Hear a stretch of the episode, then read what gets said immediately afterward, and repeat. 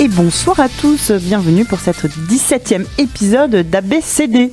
Bonsoir Dirène. Bonsoir. Ça va Ça va. Je suis en train de me rendre compte que j'ai pas pris mon stock de bière, mais sinon ça va. Oh, on ira, on ira se servir. Vu qu'on était en retard sur notre émission de janvier, on l'a enregistré il y a à peine deux semaines. Paf, on fait l'émission de février. Maintenant, Ouais. on est, on est pas. En fait, on n'a pas bougé. On est resté là pendant deux semaines. On était ça. bien. Ah, c'était ça l'odeur. Oui, on n'a pas eu le temps de tout ranger.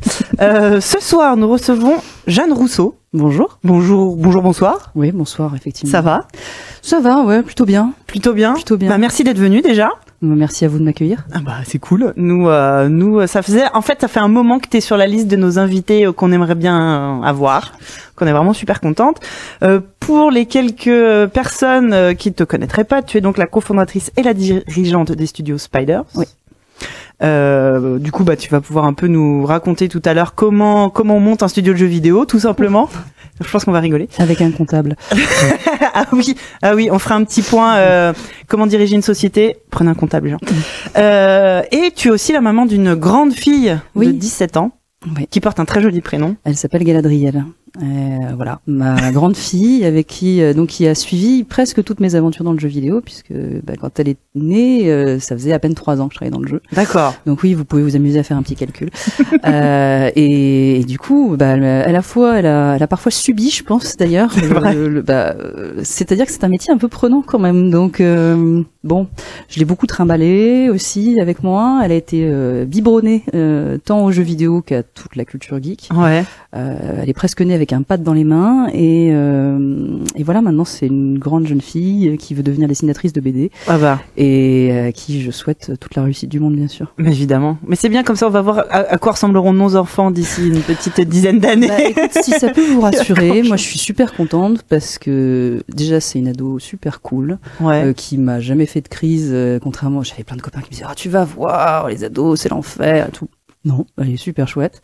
Euh, et c'est pas parce qu'elle est susceptible d'écouter, c'est parce qu'elle est vraiment super chouette. Euh, qui est cultivée, euh, tolérante, euh, qui s'intéresse à plein de trucs, qui est super curieuse. Euh, donc ouais, non, moi je suis super super fière de ma fille et, euh, et j'en voudrais pas. Tu vois, je l'échangerais pas contre un baril de lessive. Je- Bah écoute, ça donne envie. Peut-être que je vais réussir à me réconcilier avec les adolescents ce soir. c'est pas gagné. Euh, Est-ce que j'en fais un petit sommaire rapide? On va commencer, bah, tu vas dire à nous faire le carnet de correspondance. Euh, donc c'est les, les, les messages que vous nous avez envoyés sur euh, notre mail euh, podcast.abcd@gmail.com. Oui. Je l'ai bien dit du premier coup. Tout à fait. Euh, ou sur Facebook, sur Twitter. Euh, en exposé ce mois-ci, on parlera du jeu vidéo en tant qu'objet culturel. Ça, ça va être très très cool. Euh, ensuite, il y aura la rubrique de la correspondante avec toi, Jeanne. En travaux pratiques, euh, ce mois-ci, bah, on va parler d'un film de, de la dernière, euh, le dernier film de l'écurie euh, Marvel. On va parler Black Panther.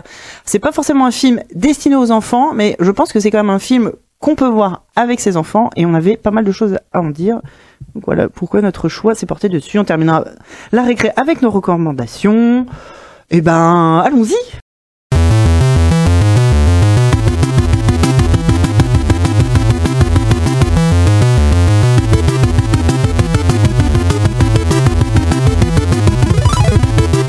Alors, le carnet de correspondance de ce mois-ci est très très léger, parce qu'en fait, je pense que je me suis beaucoup trop plainte d'avoir plein de mails à lire. Du coup, Les gens ont bah, arrêté. Ils ont dit, ah, vas-y, voilà. c'est bon. euh, j'ai plus du tout de mails. Et bah, du coup, je vais vous donner des nouvelles de nous. Alors, on va commencer par euh, le notre achievement euh, du mois. On a acheté deux noms de domaines C'est vrai. qui pointent maintenant directement vers euh, les pages d'ABCD sur le domaine de ZQSD. Donc, c'est abcd-podcast ou podcast-abcd.fr. .fr. Donc, euh, C'est pas mal ça. C'est une bonne idée. Ouais, n'hésitez pas à, à À donner- tester. ouais, à tester, à donner cette adresse à vos amis, euh, bref. Euh, à propos de l'épisode 16, donc euh, celui d'il y a 15 jours, Celui d'il y a 15 jours. avec Jocelyn, il y a eu un petit problème avec iTunes. Je ne sais pas pourquoi. Euh, il a été euh, référencé comme sans date. Donc c'est pour ça que les gens qui utilisent euh, iTunes pour nous écouter n'ont toujours pas eu accès au podcast. Donc si vous utilisez iTunes, il faut que vous alliez voir tout en bas de la liste des podcasts pour Mmh. récupérer le 16 qui est euh, diffusé à une date inconnue. D'accord. J'espère que ça va C'est se ça, corriger. choses hors du temps en fait. Mais oui, Ouais, c'est ouais. ça. C'est qu'on a, pff, on a tué la Matrix. Voilà, donc euh, je vais essayer de d'investiguer un peu pour corriger ça. J'ai le secret espoir qu'en mettant à jour euh, le podcast 17, ça fasse remonter le podcast 16. Mais bon, Mais bien sûr. Les, les bugs qui se résolvent d'eux-mêmes, c'est ceux qu'on préfère. Voilà. Et puis je voulais euh, souhaiter la bienvenue à notre nouveau matériel, l'APC 40. Oh, la PC40. L'APC 40 qui est euh, une table de mixage, je la vois, elle est Ouais, là-bas. Enfin bon, ils me l'ont montré, mais en fait ils s'en servent pas. Ouais, alors en fait voilà, on a passé un peu de temps avec Coupi à essayer de dompter la bête. Eh ben on a échoué.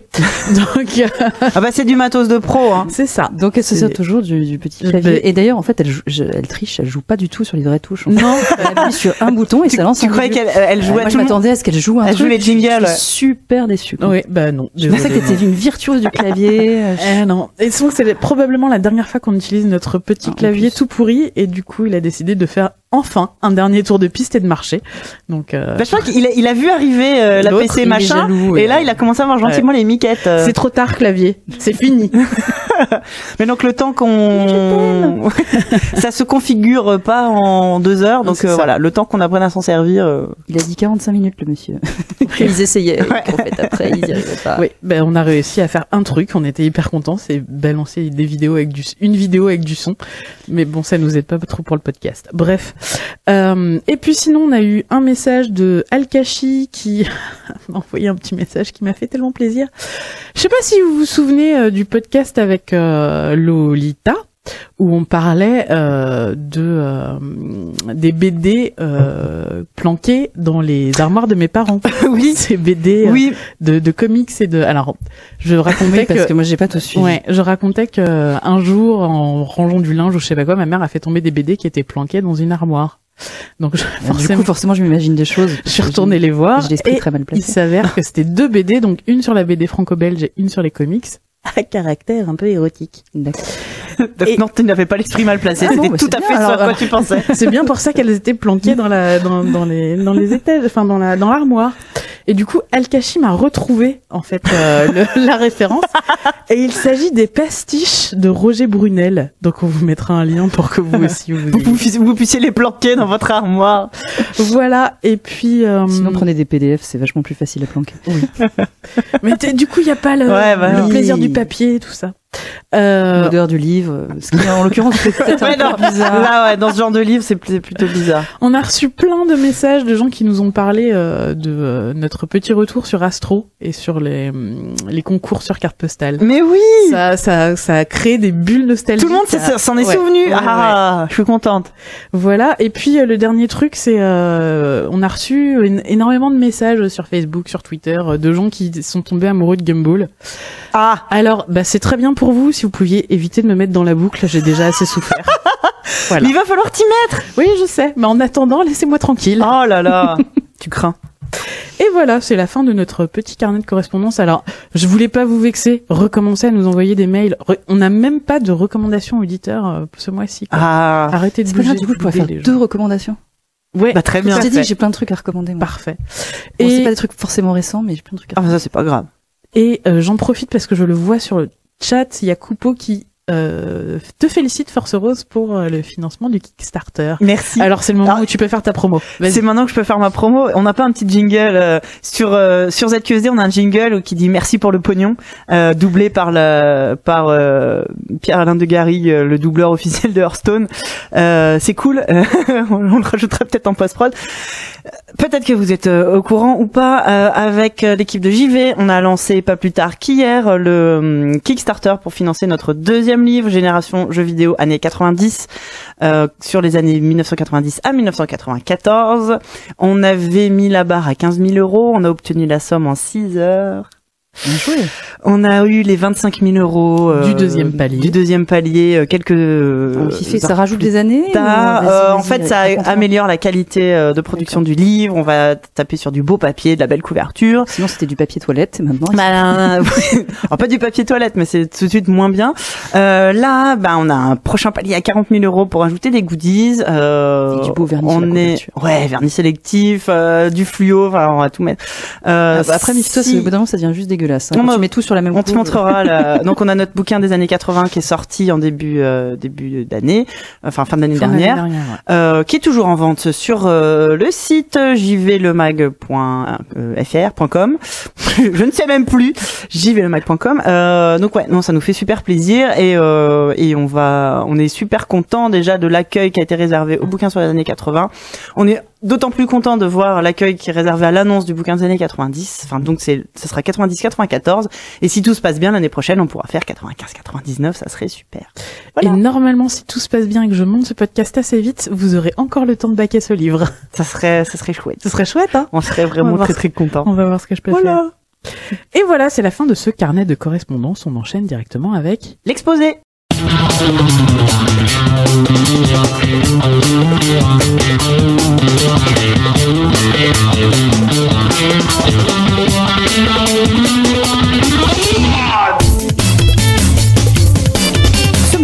Allons donc aborder euh, le jeu vidéo et le jeu vidéo plus particulièrement sous l'angle culturel. Et je me rends compte que je n'ai pas mis les sous-bocs sur la table et que vous allez peut-être entendre des bruits de aller. bière qui tapent. Et voilà. Ouais, moi je viens de faire du bruit avec le glou-glou de la bouteille. Ah oui, et non mais c'est le c'est le c'est l'ambiance quoi. On essaye un peu de vous Non, ambiancer. la post-prod, je vais y aller. Diren, ramène-nous des sous-bocs. Le jeu vidéo en tant qu'objet culturel. Alors euh, pareil, on va faire un petit instant promo. Euh, dans le JV numéro 34 d'octobre so- 2016, ça commence à dater, on avait fait un dossier justement, on avait intitulé ça Jeux vidéo paria de la culture. Pourquoi euh, pourquoi le livre, le cinéma, euh, même la bande dessinée euh, sont considérés après chacun s'être battu pour se faire euh, accepter en tant que que car euh, ah, ça serait bien que ça arrive maintenant aux jeux vidéo euh, qu'on arrête d'avoir honte de dire euh, euh, qu'on joue aux jeux vidéo d'ailleurs notre dossier commençait par une, Tu une- fais un truc d'adulte quand même c'est ça. Notre dossier commençait justement par une anecdote. C'était Christophe, je crois, qui avait écrit ça en disant euh, euh, que la plupart des rencontres qu'il faisait euh, auprès d'amis d'amis, c'était tu fais quoi dans la vie? Je suis journaliste. Ah ouais, journaliste jeux vidéo. Ah ouais. Tu vois? Alors en fait, là, là où c'est bien par contre, c'est quand tu parles à des adolescents. Ouais. justement. C'est que moi c'est l'inverse, c'est quand j'ai les copains de ma fille qui viennent et euh, elle fait quoi ta mère? Elle travaille dans le jeu vidéo. Oh et là j'ai une cour de, de- vraiment d'ados euh, complètement fous. Ah c'est trop génial, Alors ça, vas-y, c'est tu cool. ce que tu fais et tout. Alors là t'as vraiment la classe. Et t'as beau être normalement considéré dans l'âge canonique, t'es en train de mourir presque Bah, sous leurs yeux. T'es une daronne Mais, quoi. Ouais. mais mais bon, là t'as la classe. Là, Ah, ça, c'est cool. quoi. Et ça, ah bah c'est sûr mal. que les autres mères qui sont experts comptables, d'un coup, euh, Ouais. elles sont moins rock'n'roll quoi. C'est voilà. Donc en fait, il faut voir le côté positif des choses. Quand tu parles à ton banquier, il te regarde comme si tu avais trois ans et demi et que tu, tu, tu venais de lui dire une, énormité. Vraiment, enfin, sauf que mon banquier, moi, est plutôt cool, mais euh, mais on a eu du mal à en trouver. Hein. Ouais. Vraiment, vraiment, vraiment. Euh, et, et donc oui, c'est c'est effectivement quelque chose, je pense, qui est assez euh, récurrent. Euh, qu'hélas euh, pour eux et pour le coup je, je compatis et sympathise complètement avec eux euh, tous les médias de, qui font du fantastique ou de la SF et donc on appelle de genre euh, rencontrent la même chose Euh, Oui. j'ai eu une discussion assez intéressante avec un réal ce midi euh, sur euh, le cinéma de genre euh, et Je pense que ça doit être pareil, surtout en France. aussi. En France, c'est vraiment sous-considéré, c'est c'est terrible.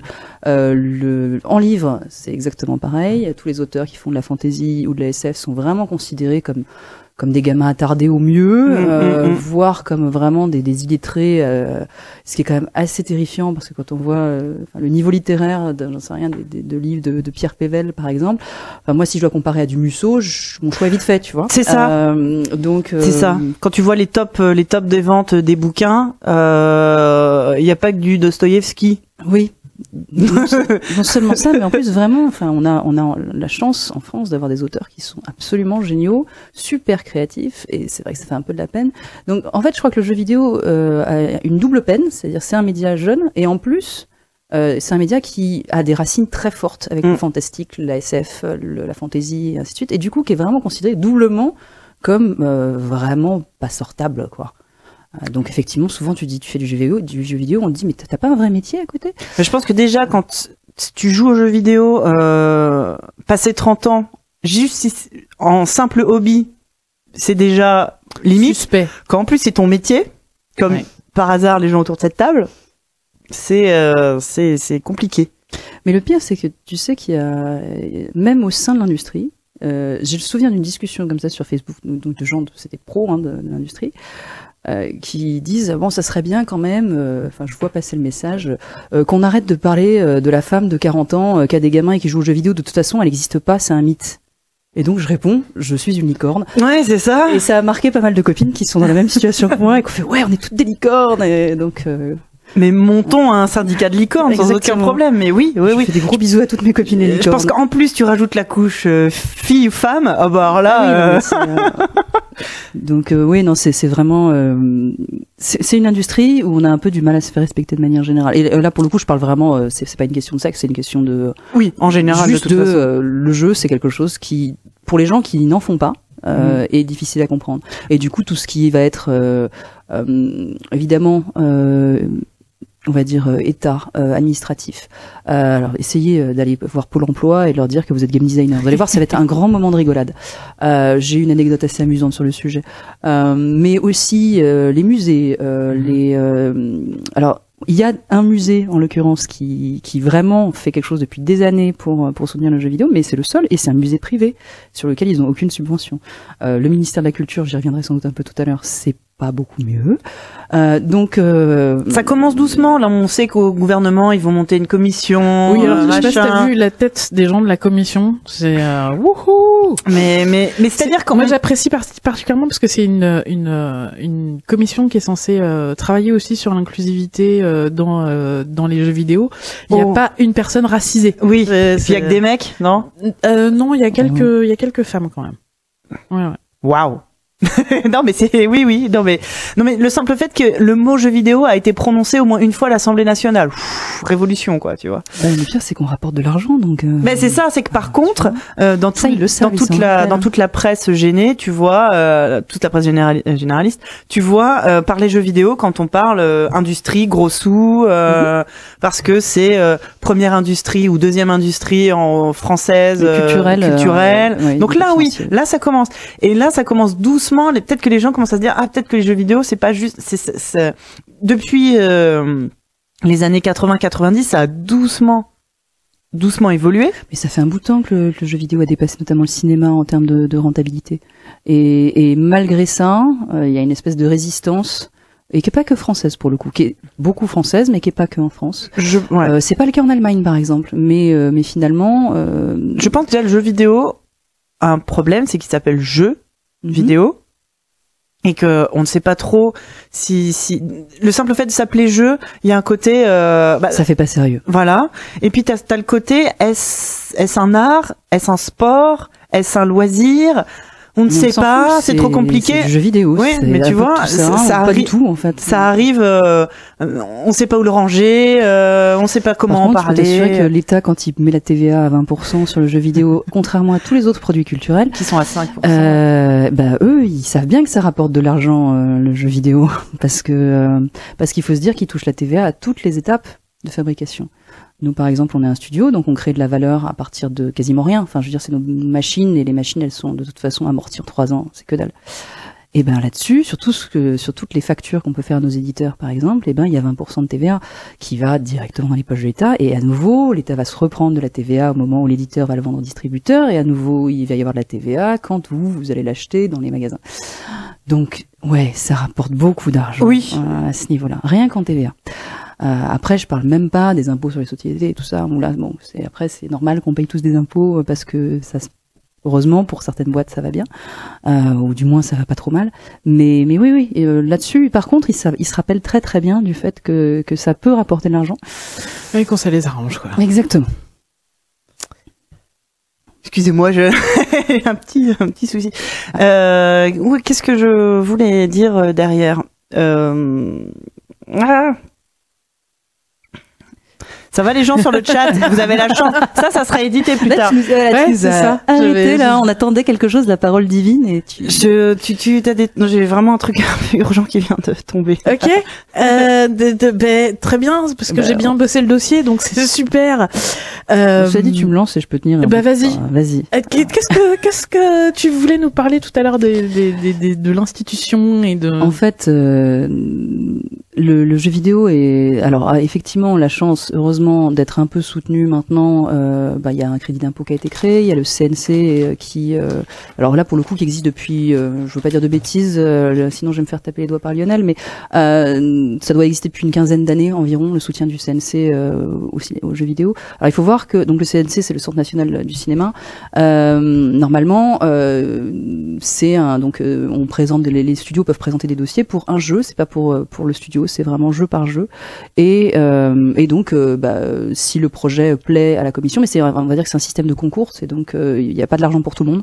Il y a une enveloppe fixe et puis bah après c'est les dossiers qui sont jugés les meilleurs par la commission, qui est une, un, groupe de, professionnels. C'est un mélange de journalistes, il y a des gens d'ailleurs parfois un peu du cinéma ou de la télé. Il y a des gens du jeu vidéo aussi, mais pas forcément de studio. Ça peut être des gens qui viennent d'éditeurs. Il y a aussi des banquiers. Il y a, voilà, tout un ensemble de gens qui vont juger si, ces dossiers sont valables ou pas. Et euh, il y a des aides qui sont attribuées. Alors il faut savoir que ça a absolument rien à voir avec les aides qui sont attribuées au cinéma. On parle Oui, pas non, du tout, du tout, pas du les tout mêmes des mêmes volumes, hein. c'est juste rien à voir.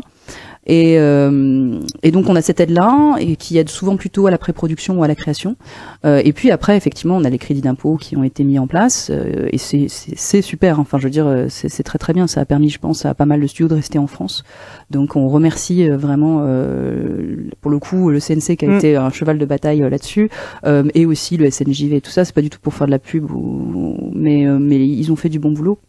Euh, surtout parce que en face on avait la quand même euh, euh, bah, la concurrence de Montréal et euh, Bah oui. ils ont des, des subventions mais alors là c'est Les crédits d'impôt et tout ce qu'il faut toutes les pour. aides possibles et imaginables ils les ont euh, avec en plus moins de charges tout tout ce que vous pouvez imaginer donc euh, ouais on avait une fuite des cerveaux qui était assez importante de plus en plus de studios qui partaient de, la, de France et donc euh, bon bah c'est cool qu'ils aient réussi à faire ça pour essayer de maintenir une, une création en France Mais c'est surtout qu'en France, on a une culture de la création de jeux vidéo depuis depuis très très vite. Oui, d'ailleurs, pour les gens qui savent pas, le CNC, c'est le Centre national du cinéma. oui euh, je pensais l'avoir dit Oui, oui. peut-être que je l'ai peut-être que je. Si, si, elle m'avait dit.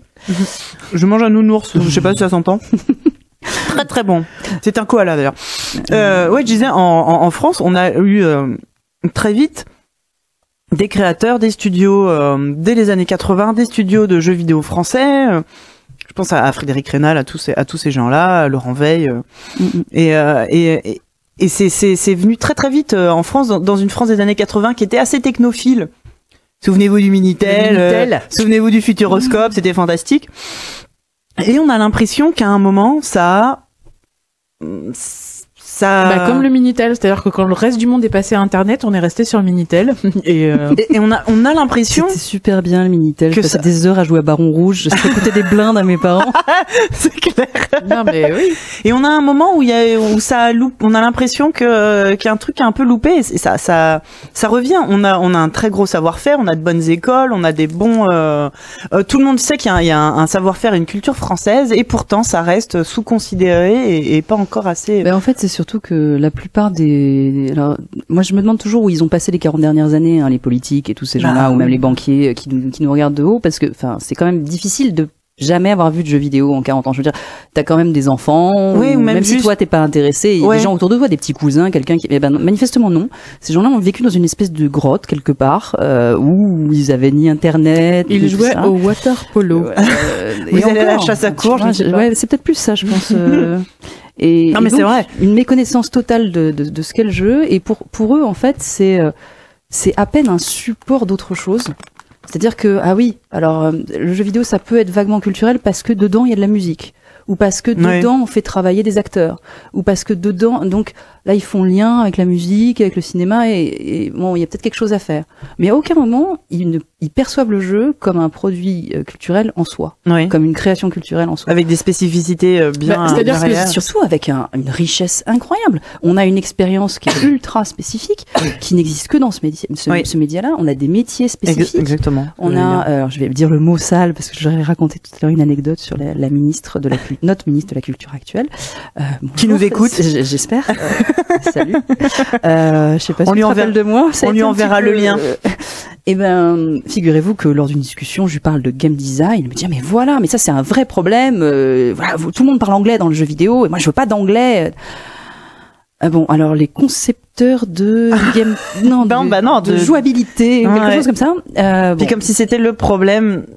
Et, Oui. et puis surtout comme si c'était le sujet. en Ouais, fait. voilà. Euh, donc, euh, en fait, c'est comme si on, pour qu'un livre soit considéré comme un produit culturel, il fallait qu'il parle de Versailles ou des, des peintres. Ou, Bah, sinon, c'est bah, c'est ça, les jeux vidéo des livre. années 90, tu sais, où t'avais la visite de Versailles. Bah, c'est ça, ouais, les jeux cryo. Ouais. euh, mais exactement. Et, et en fait, je pense que ces jeux-là, ok, ils ont, ils trouvent Les jeux éducatifs, les jeux, les Voilà, jeux éducatifs, c'est ça, bien. va. Les jeux éducatifs, c'est bien. Les serious games. euh, Ah, les serious games, euh, alors déjà, non, les jeux sérieux. Ah pardon, pardon, s'il te plaît. pardon. Les jeux sérieux. Soyons un petit peu. Non, euh, ou sinon les autres fois où t'entends parler du jeu vidéo, bah c'est euh, Morano qui veut euh, qui veut assassiner GTA, euh, c'est euh... et t'as l'impression qu'il y a pas de- il y a, il y a rien entre euh, Adibou et GTA. eh ben alors maintenant que tu m'en parles, Ça serait peut-être bien de faire un truc au milieu, je Ouais, ne sais pas. Je sais pas. Non, puis c'était euh, c'était assez affligeant cette rencontre parce que pour le, on avait des gens passionnants autour de cette table mais qui étaient tellement euh, angoissés en fait par euh, par ce qu'elle représente, par la peur sans doute qu'elle coupe des subventions, etc. Alors en sachant qu'elle va pas le faire parce que c'est pas dans son intérêt et puis parce qu'elle sait très bien qu'il faut que ça continue en fait. Euh, Bah oui, ce qu'on disait. Hein, là, économiquement, ça se porte très bien. Et puis parce que Tout le monde est bien conscient. fuir tous les studios à l'étranger, euh, c'est, c'est, enfin, ça serait une aberration. Quoi. Ça serait perdre effectivement derrière, un- alors qu'on se maintient à peu près au niveau international, euh, sur au niveau créatif, euh, et, euh, et justement nos écoles sont, ré- sont réputées, y compris à l'étranger. On a chaque année euh, plein d'étudiants qui partent travailler aux États-Unis, au Canada, euh, y compris même au Japon. Euh, aussi surprenant que ça puisse paraître dans, l'industrie du jeu vidéo, parce que nos écoles sont très bien cotées.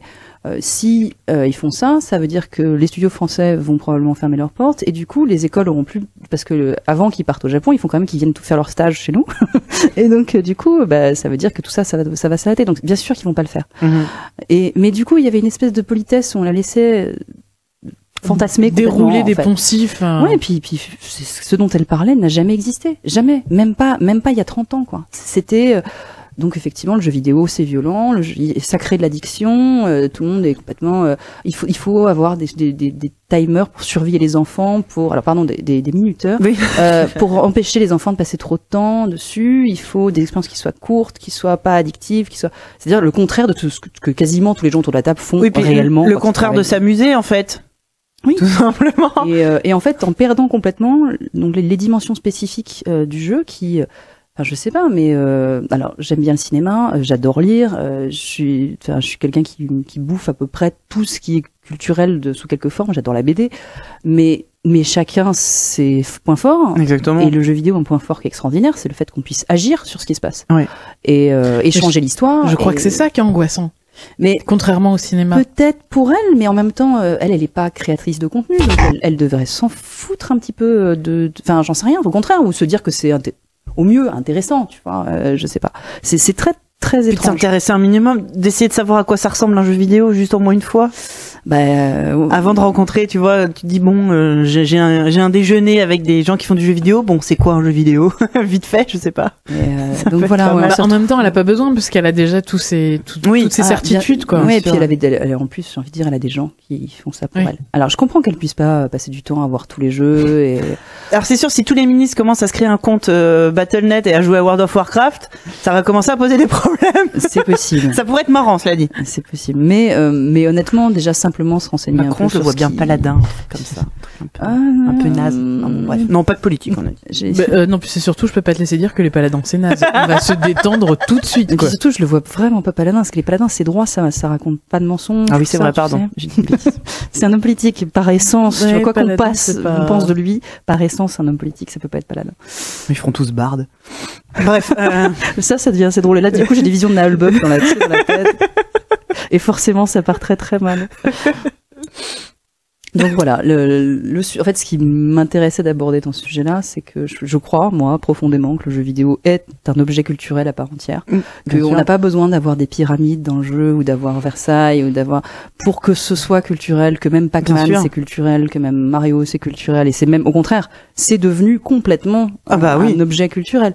Et Et de voir qu'aujourd'hui, euh, Mais là où, on est euh, encore obligé de se justifier comme comme des gamins pris en faute euh, parce que parce qu'on aime le jeu vidéo et parce que parce que ça évolue, euh, moi ça me fait mal. Je pense qu'à cela se rajoute une spécificité française pour le coup qui est le- l'ultra-élitisme. On est la nation de la culture. Enfin, justement, nous, euh, en France, on, on, on est très euh, à cheval sur tout ce qui est culture. Et là, je, je mets des majuscules hein, au mot culture. J'espère que peux vous mettre un grand cas, je pense. Et, et euh, je pense que les États-Unis ont, ont- ont moins de problèmes avec ce qu'on appelle la pop culture et que justement, bah, toutes les productions Plus ou moins. mais toutes les ouais. productions culturelles actuelles s'adressent complètement aux geeks. On parlera d'un film Marvel tout à l'heure. Tout en ce moment est fait pour pour pour draguer pour draguer les geeks. Le Japon, Oui. ai-je vraiment besoin de vous parler du Japon et de son rapport à la pop culture et aux jeux vidéo?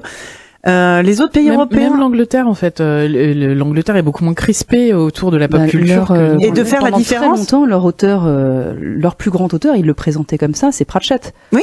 Euh, en France, jamais on aurait considéré Pratchett comme un grand auteur, alors que c'est un auteur extraordinaire Évidemment. et gigantesque.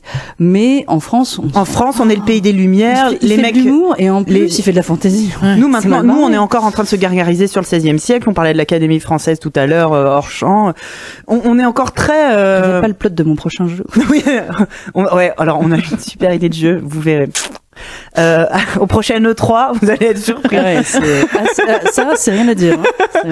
Mais chez nous, on est encore. Nous, il faut que ça soit Zola, il faut que ça soit euh, Hugo. Alors c'est cool hein, aussi, mais voilà, on disait déjà tout à l'heure, ça bloque. euh, c'est limite si on fait lire euh, du, euh, je sais pas, du Barjavel ou du Boule euh, au collège. Alors ça, ça change. Euh, moi, je me suis rendu compte avec ma fille justement Ouais. que les lectures au collège, tout ça changeait. Moi, j'ai été euh, forcément au collège, je suis passée par Molière, je suis passée. Alors, et, et c'est bien. Enfin, je veux dire, Oui, c'est- non, mais- c'est- c'est c'est à un moment. Mais c'est vrai qu'après en plus la culture française est, est- est riche de tellement de choses que euh, Tout à il faut. fait. Et, et Barjavel, c'est quand même un peu, tu vois, c'est à la limite parce que c'est quand même de la de la science-fiction. Mais oui, c'est, euh, mais, mais c'est pour ça, tu vois, je- genre, euh, j'ai pas, j'ai pas entendu parler de Barjavel à l'école, moi. Ah bon C'était déjà. Non, non, moi non plus. Euh, Ravage. Ouais, Moi, ravage. j'ai, moi, j'ai vraiment eu droit que à des classiques. Je sais pas où vous étiez, c'était cool, manifestement. Ouais, non, moi l'année, Euh, l'année de mon bac de français, c'était euh, ah merde, comment euh, Le chevalier à la charrette, Lancelot, le chevalier à la charrette. Ah non, j'ai pas eu ça. Ça, je l'ai fait à la fac, mais bon, c'est en ancien français.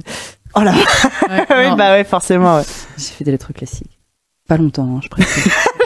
je me suis échappée quand je me suis rendu compte que j'étais cernée par des gens en jupe et Et, des- et en serre-tête. en serre-tête. Et Ah oui. moi, j'étais habillée en cuir des pieds jusqu'à la tête et donc ça allait être un peu compliqué. Ah bah ouais. Pourtant en termes en termes chevaleresques, ça, ça aurait dû avoir de la gueule, quoi. Euh, ouais, c'était plutôt métal que. je c'était pas une armure de cuir. Non, parce que effectivement, on pourrait y avoir un doute, mais. Euh, donc ouais, non, c'était c'était un peu compliqué cette période-là. Mais moi, j'ai été effectivement euh, bah, tout ce qui était collège-lycée, c'était essentiellement la littérature classique. Euh, il se trouve que moi, je lisais beaucoup d'autres trucs à côté, donc c'était pas très grave. Euh, mais c- je vois la différence avec ma fille. aujourd'hui. Ouais. Ah bah tant mieux. Et, euh, et par exemple, ils ont lu euh, 1984. Ah. Euh, ils ont lu euh, Détruire les hommes. Ils ont. Enfin, tu vois, il y a. c'est cool. Ah, c'est tellement cool de lire ça au lycée. Ah mais complètement. je en pense plus, que euh, bon bah actuellement, Voilà. Moi, je trouve, j'ai trouvé ça plutôt bien vu. euh, plus que au bonheur des dames, qui est cool aussi, mais euh, Pas dans le même genre. Et puis tu peux le lire plus tard, ça. Mais alors, dans le chat, on nous dit qu'on est un peu dur parce que Jules Verne était, de son vivant, J'avoue. considéré comme un grand auteur. J'avoue, Jules Verne, c'est peut-être, mais tu sais, Jules Verne, c'est peut-être un peu le Marie Curie, tu sais. Mm. Genre il y en a eu un. Non, Euh... non, non, mais le 19e était différent. Euh, Enfin, il faut quand même aussi se remettre euh, à l'époque. Euh, c'est pareil, Théophile Gautier était considéré comme un auteur important à l'époque. Mm. Euh, Théophile Gautier a fait du fantastique. Euh, euh, Nerval était considéré comme un bon, même s'il a fini par se pendre, il était considéré comme un, un grand auteur et il, il a fait du rock'n'roll, quoi. On avait Kafka aussi. Euh, Donc oui, alors oui, Kafka, oui. il était pas chez nous par contre, mais euh, Oui, mais Bon, il y a eu des la- c'est la- trades. C'est la même époque. Il y, a- il y a eu des fansubs à l'époque de Kafka, je crois. En fait, tout le 19e, on leur pardonne. Parce que c'est le 19e. Ouais, et puis qu'ils vrai. écrivaient bien. Mais on considère qu'après le 19e, ben, il y a une espèce de... C'est, voilà, on passe plus qu'à des auteurs entre guillemets sérieux. Euh, Moi, je sais, j'ai eu une professeure de français euh, assez fantastique, enfin assez cool euh, au lycée. Et euh, Dieu sait que c'était c'était assez compliqué pourtant le lycée. j'ai eu des profs super en plus. Et, euh, et genre, je sais plus, une année, il a fallu qu'on étudie Maupassant. Et on a lu Belle Amie. Bon, j'ai failli, j'ai failli me suicider huit fois avec, en essayant de m'ouvrir les veines avec les, livres, les Alors pages que du le livre. Non, mais d'un seul coup, elle nous a fait lire les nouvelles fantastiques. Là, je donc, dont une qui s'appelle La main coupée. Pareil, moi, j'étais un peu dans ma phase aussi. Euh... Non, t'étais pas un peu dans ta phase. Si, c'était que le début. La, la grosse phase est venue plus tard. C'était le début de ma, ce que j'appelle ma métallomorphose. Et là, j'ai lu La main coupée de Maupassant. D'un seul coup, je fais, eh, mais pourquoi, pourquoi vous m'avez fait lire Belle Amie avant? Enfin, Parce ça- que c'est le programme, mon ben enfant. oui, c'est ça, c'est exactement. Et là, d'un seul coup, elle avait bien vu qu'elle avait réussi à capter euh, l'attention de ses élèves en disant, c'est ça aussi la littérature. Donc, en fait, euh, le truc, qui est- enfin, je pense les que profs ça. sont souvent malheureux en fait parce que eux ils aimeraient bien, excuse-moi, hein, ils aimeraient bien que les- leurs élèves lisent après après tout n'importe quoi. quoi. oui, oui, C'est oui. même l'annuaire s'il le faut. Mais en fait, je pense que ça a à voir avec le fait que euh, le, le, le- la fin du collège et le début du lycée, c'est ce qu'on attend des enfants, c'est de passer à l'âge adulte.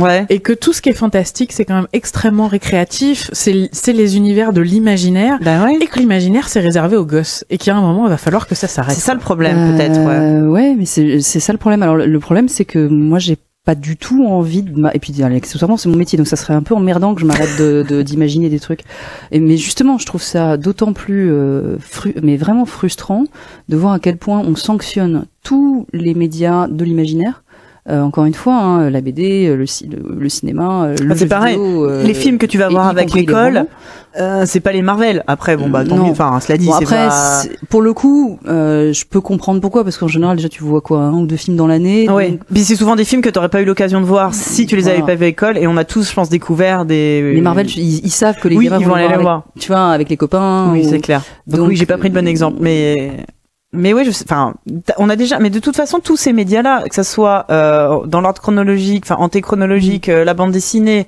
euh, la musique, le cinéma, ont tous connu leur phase de euh, euh, ça va rendre les gens débiles, euh, c'est pas de la vraie culture, machin. Ouais, mais les, les- donc honnêtement, ce qu'on considère être les, les médias de genre, donc euh, la littérature mais fantastique, euh, Oui. la BD euh, fantastique Ouais. euh, machin, euh, et ainsi de suite, sont toujours dans cette case-là Ouais. en fait. Il y a que la BD pseudo sérieuse qui s'en est sortie, euh, le cinéma sérieux avec des, des, des drames familiaux. Bah oui, le Euh, cinéma c'est la nouvelle vague, c'est pas. Et, euh, euh, et, et alors que ça fait euh, Le 40 cinéma du ans réel. que qu'en France on bouffe les deux mêmes enfin la, la même comédie et Oh, euh, le, le même euh, le même film drama euh, euh, de tragidrama etc euh, euh, que vous avez vu probablement sur M6 la semaine dernière c'est le même hein, de toute façon ils changent juste les acteurs et le décor en général ça se passe à Deauville euh, et enfin, facile en fait. S'il y a ni euh, Danny Boone ni Christian Clavier, c'est probablement c'est probablement un drama et ça se passe probablement à Deauville. Euh, ils, ils- ils devraient essayer de faire des, des crossovers assez rigolos. Euh, les, les ch'tis à Deauville et, et hop c'est du, du, du tragicomédie avec de la pluie et des plans fixes. Moi j'irais voir. et des gens qui marchent au ralenti mais Ouais. qui font des blagues. Euh, Avec un accent. voilà. Mais oui, on aime le non, mais cinéma français. Qu'est-ce que vous cinéma, voulez les me dire hein. C'est- vraiment. Non, mais justement, le, le cinéma français mérite aussi mieux que cette image. Mais, euh, en fait j'adore le cinéma quoi. français mais celui qu'on voit pas et celui dont on parle mais pas. complètement. J'aime le cinéma de genre euh, un peu euh, et, et pour le coup en plus j'ai pas mal de gens autour de moi qui sont un peu là-dedans et et, et ouais je, je suis atterrée par les difficultés auxquelles ils font face. Ouais. Euh, que Mais- ce mais- soit de, de- enfin vraiment vois, à c'est là où niveau, je- rien que pour trouver des gens pour les Du diffuser, financement quoi, ou des les- les diffuseurs. filles- les- les Mais c'est là où je parlais d'élitisme à la française. Je pense qu'en plus en France, il y a cette, su- cette surcouche pseudo-culturelle, les lumières, euh, mon cul là, et, euh, et et on a vachement plus de mal à à, euh, à tout ce qui est, bah, euh, comme tu dis, de genre, que ce soit le cinéma, la Euh, littérature. Avec en plus le côté de l'imaginaire, c'est mal, mais euh, alors euh, juste pour rappel à tous les gens qui, qui, alors hélas, qui nous écoutent probablement pas parce que ceux qui nous écoutent, ils sont bien autres, euh, que euh, que ce soit euh, Voltaire, euh, etc. Ils ont tous imaginé parce que Candide, c'est quand même ça, ça se passait pas vraiment, c'est pas un tragidrama qui se passe à Deauville. Je vous vraiment je vous assure. C'est pas un Euh, documentaire. C'est pas non plus un documentaire et, et, et les types ils ont pas l'accent des ch'tis quoi. Donc, donc potentiellement ils, Par contre, il y avait déjà Christian Clavier. Ah ouais j'en suis Ah, quasiment ouais, À vérifier, possible, mais je crois. Il me semblait que c'était avec Depardieu, non Ah, je, oui, pardon. Autant pour ouais, moi. c'est ça, On hein. confond. Euh, et on a, euh, enfin, tous les auteurs, effectivement, euh, parlait de Jules Verne tout à l'heure. euh, en réalité, tous les, grands auteurs, ou presque, en fait, se, se nourrissent d'imaginaire et, et, et ont un monde qui est infusé d'imaginaire. Et on se retrouve aujourd'hui à devoir justifier dès qu'on sort un tout petit peu de la réalité, dès qu'on met un truc un peu bizarre, un peu euh, occulte, caché, etc. Alors évidemment, si carrément on fait des trucs dans l'espace ou qu'on fait des trucs euh, avec des, des, des, des gens bizarres qui se transforment en arbres, ok, enfin là on est carrément foutu quoi, c'est fini, on n'a absolument aucune considération. Et, et c'est euh, et c'est un vrai problème en fait, euh, je pense pour euh, parce que en réalité les gens, les auteurs les plus imaginatifs, les gens qui, qui font vraiment bouger les limites de, de l'intelligence, qui, euh, qui font, qui je pense peuvent aussi, on va dire un petit peu interpeller les gens. Enfin, je pense là, pour le coup à- plutôt à de la SF à tout ce qui est prospective sur certaines choses qui peuvent se passer en termes de politique, en termes Bah, de.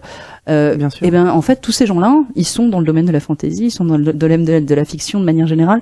Et, et, et bon, moi, j'aimerais vraiment que qu'on se rende compte de la de l'incroyable richesse euh, qu'il y a euh, dans tous les médias euh, culturels euh, fantastiques en France et qu'on laisse mais vraiment sur le bord de la route euh, comme Ouais. des malheureux. Quoi. Mais je pense que oui, tous les médias culturels se battent pour ça. euh, Ça, ça change évidemment, tout ça évolue, mais ça évolue doucement et il faut continuer à, à se dire si je suis, enfin voilà. euh, Et c'est là que je crois Bah, que le jeu vidéo coup, a une euh, vraie force. Pardon, excuse-moi. Non, non, mais vas-y, vas-y. coupe à vas-y. chaque fois. Non, mais parce que ça, ça me fait penser, enfin, tu vois, j'étais en train de me dire, euh, oui, enfin, de toute façon, les artistes ne, ne peuvent que se nourrir d'imaginaire, puisque le, la- la- le, le principe même le de l'art. principe même de l'art, c'est de se nourrir de l'imaginaire. Et du coup, je pensais à ce, ce petit mini pseudo scandale euh, euh, du week-end dernier avec euh, euh, comment elle s'appelle, Christine Angot. Euh, chez- Ah oui. Ah oui. pas couché. Alors en fait, euh, moi c'était mon plan A. hein. Euh, Ouais. pardon. Qui a dit que Voilà, elle, a- elle, elle a dit que, que, que quand on être artiste, c'est un plan B.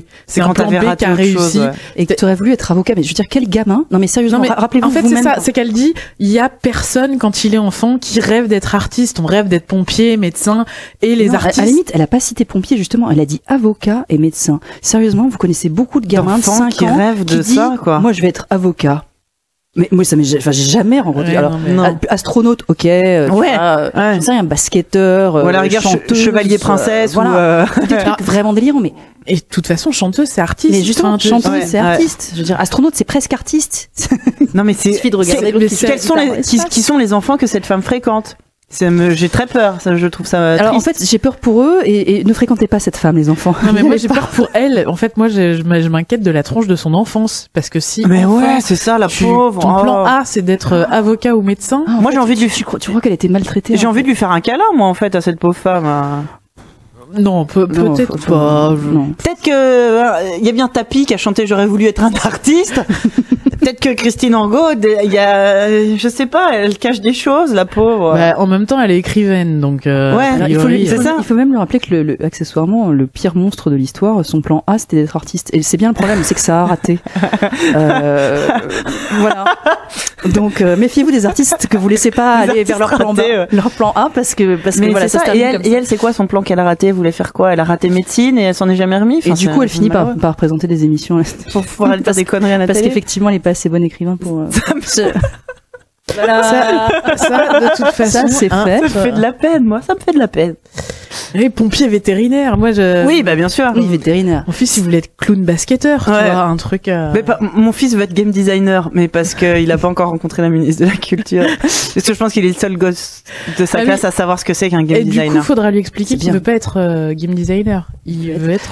Concepteur de jouabilité. Je lui dirais. Voilà. Ouais, mais je pense que Non, mais c'est pas grave.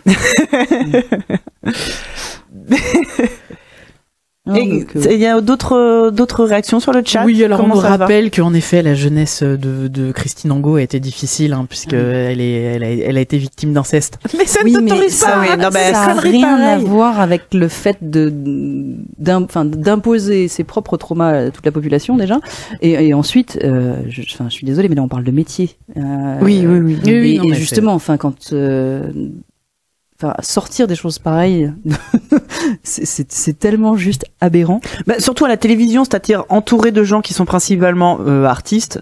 Et qui en plus, il n'y en a pas un pour Ouais, il y dire en a pas un qui sont là. hein. Ah ouais, peut-être. Mais non, enfin, levez-vous, collez-lui une tarte, quoi. Ça puis bah non, moi je suis non, c'était mon plan A. Ouais, non, je sais pas. Donc du coup, euh, comme on a dit qu'il y avait rien, en- enfin que pour notre ministre il n'y avait rien entre Adibou et GTA, euh, le chat nous propose euh, bah, d'adapter, euh, de faire un- une version Adibou GTA où Adibou couperait des têtes en lançant sa casquette, par exemple. Bah, sinon, ça s'appelle. Ça s'appelle Rayman, non? Sinon, non, ça s'appelle euh, Lego euh, Lego Euh, City Undercover. Ouais. Recommandé par ABC. Je pense qu'on vous le recommande à chaque émission, Ouais. mais c'est euh, un des meilleurs jeux pour enfants et pas que, parce que je connais des adultes qui ont essayé d'avoir les 100%. Oui, moi aussi. et euh, c'est un excellent jeu qui était une euh, exclusivité Wii U pendant longtemps. Vous vous souvenez de la Wii U? Et euh, maintenant qui est sorti sur euh, différents supports. Je vous le conseille vraiment. Et c'est un GTA pour il est en ville et il lance sa casquette. Ouais. Ouais, Hein. mais il décapite personne. Non, bah non, mais bon, euh, euh, Bon, il y a peut-être un mode qui va bientôt. euh, Mais mais oui, enfin, nous, nous on le sait, on la connaît la richesse, euh, la richesse du jeu vidéo. Et je sais que euh, autour de moi, dans, ne serait-ce que dans mon entourage, dans ma famille, euh, essayer d'expliquer, déjà expliquer mon métier au départ. Je suis graphiste, maquettiste, euh, directrice artistique. Déjà, c'était déjà très compliqué quand j'ai commencé à travailler dans le jeu pas vidéo. mis tes parents au jeu? J'ai fait ça assez vite. Enfin, mon père, non, c'était peine perdue, mais mais ma mère, je l'ai mise au jeu, Mm. jeu vidéo. Alors, et, euh, et honnêtement, dans certains domaines, Ma mère, c'était catastrophique. Alors, J'ai toujours cette anecdote, mais quand euh, j'ai eu 12 ans, 11-12 ans, j'ai eu une NES. Mhm. Donc je lui, ai- je lui dit, allez, vas-y, euh, regarde, euh, vas-y, essaye. Donc la manette de NES, hein, je vous rappelle, c'est comme un carré avec Mhm. une croix et deux boutons. Et je lui ai mis dans la main, je lui ai dit, il y a- il y a deux boutons, mais tu t'en sers que d'un, ça sert juste à sauter. C'était Mario. Je dis avance, le champignon tu sautes, donc elle avance, elle se prend le champignon, elle me rend la manette, elle me fait c'est trop compliqué. Elle a Alors, plus jamais retourné- retouché un jeu vidéo de sa vie. J'ai j'ai eu ça, mais du coup, comme euh, je suis un petit peu vicieuse, je me suis dit bon, ok, les, tout ce qui est jeu, plateforme, action, en fait, c'est pas bien. Il faut que je lui trouve des jeux où elle peut prendre le temps. Et donc, jeux d'aventure. Ouais. Et donc, je lui ai sorti Monkey Island. Ah là là. Et, et elle a adoré. C'est vrai, c'est cool ça. Adoré. Et elle, elle a fait tous les Monkey Island. Puis, elle a fait aussi euh, les Grim Fandango. Ouais. euh, y compris les vieux, les Zack McCracken et tout, tous ces trucs-là. Ah, c'est les- génial. euh, les Maniac Mansion. Ouais. Enfin, Et, euh, et en fait, elle avait, elle s'est mise à bouffer du jeu d'aventure, mais enfin, elle m'a, au bout d'un moment, moi, je suivais même plus. Elle a fait tous les Sherlock. Ah, je trouve ça génial. et, et elle adorait ça. Donc, euh, donc euh, vraiment, c'était, enfin, à, à 64 ans, euh, elle jouait à des jeux vidéo extrêmement C'est trop régulièrement. bien. Et mais il avait fallu effectivement que je trouve le style. le bon jeu qui allait lui plaire. Du coup, ma mère, je continue. elle, elle, elle a, elle a toujours dit c'est pas son truc, mais elle a vu que moi ça l'était et pour le coup elle m'a toujours encouragée. Elle a toujours eu un regard amusé euh, à me regarder jouer machin. Et quand là elle a eu, euh, elle commençait à avoir des smartphones, elle m'a demandé euh, des trucs à télécharger et elle était, elle est devenue fan d'un jeu qui s'appelle Ruzzle, le jeu euh, comme le bug, le Boggle, là, les jeux de lettres. Mhm. Sauf qu'elle est tout le temps, genre je suis en train de lui parler des fois. Et je, je vois bien que t'es en train de jouer, non? Donc si vous trouvez, alors son pseudo c'est Force Orange. Si vous trouvez Force Orange sur Ruzzle, c'est ma mère. Et elle est balèze. Hein. Et euh, voilà. Et du coup, elle est devenue complètement accro à ce truc. Elle me fait rire. Et c'est devenu un sujet de d'amusement entre Mhm. nous deux. Et je sais très bien que oui. euh, et elle a très bien compris qu'il y a différentes sortes de jeux et qu'il suffit de Mhm. tomber. euh, Et, et j'ai une anecdote à, à propos de mon père qui lui. euh, plus jeune, euh, suivait un peu les bandes d'arcade, enfin occasionnellement au café, machin, qu'il avait une vague idée de à quoi ressemblaient les jeux vidéo. Et, euh, et c'était pour l'achat de la GameCube, je crois. Je m'étais acheté la GameCube. Il était là le jour où je l'ai installé. Je dis bah je te montre à quoi ça ressemble. Je pense qu'il avait pas vu un jeu vidéo depuis. euh, Depuis Pong. Ouais non enfin pas Pong mais Arcanoid Allez. tu vois. Ouais. Et donc je branche. Pac-Man. Et donc je venais d'avoir Soul Calibur. Je m'étais acheté Soul Calibur. euh, Non c'était c'était la GameCube ou la Dreamcast? Je sais plus tout à fait. Je, je suis vieille, je perds la mémoire. Et je branche le jeu. C'est à l'époque où la 3D commençait à pas être trop trop dégueu. Et il regarde, il fait ah ouais. Ah c'est pas mal les jeux vidéo maintenant quand même. Je fais non mais là t'as genre rien vu. Je pense que je le remettrais devant maintenant. Il serait complètement euh, ah mais euh, acteurs. mais, mais j'ai la chance de pas avoir eu de réticence. Il y a toujours eu ce côté euh, ça te passera en grandissant. Bon bah ça te passe pas. Bon bah t'en fais ton métier. Bah ça a l'air de bien se passer, c'est cool. Donc euh, et, et je sais que j'ai un pan de ma famille qui est très justement, alors on en parlait tout à l'heure, qui est très euh, culturel, euh, libraire. euh, il y a une télé chez eux, mais jamais ils l'allument parce que bon tu vois, les enfants faut que ça lise et tout. À la sortie de la Wii, Ouais, à la sortie de la Wii, le Noël qui a, qui a- qui a suivi, donc euh, les réveillons de Noël là-bas, ça me faisait toujours un peu chier parce qu'on a le droit de. D'un seul coup, j'arrive, je vois la Wii posée à côté de la télé. Déjà, je fais. Qu'est-ce qui se passe Que- Quelqu'un l'a oublié chez vous Enfin, c'est. euh, vous savez ce que c'est? Ben oui, euh, on s'est acheté ça. euh, tu vas voir, c'est trop drôle. Tu sais, genre, elle commence à m'expliquer ce que c'est une Wii. Je fais euh, ouais, ok. Et là, d'un seul coup, après deux trois coupettes de champagne, ma ma tante ultra snob qui fait allez tournoi de bowling et on a commencé tous à jouer à Wii Sport et à bowling. C'était trop bien. C'était trop bien parce que c'était la première fois en euh, j'avais quel âge? Enfin, plus de 30 ans de vie que j'ai pu passer une soirée à jouer aux jeux vidéo avec ma famille. Oui, oui, ou peut-être même à faire une activité. Euh, mais c'était cool aussi, on faisait des jeux de société et tout. Ouais. Mais là, c'était trop cool. Et du coup, il me demandait des conseils. Et maintenant, je sais que dans ma famille, euh, pour les enfants, pour les neveux et nièces, c'est moi qu'on appelle. Euh, Ils ont, voilà, euh, j'aimerais acheter un jeu. Qu'est-ce que Eh ben, c'est super cool. Mais vraiment, j'adore. Donc euh, quand on a commencé à me sortir ouais les casual gamers là oui machin je fais non mais vous arrêtez tout de suite vos conneries c'est super Non, tout le monde se met à jouer aux jeux vidéo c'est trop cool Mais oui, et on en a besoin. Ouais. bah, je parle pas, là pour le coup, je parle vraiment pas de, la- pas de l'aspect financier, je parle vraiment justement pour que si on veut espérer qu'enfin les gens nous regardent autrement, ouais que soit comme des, des sociopathes qui assassinent les gens et qui mangent des petits chats, euh, soit euh, comme euh, des gamins invétérés qui, Ouais. qui sortent pas d'une espèce d'éternelle adolescence, il faut justement que tout le monde vienne au jeu. Que mais quel- complètement Et peu importe le moyen, par la porte, par la fenêtre, il faut. et je sais que moi il faut que ça vienne quoi. tous les discours que j'avais pu avoir avaient eu zéro effet et cette fichue oui avait euh, gagné là où Là, moi oui, j'avais les pas jeux sur téléphone, les C'est jeux trop sur cool. Facebook, les. enfin, Ouais. C'est effectivement pas des jeux que je fais moi en tant que que, que faiseuse, mais mais par contre euh, et en tant que joueuse non plus d'ailleurs, mais mais par contre c'est enfin, c'est clairement la porte pour ramener plein plein de gens qui sont timides, euh, impressionnés parce que il y a y a quand même effectivement sur beaucoup de jeux consoles il y a un apprentissage il y a, y a une, c'est difficile. Et Ouais. puis, et puis on, on juge les, les capacités du joueur, pas Mm. seulement de celles des personnages. Et là, du coup, ça peut être intimidant pour plein de gens. Euh, je suis désolée, mais quelqu'un qui a jamais joué à un jeu vidéo, il Ouais. va pas se lancer sur un FPS demain parce qu'il Ouais. sait qu'il va se faire humilier. Et ou alors même s'il essaye, justement, il va prendre tellement cher qu'il Mais- il va plus jamais vouloir le faire. mais rien que la manette donne une Mmh. manette à quelqu'un qu'on n'a jamais vu il y a des boutons dans tous les sens des gâchettes des trucs c'est hyper impressionnant c'est hyper intimidant c'est comme si on te donne une guitare Mmh. on dit alors c'est facile tu fais un accord en ré tu vas voir ben non quoi Non, c'est, c'est, et du coup, effectivement, je trouve ça bien Mm. que ces gens-là arrivent vers le jeu, se rendent compte que ça peut être autre chose aussi. ouais Parce qu'effectivement, avec hélas des médias généralistes, je parle évidemment pas des médias spécialisés, qui ont tendance quand même à peindre euh, une image du jeu vidéo qui est qui est, qui est assez euh, terrifiante et, et, tu, et en fait qui est construite. Il faut quand même savoir qu'à un moment, la télé s'est rendu compte que le jeu vidéo prenait des heures d'antenne. oui, oui. Et comme eux, ils se financent grâce aux heures d'antenne, mais complètement il fallait absolument dire que le jeu vidéo c'était mal, que Ah c'était bah, Satan. Et Eux donc- n'ont aucun intérêt à, à dédiaboliser le jeu vidéo. Ah mais non, Ah bah au non. contraire. ça leur Il pique faut du continuer à la dire que fuite le jeu de vidéo, cerveau c'est- c'est- disponible. C'est c'est mal parce que bah parce qu'en plus à une époque et donc à cette époque-là, la télé elle servait aussi à la console. hein. Donc Oui. c'était vraiment terrible. Et on- en fait, on coupait, on leur coupait la parole pour passer sur, Évidemment. sur la console. Et, et évidemment, bah eux c'était pas possible quoi. Et là même aujourd'hui où on n'a pas forcément besoin de couper la télé pour passer sur la console, euh, bah malgré tout. Pour eux, c'est c'est c'est vraiment euh, c'est une, c'est une perte, c'est une perte financière. Mais ça, ça fait partie de tous ces calculs où on te dit justement l'addiction aux jeux vidéo. Les adolescents jouent deux heures, trois heures par jour. Combien de temps ils regardaient la télé avant Exactement. Alors pendant que leurs parents sont avachis dans le salon en train de regarder la télé. Enfin, c'est ni pire ni mieux quoi. C'est juste Et, et, non- et en fait, c'est mieux. Euh, là, pour le coup, on a des, preuves parce que simplement le fait d'être actif, oui.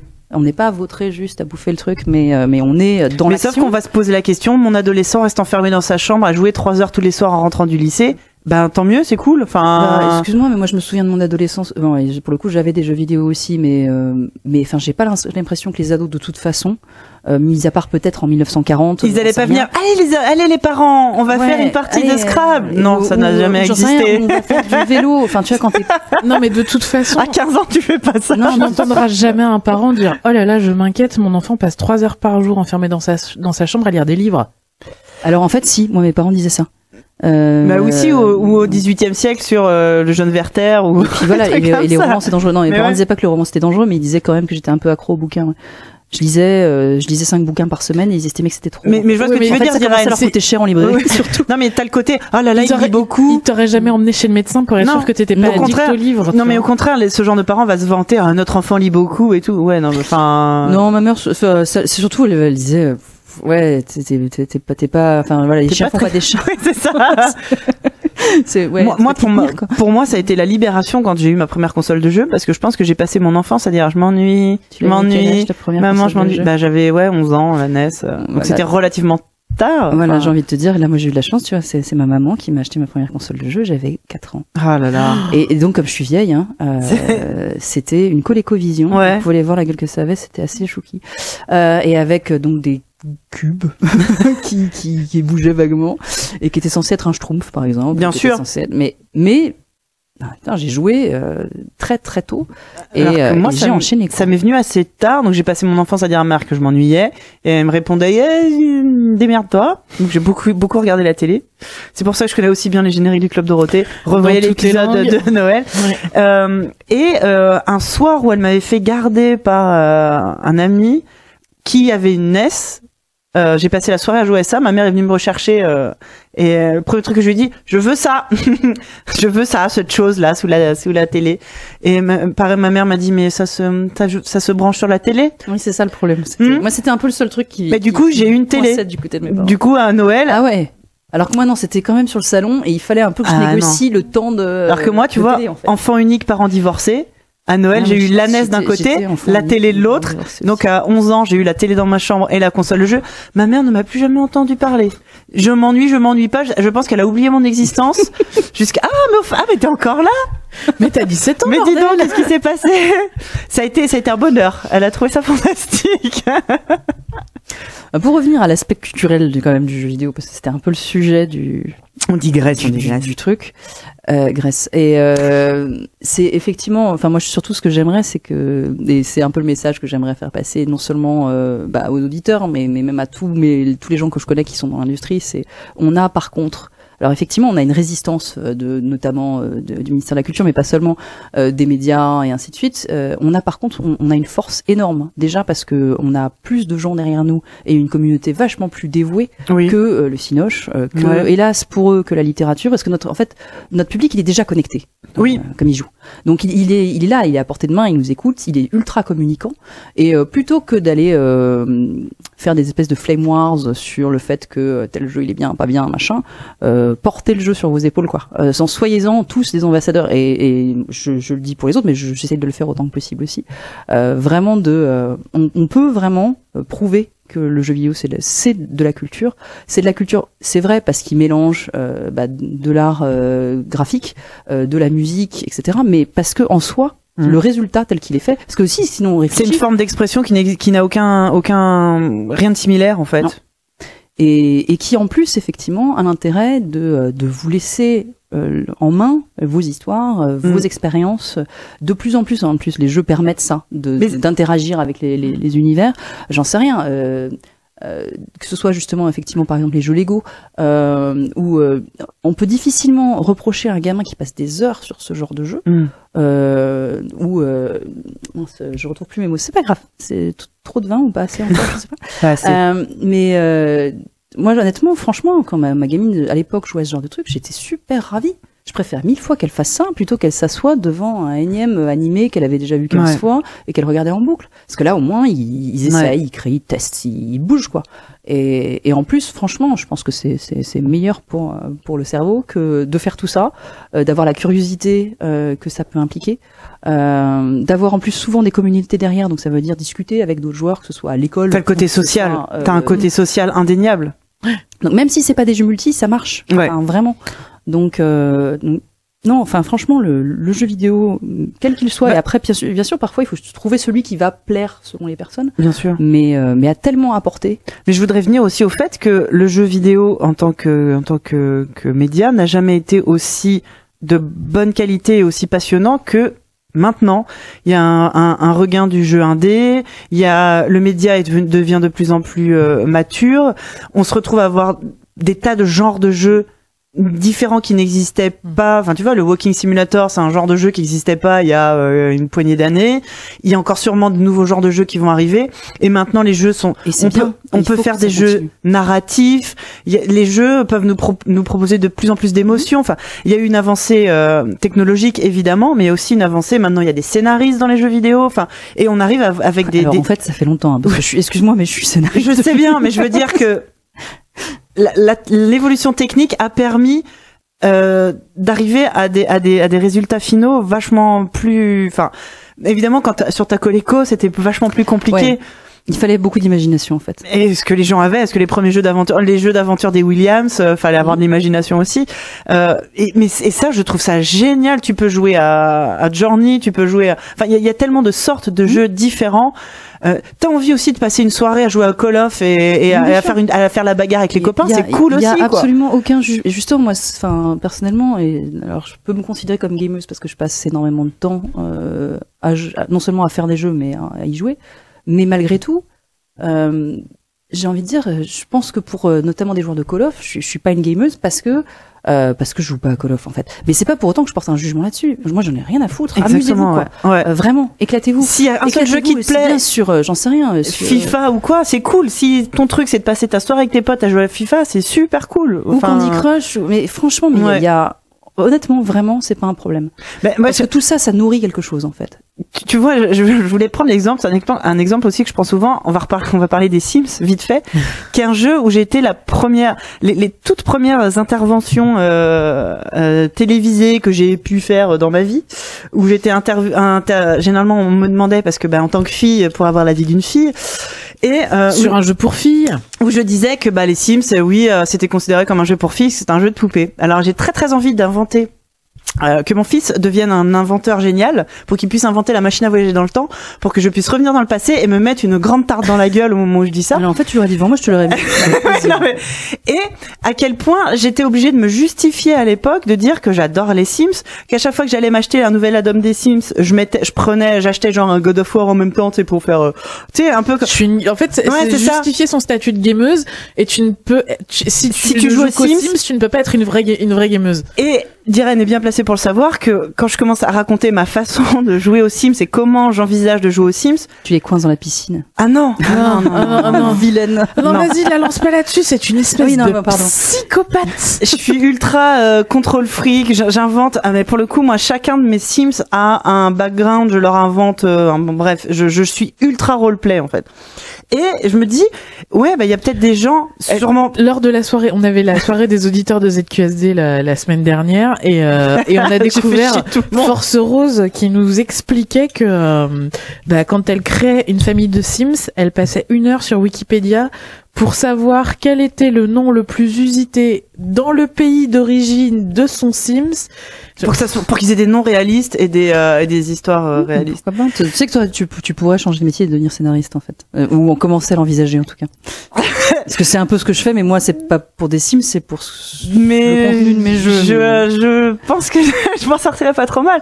Mais le truc, je me dis, c'est que je prends aussi l'exemple de, de, youtubeurs et de youtubeuses. Il y a énormément, la plupart des chaînes YouTube euh, gaming sont des mecs, et les quelques chaînes euh, YouTube euh, présentées, enfin tenues par des filles, sont beaucoup, il y en a beaucoup beaucoup chez les Sims, et ils sont généralement sous-considérés et pas pris au sérieux.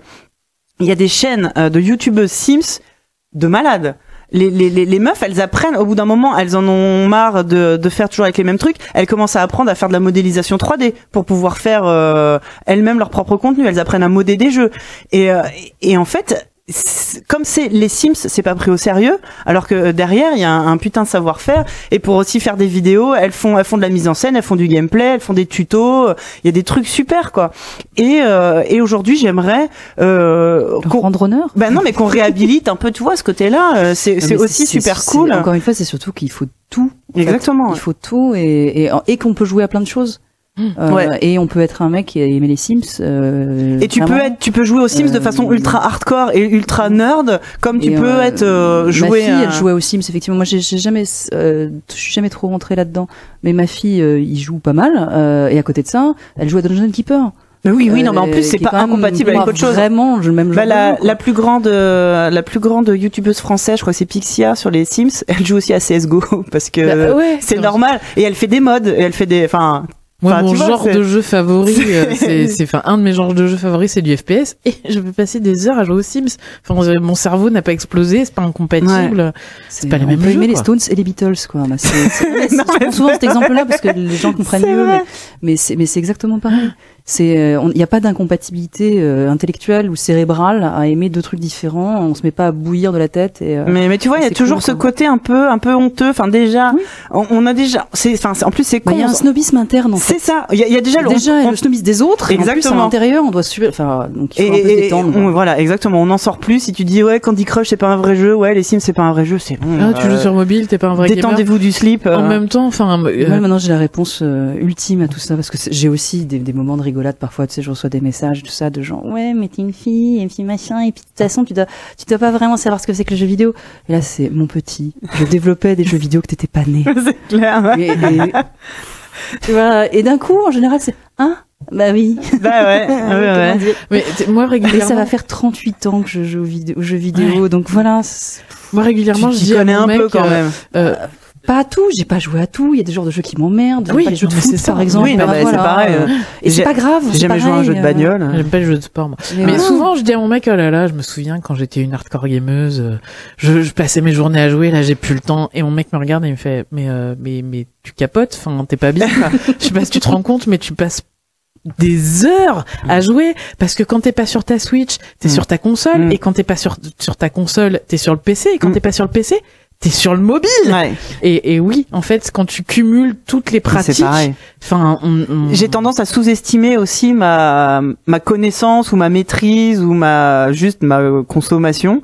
Quand tu vois, t'as des questionnaires, vous jouez plutôt une ou deux heures, deux ou trois heures par jour. Je suis là, non mais je sais pas, il y a combien d'heures dans une journée? Ah bah il y a pas, il y a pas dans le questionnaire. Et puis c'est surtout je fais tout le temps ça, mais que ça soit compte les heures que je passe en- sur mon téléphone? Mais c'est ça. et là ça explose tout parce Mais- que dès que j'ai trois le- minutes dans les dans les transports Mais c'est pareil dans le métro, mais même si c'est pour jouer à un solitaire ou un jeu à la con, je suis toujours en train de, Mm. il faut toujours que je sois en train de, de, de faire un truc, quoi. Le problème, c'est que moi, je me fais mes jeux dans ma tête, en général, dans les transports ou dans les moments. Ah, génial. Ça, toi, t'es un autre. Bah non, mais c'est parce que c'est, ouais, bah là, ton mon métier, un peu. voilà. Donc, moi, je suis là, je- ah ouais, là, ça, je pourrais utiliser un truc comme ça. Moi, je regarde- je je regarde les gens bizarrement. Moi, je regarde euh, par-dessus l'épaule des gens à quoi ils jouent dans le métro.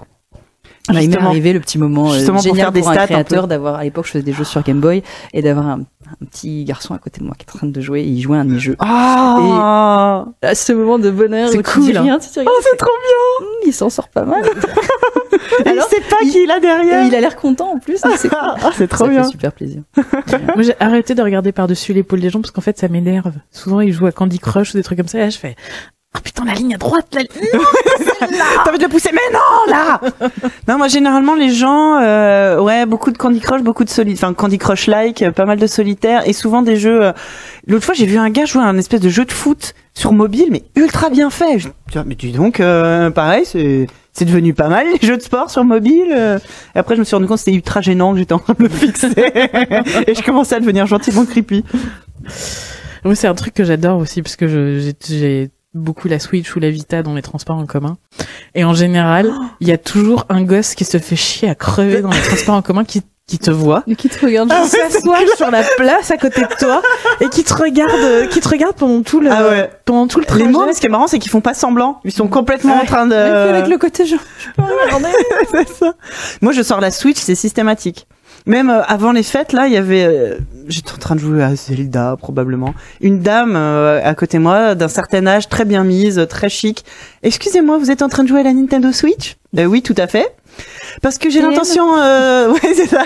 J'ai l'intention d'en offrir une à mon petit-fils euh, là à Noël. Enfin, il m'a demandé ça. Euh, Alors, ah bah c'est joli, ah, c'est grand, dis donc, je m'imaginais pas ça. C'est quoi le jeu? Enfin, Mais genre, elle s'intéressait super. Je trouvais ça trop cool qu'elle s'intéresse. Ah bah ça a l'air bien, merci et tout. J'étais trop contente d'avoir fait ma- ma- l'article à, à cette dame. Oui, c'est-à-dire que pour un média qui est censé isoler les gens, ça crée, Oui, ça quand même, ça crée permet quand même pas mal de liens. connexions. Enfin bref. Et donc, bah, du coup, pour conclure, je pense que euh, on dit souvent que ce qui est, ce qui est de l'art, c'est ce qui provoque des émotions. Et pour le coup, je, pense- je pense que le jeu vidéo, on en provoque quand même. On est quand même pas mal, ouais. Ne serait-ce que de la colère. hein. Mais c'est vrai qu'on est à mi-chemin entre la technologie et l'art. C'est euh, Alors, je sais plus qu'est-ce qu'il me disait. euh, quand on a besoin de, de sous du ministère de la Culture, on est une industrie culturelle. oui. Et quand on a besoin des sous de l'industrie, on est une industrie culturelle. euh, et euh, alors, C'est très bien, euh, C'est- très bien dit. Ouais. Voilà, c'est là, c'est un peu triste. En, en vrai, moi, je pense que surtout, on doit, on doit complètement dépasser ce- cet aspect-là. On, on se fout de savoir s'il y a une industrie ou, Ou une ou de la culture. juste de la culture. Mais, mais c'est clairement un objet culturel qui, qui, qui est dans nos vies depuis quand même maintenant un bout de temps, Bah euh, qui est partout. euh, qui est euh, complètement un reflet de la société. Ça a jamais été aussi facile et aussi peu cher. Qui est un support créatif incroyable qui permet de faire des choses qu'on n'aurait même pas imaginé Mm. euh, même il y a 30 ans. Ouais. Si si, je vous assure. Et, et vraiment oui, pouvoir bâtir des, des, des cités, pouvoir enfin tous les tous les jeux euh, sandbox, tous les Ouais. euh, enfin c'est vraiment des, des, choses absolument incroyables et euh, bac à sable pardon euh, pardon madame le ministre, je le ferai plus. Euh, et et franchement mais un euh, éclatez-vous euh, et, et dites-vous que euh, on a encore tout à créer. Oui. Alors bon, moi je suis vieille et à un moment je vais finir par, probablement par, euh, par perdre la main, même si ça fait un bout de temps que je commence à me dire ça et qu'a priori je m'arrête pas. Donc, euh, mais euh, mais on, a- on vient d'arriver sur un nouveau continent. Ça, Ouais, ça fait ça c'est- fait c'est ça que le début. Vraiment 40 ans qu'on est arrivé là. Ouais. On découvre à peine là, euh, voilà, on vient de découvrir un petit bout du continent. On se dit ah c'est pas mal. Mm. Mais honnêtement, il y a déjà 10 ans, je me souviens quand j'ai monté ma boîte, euh, mon beau-père, donc le, le, le, le- le père de, de, de mon ex-mari, me dit euh, mais mais jeux vidéo quand même, mais vous avez déjà tout fait, il y a plus rien à inventer. Bon bah voilà, c'était il y a 10 ans. Non, et regarde, euh, Le on- crack de 83 où tout le monde a dit jeux vidéo c'est fini. donc, euh, donc voilà, euh, il y a encore plein de trucs à faire et en fait ils se rendent pas compte qu'on a vraiment tout un continent devant nous à découvrir. Euh, au même titre, que c'est que c'est comme si on avait dit euh, dix ans après les euh, après les frères Lumière, Ouais, oh, ouais, les gars c'est bon, hein, ça suffit vos conneries. hein. non mais c'est vrai, c'est rien à ça. faire, On a fait le tour, Vous avez raconté toutes les histoires là. Bon, on a fait quoi? On a fait le mec peint en lune, on a fait le singe géant. Je vois pas bien ce qu'on va faire de plus. Hein, Arrêtons-nous Une là. histoire d'amour, un truc un peu drôle, ça y est, on a fait le tour quoi. bon alors là le problème c'est qu'il y a des gens dans le cinéma français ils les ont pris au sérieux mais euh... désolé j'en rajoute une couche. Très bien. Je suis méchante. Mais je pense qu'effectivement, on va, on va s'arrêter là. Il y aura encore des tas de choses à dire, mais il est bien l'heure de passer à notre rubrique correspondante.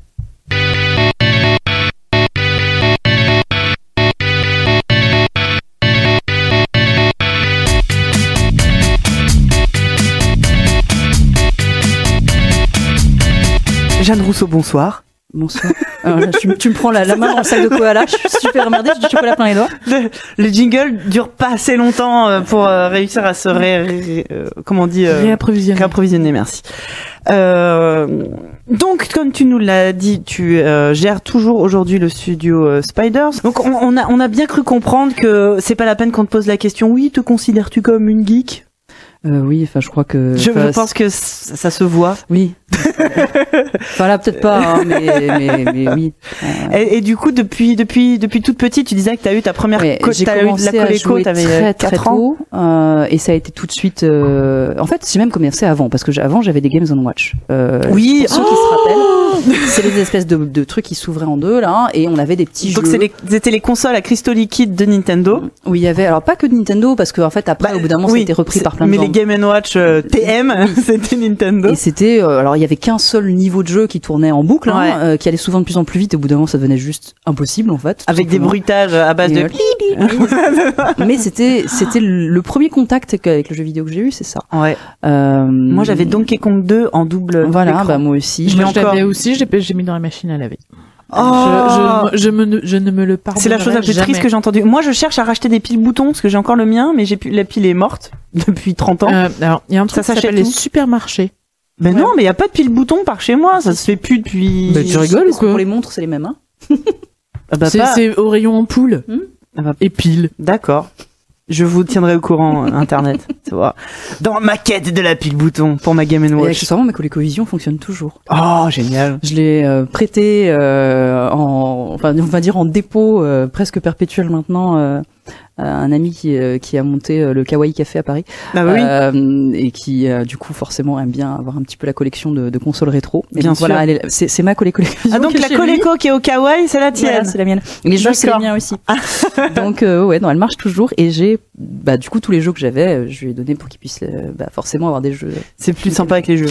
Mais donc, ouais, elle, elle, elle en a vu euh, des, cette, cette console. Ouais. Ah bah ce j'imagine. qui ouais. prouve qu'elle était quand même plutôt costaud parce que, Bah ouais. donc c'était il y a un certain temps et, et elle fonctionne toujours. Et C'était et- Mattel, non la- Non, c'était. euh, Euh, Attends. euh, alors là, tu me poses une colle parce que je dois t'avouer que la, la, c'était pas Mattel, non, c'était. Mattel il y a avait, fait. Il y avait une console. Non, c'est l'Intellivision Mattel. Hmm. Un truc comme ça. Euh, La Coleco. Bah. Moi, je sais que j'avais un, un truc Atari qui se branchait sur la ColecoVision, mais c'était pour lire d'autres types de, de cartouches que la ColecoVision li- lisait pas. Euh, non, c'était un. Ah, je sais pas. Bah, c'était pas genre Coleco. Oui, si, c'est Ouais, ça. Mais non, mais. Mattel, Mattel avait sorti, mais c'est l'Intellivision, je crois, Mattel. C'était l'époque Mhm. où ils ont tous commencé à sortir leurs consoles, là. C'était un peu. euh, Je pense que c'est tout à fait raconté dans Génération Jeux Vidéo années 80 en vente sur jvlemac.com. Faut vraiment que je fasse un, un générique pub. J'ai deux génériques à faire. Un générique pub Prends l'argent. et, euh, et l'autre pour Steven Universe. Bah je euh, j'ai une boîte à faire tourner les enfants. T'es monomaniaque aussi, mais bon. Donc ouais, j'ai commencé à jouer tôt. J'ai eu la chance d'avoir des parents, euh, donc comme je le disais, qui étaient quand même relativement ouverts. Euh, non seulement euh, bon, qui m'ont donc offert cette cette console, mais qui en plus euh, euh, s'intéressaient à tout ce qui était euh, fantastique, euh, SF, euh, fantasy. Alors ma mère était moins là-dedans. Mais bon, elle, pour le coup, elle jouait, hein, donc on peut pas tout avoir. Et, et par contre, mon père, euh, bah, euh, m'a euh, assez euh, vite passé, parce que je, donc comme je disais aussi, je lisais beaucoup euh, les euh, les Tolkien. Donc j'ai une fille qui s'appelle Galadriel, hein, pour ceux qui auraient pas fait le lien. Un petit lien, un indice chez vous? mais qui m'a aussi emmené euh, voir le retour du Jedi à sa sortie et ainsi de suite. Donc euh, voilà, j'ai été euh, très vite nourrie de culture Ouais. geek, euh, enfin ce qu'on considère maintenant comme culture geek. À l'époque, on Ça s'appelait pas comme ça, il y voilà. avait pas de Ça il y s'appelait avait pas pas. de nom, ça s'appelait pas. Euh, moi, je, mais, mais effectivement, j'ai lu euh, très vite aussi du Asimov, etc. Enfin, c'était euh, c'était normal en fait. Ça faisait partie. Je pense que c'est la, la post génération 70. Euh, c'était des choses qui avaient enfin qui étaient euh, inhérents à la culture 70 en Ouais. fait et, euh, et donc euh, on écoutait King Crimson et puis et puis on lisait les mondes du A ou, ou des choses comme ça quoi donc c'était euh, c'était euh, quelque chose dans lequel j'ai été baignée même pareil la, la BD il y avait énormément de BD à la maison alors chez mes parce que pareil mes parents étaient divorcés donc de, de, de chaque côté il y avait des BD Mais ça qui est cool, c'est que ça fait Euh, généralement deux fois plus de BD. Ouais, parce qu'en plus c'était pas les mêmes, ils aimaient pas tout à fait les mêmes choses, donc Ouais. c'était cool. J'avais, euh, j'avais effectivement euh, accès à plein plein de trucs différents. Et euh, en fait, je me suis jamais dit, euh, du moins euh, avant, euh, je pense à- à- avant mes 20 ans ou 25 ans, je suis geek. Parce que Ouais. Parce que je sais pas, pour moi c'était. Bah déjà voilà, le mot c'était ma existait culture. pas. Hmm. Ouais. Et, Et puis euh, c'était assez normal. Enfin, ouais, c'était. ouais, ah oui, moi j'avais l'impression que tout le monde était comme ça. En fait, Ouais. après, je me suis rendu compte que c'était pas spécialement le Mm. cas. Mais j'ai l'impression que tous les On gens de ma génération vite, avaient été, euh, avaient bouffé tout ça, Ouais. étaient, euh, euh, enfin voilà, euh, on écoutait euh, Deep Purple, on- enfin tout ça, c'était c'était assez euh, assez normal. Et et en fait. Effectivement, c'est plus après que je me suis rendu compte qu'il y avait un décalage. Mhm. Euh, que bah, voilà, moi je faisais des parties de jeux de rôle avec les copains, euh, et que mes parents m'ont jamais dit ah c'est mal, tu égorges des petits chats dans le, dans le cimetière et tout. Non, c'était bon, elle fait des. C'est vrai qu'il y a eu ça à une époque. Si Euh, vous êtes, si vous oui, êtes jeune oui. sur le chat, vous savez pas le l'opprobre qui entourait les jeux de rôle. euh. Oh là là. Catherine. Euh, non, c'était Mireille, Mireille Dumas. Ouais, Mireille C'était à l'époque de Carpentras, non De la oui, profanation oui, oui, oui. C'était l'époque où on s'habillait tout en velours violet pour sacrifier des enfants. Que bon, après on s'en est remis, hein, on a arrêté, c'était pas bien, mais. Bah, c'est surtout qu'on mettait du velours noir parce que sinon c'est ça tâche le Ah, sang, ah oui, les éclaboussures. non, c'est vrai que c'est Astuce chez vous. Oui. Et puis en plus, le problème c'est que les taches de sang. Ah, euh, ça part pas. Puis sur le velours, c'est super Ah, relou ça, à voir. Hein, ça, Donc ça, je vous le conseille pas. hein. ne le faites pas chez ne vous. le faites pas. Donc enfin tout ça pour dire que moi j'étais toujours baignée effectivement de culture geek. Euh, alors après euh, la culture geek c'est tellement large en fait vraiment qu'il y a des choses par contre euh, bah, qui où j'ai découvert ça beaucoup plus tard, justement en rencontrant d'autres geeks qui m'ont dit mais ça tu connais, etc. Et, et où bon euh, j'ai découvert parfois avec plaisir ou parfois ça me passait au-dessus de la tête parce qu'on ne peut pas tout aimer non plus. Euh, donc notamment effectivement je suis pas tellement Marvel. euh, Ouais. Bon, c'est c'est- C'est pas alors, grave, hein. Voilà, c'est c'est c'est pas très très grave euh, parce que bah parce qu'à côté de ça euh, je suis assez d'ici donc J'aime bien les... J'adore, sais, le côté... Moi, je suis pas très geek, j'aime pas trop Marvel. Par contre, d'ici, tu sais, là, bam Ouais, non, mais... Ouais, ouais. C'est euh, et puis enfin voilà, moi j'ai tendance effectivement à pas enfermer euh, les choses en Mm. catégories. Euh, et à côté de ça, j'ai une culture classique euh, très très classique puisque donc comme je le disais tout à l'heure, j'ai j'ai fait euh, euh, un doc de lettres classiques. Je, bon, je, suis pas Pourquoi? Euh, Non mais vraiment. en fait, je suis, Je pour suis chose, aussi fascinée depuis que je suis gamine par la mythologie, euh, par les Évidemment. par euh, l'Antiquité, euh, par euh, et les langues mortes. Je trouve ça absolument fascinant. Il y a une espèce de magie là-dedans. Enfin, c'est euh, puis pouvoir dire, dire des incantations en latin. Se dire qu'est-ce que tu crois, mon sang? Le latin, ça sert à quoi? Pourquoi j'ai fait latin? C'est- si Non, je c'était plus pour lire la Bible à l'envers, mais- euh, je suis foutue, quoi. Donc euh, non non c'était vrai c'est c'est vraiment par passion pour tout ça. Euh, et euh, et du coup en plus il se trouve que bah, j'ai commencé à faire du latin comme beaucoup de gens au collège euh, et que j'ai vraiment aimé ça. Et que c'était ça me paraissait facile en fait euh, parce que bah, parce que c'est encore une fois c'est toute une culture que, que je trouve vraiment vraiment passionnante l'intérêt de partir sur les lettres classiques c'est que ça me permettait de faire le pont aussi avec l'histoire de l'art Ouais. et avec l'histoire antique et, euh, et c'était du coup ça faisait quelque chose de vachement cohérent et de super passionnant Et du le coup, problème, c'est qu'au bout de trois ans, excuse-moi, je me suis rendu compte que c'était super passionnant et vraiment j'aurais pu continuer les études pour le plaisir des études. Ouais. Mais j'avais pas du tout envie d'être prof. Parce que ça. Et là, ça, la Ça seule chose. qu'à ça, alors, en fait, ouais. c'était ça. C'est tu, quand quand tu t'es orienté vers ça, tu te destinais à quoi? Euh, bah, peut-être prof, mais mais sans grande conviction, mais surtout c'était Bon, je savais pas trop quoi faire. Euh, honnêtement, les conseillers d'orientation là-dessus, ils n'avaient pas été d'une grande aide. Euh, Big up à tous les conseils J'ai- d'orientation qui se sont toujours plantés. J'étais euh, douée à l'école euh, et surtout c'était facile quoi. Euh, tu vois, j'avais pas besoin de bosser des masses et honnêtement, je grandais plus, je grandais pas grand-chose. Euh, ça pour le coup, ma chérie, j'espère que tu. Tu n'écoutes pas à ce moment-là, tu es allé te Euh, servir à boire. Tu n'as pas elle entendu. le sait, on en a déjà parlé. Et euh, et oui, j'étais, enfin, tu vois, j'avais des facilités. Le, le lycée s'est passé tout seul, et puis je me suis, dit, qu'est-ce que je vais faire, quoi. Euh, j'étais attirée par l'art, mais du, pour mon père, c'était absolument hors de question que je parte dans les trucs artistiques. L'être classique, ça faisait quand même un peu sérieux. Mais Ouais. C'était une manière, tu vois, d'être euh, de réfléchir le temps Mm. de et éventuellement de toute façon au pire tu pourras toujours devenir prof c'est un vrai métier quoi Ouais. Euh, et puis bon évidemment ça ça a raté Tu serais pas là avec nous ce soir, sinon? Voilà. euh, et, et moi, honnêtement, ouais, j'étais pas convaincue. Moi, je voulais être. euh, J'avais envie de faire plein de trucs, mais mais mais pas ça, quoi. Et Bah, en euh, même temps, enfin, je pense qu'on a tous eu ce problème où à 18, 20 ans, t'es censé choisir ce que tu vas faire le restant de ta vie. Pendant les 40 prochaines années. mais alors, euh, en plus, c'est c'est complètement faux parce que c'est on vous met une pression délirante sur l'idée que tu vas choisir un métier pour toute ta vie. Il se trouve que moi, pour le coup, ça fait longtemps que je suis dans ce métier, mais euh, mais parce que j'aime ça. Ouais. Euh, franchement, je connais le nombre de gens que je, ont mon âge aujourd'hui et qui ont changé trois, quatre fois de métier dans Oui, ça c'est évident. Mais Quand en fait, on fait c'est on est vraiment la, on est vraiment la génération. Mais euh, en fait, on était, euh, on était pris en charge par des conseillers d'orientation qui, qui avaient, qui avaient, enfin, qui avaient pas connu les 30 glorieuses, mais qui étaient euh, les héritiers des 30 glorieuses. ouais. Et quand tu prenais un job, quand tu rentrais dans C'était une pour toute ta entreprise, vie, quoi. pour toute ta vie. Ouais, puis avec, avec en plus l'idée que entre temps, après les 30 glorieuses, ben il y avait plus de boulot. Donc du coup, quand t'en avais un, tu t'y accrochais Ouais. comme une tique et puis tu, tu lâchais plus. Ouais, quoi. ouais. Et et en fait, euh, non, détendez-vous. Hein. Euh, vous- Enfin, changez de métier, éclatez-vous. Euh, un de mes meilleurs potes, il était psy, il en a eu marre euh, parce que ça le déprimait. Oui, c'est- voilà. vrai. Euh, il est devenu game designer, puis restaurateur, puis maintenant il est brasseur de bière. Euh, et il, il Cette personne nous intéresse. Ouais, je pense c'est à- quelqu'un d'assez formidable. Je pense à Louis qui est euh, scénariste de BD et lui, il a une formation d'électricien. Enfin, il est, il est scénariste et On, on- dessinateur. on doit connaître le même oui, Loulou, oui, oui. oui. C'est Et- pratique? Quand t'as besoin de changer ton tableau électrique et de faire de la bande dessinée. Non, mais enfin, tu vois, tu, tu peux. Enfin, la- la- en plus, on est dans une société où euh, où on a, on est mobile, on a des technos et tout. Ouais, c'est clair. Se reconvertir, c'est pas, euh, c'est pas la fin du monde. Et en plus, on fait partie de la génération où euh, tous les métiers manuels étaient vachement descendus. Ouais.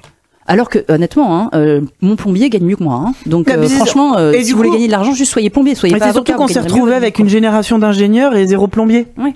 C'est complètement con. Les chaudronniers, putain, mais les chaudronniers, ils gagnent vachement Ouais. mieux leur vie, vraiment, que euh, mais que la plupart des ingénieurs aujourd'hui. Alors que effectivement nous dans les années Donc, c'est 80, on a grandi avec ah toi t'es nul, tu feras un CAP. Voilà.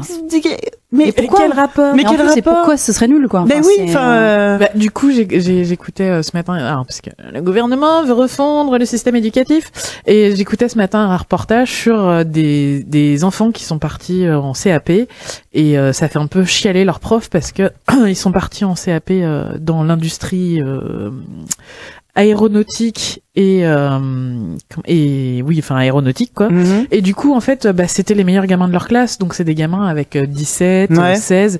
Et quand ils ont dit, bah euh, non, moi je veux partir en CAP, tout le monde a fait, Ah mais pourquoi tu veux gâcher ta vie? Parce que je veux Bah, faire parce- décoller des fusées. Mais c'est ouais, ça, mais je veux mais- construire des fusées, quoi mais mais ouais. C'est pas classe comme rêve dans la vie, quoi. Ah mais tu m'étonnes. Alors, enfin, ouais, non, mais alors ça, on pourrait pareil, on parlait des heures, le côté, non, tu feras un bac S, option latin-allemand, et puis après, bah, Bon, tu- alors ça suffit avec l'option latin. hein. j'ai fait, j'ai fait un bac S avec option latin-allemand. Très bien. Alors, et après, l'allemand, j'en ai jamais et fait. après, j'ai fait une dépression.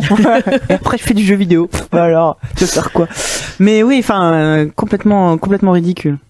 Et donc je me suis vengée après cette, euh, ces, ces trois ans euh, de, de latin et grec. Même si honnêtement vraiment je me suis éclatée, j'ai appris plein de trucs et, Et puis c'est pas, je suis persuadée que ce ne sont jamais des années perdues. Quand après tes études, tu fais Non, un an de quelque chose, deux ans de quelque chose, c'est jamais et perdu parce que tu vois, t'acquiers de l'expérience et quoi, du savoir. D'un imaginaire parce que Évidemment. l'Antiquité descendait pas du tout l'imaginaire.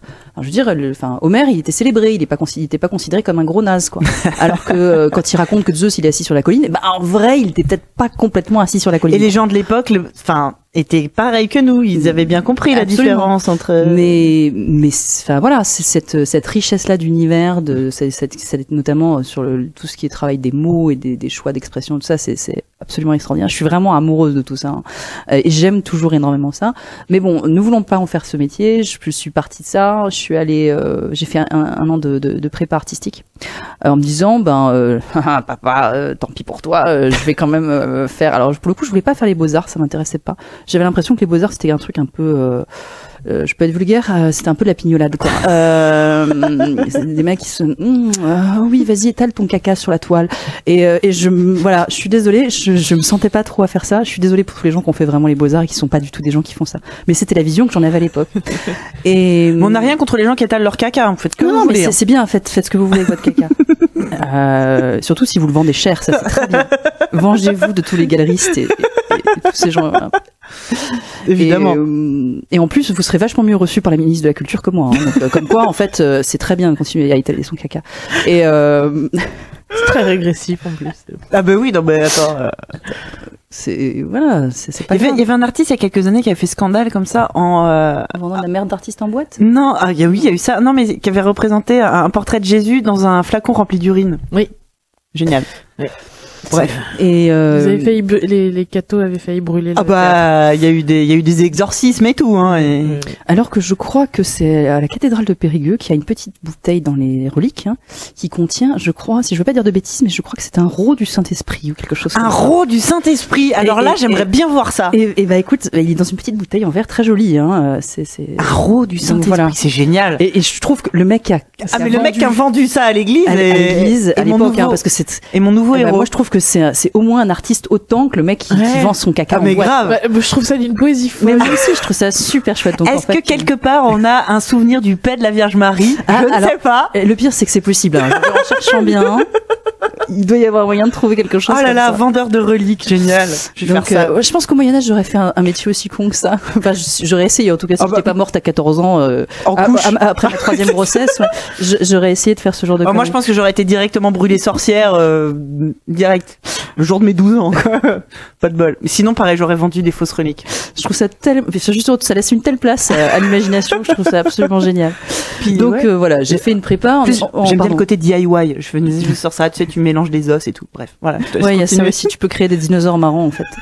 Euh, et, euh, et donc moi je voulais faire de la restauration à l'époque, de la restauration de tableaux, hein, euh, parce que sinon j'aurais pas fait une école d'art. Et euh, et en fait je me suis, en fait j'ai même oublié les concours en fait. Euh, J'étais bien en prépa, on se marrait bien, et puis je suis pas allée au concours de l'IFROA, qui qui est donc l'école qui sert à préparer la, les- le truc de restauration. Donc c'était un peu Ça s'est raté. bien passé le concours, Jeanne, hier? Oh merde Je savais que j'avais un truc à faire Je me suis même pas inscrite en fait, tu vois, c'est c'est vraiment allé très loin. Ça s'appelle un acte manqué, je crois. Complètement. Et puis du coup, à la fin de ça, euh, j'avais plus un rond parce que c'était, j'avais dû payer le- cette école et, et ben c'est une école privée, donc Ouais. j'avais pas trop de sous après. Je pouvais sûrement pas faire une deuxième année, c'était absolument impossible. Et donc euh, j'ai commencé un BTS communication visuelle dans lequel honnêtement je me faisais chier comme un rat mort Euh, et, et complètement par hasard parce que par contre je bossais euh, je bossais pas mal sur euh, sur un PC avec euh, avec Photoshop et euh, déjà même si c'était une version euh, très très antédiluvienne de Photoshop euh, Je crois que je vois exactement quelle version c'est. J'ai commencé à Photoshop 3, moi, donc, Ouais. euh, où t'avais un seul pomme Z. euh, un pomme déjà Euh, Ouais. je, je précise j'avais un vrai ordinateur hein. Ah, ah. J'aime bien. ouais je suis je suis je suis vraiment PC euh, et euh, et puis Express et tous ces tous ces softs là Oh, et saloperie. Vache. ah ouais oui non mais oui c'est ça Ah, ça peu- fait remonter des trucs. C'est ça d'être un dinosaure, hein, ça fait bizarre. Et je parle pour moi, hein, bien sûr, je me permettrai Oui, mais bon, vraiment, J'ai travaillé sur Express les beaucoup premières années de ma carrière. hein. Et c'était vraiment chiant. Hein. Ouais. Euh, Qu'est-ce qui Je c'est bien. InDesign Ah bah oui, quand ils ont sorti une design, j'étais content.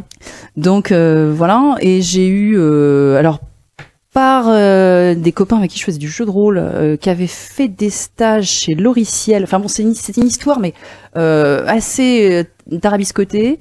Euh, j'ai eu une propale, ils cherchaient en freelance une graphiste 2D pour faire, euh, pour designer euh, des, une sorte de petite mascotte et, euh, et faire un petit peu de montage vidéo. Ce que j'avais appris Director aussi. Euh, Director, c'est l'ancêtre du Flash, tous ces trucs-là, euh, qui permettait de faire des vidéos assez laides, honnêtement, faut dire ce qui est, euh, avec des espèces de scripts et machin, une espèce de vidéos interactives. Mais pff, là là, euh, c'était vraiment la, la, la, paléontologie de la, de vidéo interactive. Et, euh, et donc je me suis retrouvée dans ce plan-là. euh, et c'était une boîte qui se montait de, jeux vidéo. La boîte s'appelait RFX Interactive, qui était même pas encore complètement montée. D'ailleurs, j'aurais desi- designé. Alors sur la demande du boss, euh, un logo que bon, qui était pas bien chouca, hein, faut dire ce qu'il y a, c'était même assez dégueulasse. mais, mais bon, après on fait avec ce qu'on vous demande. Hein, euh, donc euh, c'était un magnifique rayon blanc qui arrivait, qui percutait un CD, puis ça repartait en arc-en-ciel. Tu vois. Waouh Ah, je vois tout à fait. Ah, je, je Ça conceptualise le truc. Ça a avant. jamais été fait avant. Non, non, c'était c'était très très beau, Euh, Ah bah. vraiment. Euh, avec le RFX, avec une grosse police un peu à la Arial, tu vois, au milieu, tu vois, un truc. Et on n'a jamais su pourquoi RFX. Donc il y avait plusieurs, euh, il y avait dans la boîte des, des, Il y avait des rumeurs, non ouais. ouais, dans plein de, de, de propositions un peu bizarres. On n'a jamais su pourquoi RFX. Euh, donc René François Xavier, je crois que c'était la, la, la dernière. je précise, c'est pas du tout le nom du boss. Enfin voilà, ça avait absolument rien à voir. Euh, et je me suis, en fait, au bout de genre deux trois mois à faire des missions euh, un peu en free pour euh, pour lui. Euh, il m'a proposé de, euh, de rentrer dans la boîte pour faire au départ donc des espèces de CD-ROM interactifs, euh, pas très sexy, mais euh, mais c'était moins chiant que ce que je faisais à côté parce qu'à côté de ça donc j'étais en BTS en alternance et je faisais des euh, bah, du visuel mais pour une boîte qui faisait des plannings, enfin plus exactement un soft qui fabriquait des plannings automatiques pour l'éducation nationale. Oh la vache. Je dois avouer que c'était Oh, le fun était. euh, Ah, c'était c'était bien. Le fun est au rendez-vous. Donc, euh, donc j'ai accepté et je suis partie dans ce dans cette boîte. Euh, on m'a pris, j'étais la première salariée de la boîte. Euh, et en fait, euh, assez vite, euh, il s'est rendu compte que les trucs interactifs, machin, c'était, c'était, il était pas spécialement le plus doué pour vendre ça, euh, et que, bah, que finalement, euh, il venait de l'oriciel, il venait du jeu vidéo, bah, il fallait faire du jeu, quoi. Bah ouais. Et donc, euh, il s'est lancé. euh, on a signé un truc sur Game Boy. Euh, au départ, c'était un jeu qui devait sortir sur Game Boy noir et blanc. Donc, j'ai, les premiers graphes que j'ai fait euh, pour du jeu vidéo, c'était sur Game Boy noir et blanc. Ah, Et puis entre temps, la Game Boy Color est sortie. Et donc on a dû mettre tous nos graphes à la poubelle. Et Oh, puis, et puis en faire. Mais c'était cool et c'était une chouette expérience. Et c'était un jeu. euh, donc mon premier, tout premier jeu, c'est Tonic Trouble sur euh, Game Boy Color pour Ubisoft. Euh, voilà ma toute première expérience de jeu. Et ah, je veux dire en tant que que, que, que créatrice, euh, co-créatrice en tout cas. Et, et puis je me suis jamais vraiment arrêtée en fait. Donc euh, pendant plusieurs années, j'étais chez RFX, je faisais donc de la alors Game Boy Color puis Game Boy Advance, hein, parce que du coup on suivait les avancées de Nintendo. Euh, on a eu un projet de euh, euh, sur la toute première Xbox euh, qui est un peu tombé, euh, enfin qu'on n'a pas réussi à vendre en fait. Euh, et puis, euh, et puis à un moment, j'ai commencé à m'engueuler avec le patron parce que, bah, parce que ça faisait plusieurs mois qu'on n'était pas payé parce qu'il n'arrivait pas à signer de contrat, et que euh, certes on était tous jeunes et passionnés, mais moi j'avais une gamine, euh, mon mari, le père de ma fille, travaillait dans la même boîte, c'était le directeur technique. Euh, Oui, il y a un moment, il va pouvoir payer le et loyer quand quand même. euh, il y a pas deux, il y a Ouais. bon, c'est il y a les deux salaires qui rentrent pas et qui en plus il y a un bébé, euh, ben ça commence à plus être marrant du tout. Euh, donc euh, moi comme j'ai une grande gueule, je suis allée le voir en lui disant que c'était pas possible. Euh, je me suis t'avais quel âge à cette. à bah écoute ma fille est née, j'avais 24 ans donc euh, je devais en avoir 25, tu vois, elle était vraiment petite. Et euh, et bon, il nous baladait à chaque fois genre mais oui, mais là non mais t'inquiète pas la semaine prochaine, Ouais. la semaine prochaine. Et puis euh, quatre mois sans être payé. Ah, la vache. Quatre mois sans être payé, ben c'est simple, on avait les impôts qui tombaient, on pouvait pas payer les impôts. Ah. J'ai dû emprunter de l'argent à mes parents, enfin à savoir à ma mère qui a jamais eu un rond devant elle, pour pouvoir payer mes impôts. Oh. Euh, et puis est venu l'anniversaire de ma fille, et là c'était clash, c'est un an, et j'ai pas pu acheter de cadeau d'anniversaire. Oh. Et là ça m'a rendu tellement tellement en colère que euh, j'ai appelé l'inspection du travail, qui m'a Ah dit ouais. mais mais pourquoi vous nous appelez que Que maintenant. Que maintenant. ouais. mais vous êtes dingue et, et le lendemain, j'ai envie de dire quasiment le lendemain, c'était entre guillemets réglé dans le sens où ils ont tous débarqué. Alors, euh, le enfin, ils ont mis la boîte en redressement et euh, et il y a eu droit à tout parce qu'en fait, je me suis, je m'étais rendu compte aussi accessoirement que du coup, on n'avait plus de mutuelle. Ils, ils la prélevaient quand même sur les fiches de salaire dont on ne touchait pas, Ouais, ouais, ouais. mais la mutuelle était plus payée, les charges étaient plus payées. on avait, en fait, on n'avait plus rien. On était à poil. On n'avait plus de chômage. On n'avait plus rien. Donc légalement, on était dans une situation qui était horrible. C'est-à-dire que s'il nous arrivait quelque chose, on était dans une merde incroyable. Et il avait tout euh, gardé sous silence, euh, comme ça. Euh, J'étais jeune et naïve, euh, mais quelque part, ça m'a, enfin, ça m'a aussi euh, fait prendre conscience que c'est pas parce qu'on fait un métier passion qu'on doit tout tolérer. Et Et, ouais. bon, maintenant que je suis de l'autre côté de la barrière et que je suis patron, il est juste absolument hors de question de faire travailler quelqu'un sans le rémunérer, de de pas, enfin, d'avoir ce, type de comportement vis-à-vis de ses salariés. Tout travail mérite salaire. Et, euh, et alors certes, on n'est pas la boîte la plus riche de France, loin de là, et, et voilà. Mais euh, mais merde, on, laisse pas les gens comme ça, quoi. C'est juste absolument impossible. Donc euh, ça m'a. Alors je veux pas dire que peut-être que si j'avais pas vécu ça, je serais devenu un boss horrible. J'en sais, j'en sais rien en fait. Mais euh, mais c'est vrai que ça a été euh, ça a été très très dur sur le moment parce qu'en plus du coup, je me suis fait virer comme une mal malpropre Ah avec certains salariés qui m'ont traité de tous les noms parce que parce que eux c'était leur leur passion quoi Ouais. et que eux ils s'en foutaient ils étaient chez papa maman ou ils étaient dans une situation où c'était pas grave qu'ils aient pas d'argent pendant cinq mois et euh, et eux ils étaient prêts à, à continuer à attendre Ouais. sauf que enfin je veux dire ça ne pouvait pas Enfin, après cinq mois, cinq mois Bah de, non, de- de ouais. non-paiement, c'est que de toute façon derrière c'est la cata. hein. Ouais. fait, la boîte, euh, la boîte a craché. Puis après, donc je me suis retrouvée chez Gameloft. Euh, au tout début de Gameloft, c'est-à-dire que quand j'y suis rentrée, ça devait encore s'appeler Ludi Games, hein, te dire. Et ça a changé de nom, genre une semaine après mon arrivée. D'accord. Euh, Et donc comme graphiste 2D aussi?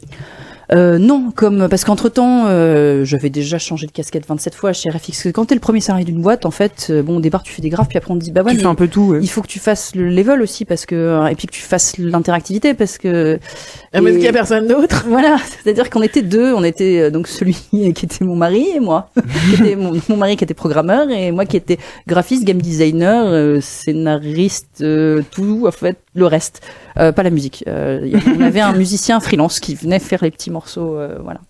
Donc euh, au début c'était ça. Et, et donc je suis assez vite, je me suis assez vite mis au game, au game design, qui était de toute façon quelque chose qui m'intéressait vraiment. Mhm. En fait, le, le fait de venir vers le jeu vidéo, c'était ça. Je voulais réussir à, à, à mélanger ma passion pour l'écriture et la et les systèmes et les règles, etc. Ouais. Et et, euh, et pour le et pour le côté graphique. Et donc en fait, pour moi, c'était un, un média qui me permettait de mélanger un peu tout ce que j'aimais faire. Euh, donc euh, donc j'étais, je me sentais très très à l'aise avec ça. Et donc je suis devenue aussi du coup assez vite quand du coup on a commencé à recruter d'autres euh, salariés chez RFX, euh, bah, j'étais devenue chef de projet puisque Ouais. j'étais la plus ancienne, euh, c'était puis j'avais ma grande gueule et donc ça passait bien. Et euh, et en fait du coup je suis je suis toujours restée plus ou moins chef de projet slash game designer. slash- Alors par contre graphiste au bout d'un moment j'ai arrêté parce que j'ai plus le niveau en fait. Là pour le coup c'est vraiment un truc si t'en fais pas tout le temps tu tu, tu te fais complètement larguer Ouais. sur les softs t'es sûr. Et puis même sur le coup de crayon enfin je veux dire soyons un peu honnêtes euh, j'ai plus le niveau du tout. Mais euh, j'aime bien dessiner maintenant mais c'est pour moi quoi. Pour, ou pour me faire mes petits plans et mes petits bonshommes et machin et je- mais euh, mais voilà. Donc en fait euh, je suis enfin ça fait très longtemps que je fais plus de graphisme. Et quand je suis rentrée chez Gameloft j'y suis rentrée en tant que game designer et producer. Et euh, et j'ai je crois que en un an et demi donc le maximum qu'on pouvait faire en CDD il y a, il y a un 18 mois. message euh, et ben j'ai dû faire 27 jeux sur euh, je sais pas combien de plateformes Ah oui. et dans 49 langues euh, bah oui, c'est, alors faut se rappeler des jeux, hein, c'est-à-dire que c'est, on est juste après Snake, hein, euh, donc c'était vraiment, et en, en un an et demi, on est passé de Snake, donc à peu de choses près, hein, euh, à des espèces de, ouais, des, des, des tout petits, tout petits jeux super simples. Euh, euh, euh, alors déjà il y a le, le Palm qui est arrivé, on s'est mis à faire des jeux sur Ah Palm, oui, oh et donc là on avait de la couleur et des trucs un petit peu plus sympas. Euh, et puis euh, et puis jusqu'à effectivement bon euh, faut pas déconner hein, on est on était loin loin loin mais jusqu'à la Engage le dernier projet que j'ai dirigé euh, c'est Splinter Cell sur Engage Ah là là. vous savez le, le tacos on, on, Oui, on oui, téléphonait comme ça. Euh, mais c'était pour le coup pour pour une console portable, alors c'était un très mauvais téléphone, super mal pensé, mais c'était pas forcément une mauvaise console de jeu par rapport, encore une fois, hein, par rapport à ce qui se faisait à À ce qui se faisait à l'époque, ouais. Et, euh, et donc voilà, j'ai, c'est le, le, le- dernier, euh, le dernier projet que j'ai développé chez euh, chez Gameloft. Et euh, enfin que j'ai encadré chez Gameloft parce que c'était pas moi qui développais. Et, euh, et après, après Gameloft, j'ai fait, euh, si en fait c'est le, le moment où je me suis arrêtée, pendant un, un peu plus d'un an, Euh, J'en pouvais plus en fait. Euh, J'ai vraiment été dégoûtée de l'industrie par an. Ah ouais. bah, RFX déjà la fin avait été euh, violente.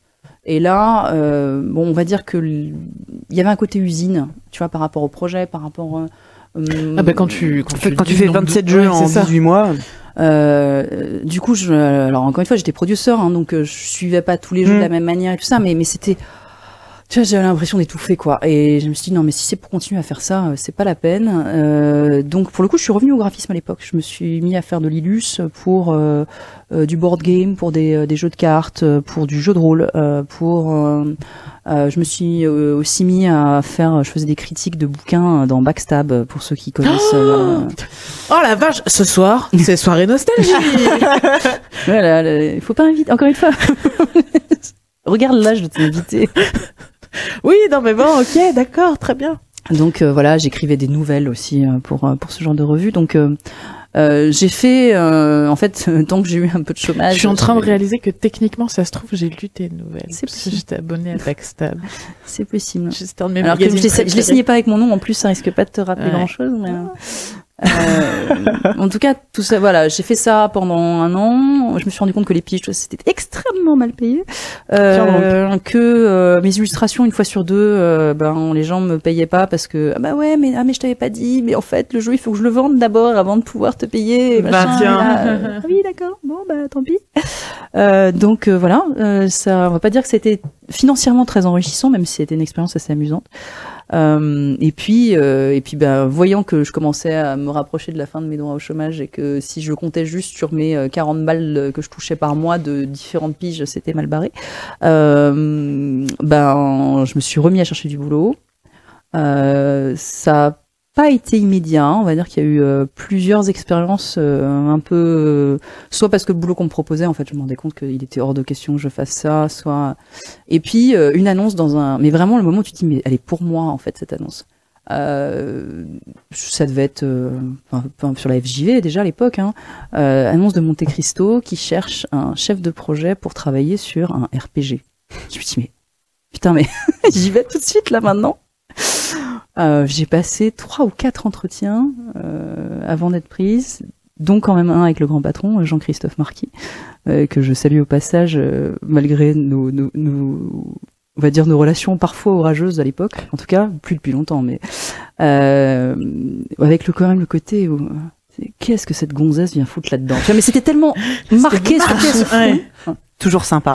Et, et où en fait, bah, l'intérêt, c'est que par contre, quand il m'a dit on le prend, j'avais gagné. Enfin, il était évident que j'avais réussi à gagner son respect. Ouais. Mais Ouais, tu vois, même lui, il, il- il était un peu épaté, tu vois, lui-même de. euh, attends, euh, en fait, euh, parce qu'effectivement, bah, euh, est-ce que tu peux me parler de jeux de rôle? Oui. Alors, Euh, voilà. Est-ce que tu peux me parler de jeux vidéo? Oui. Est-ce que tu as déjà dirigé des équipes? Oui. Donc euh, c'était. Enfin, moi j'ai eu une chance incroyable parce qu'en fait je suis arrivée dans une équipe où il y avait donc il y avait un univers à créer, il y avait un jeu à créer. La seule directive qu'on a eue c'est faites-moi un hack and slash euh, euh, qui plaise aux Allemands.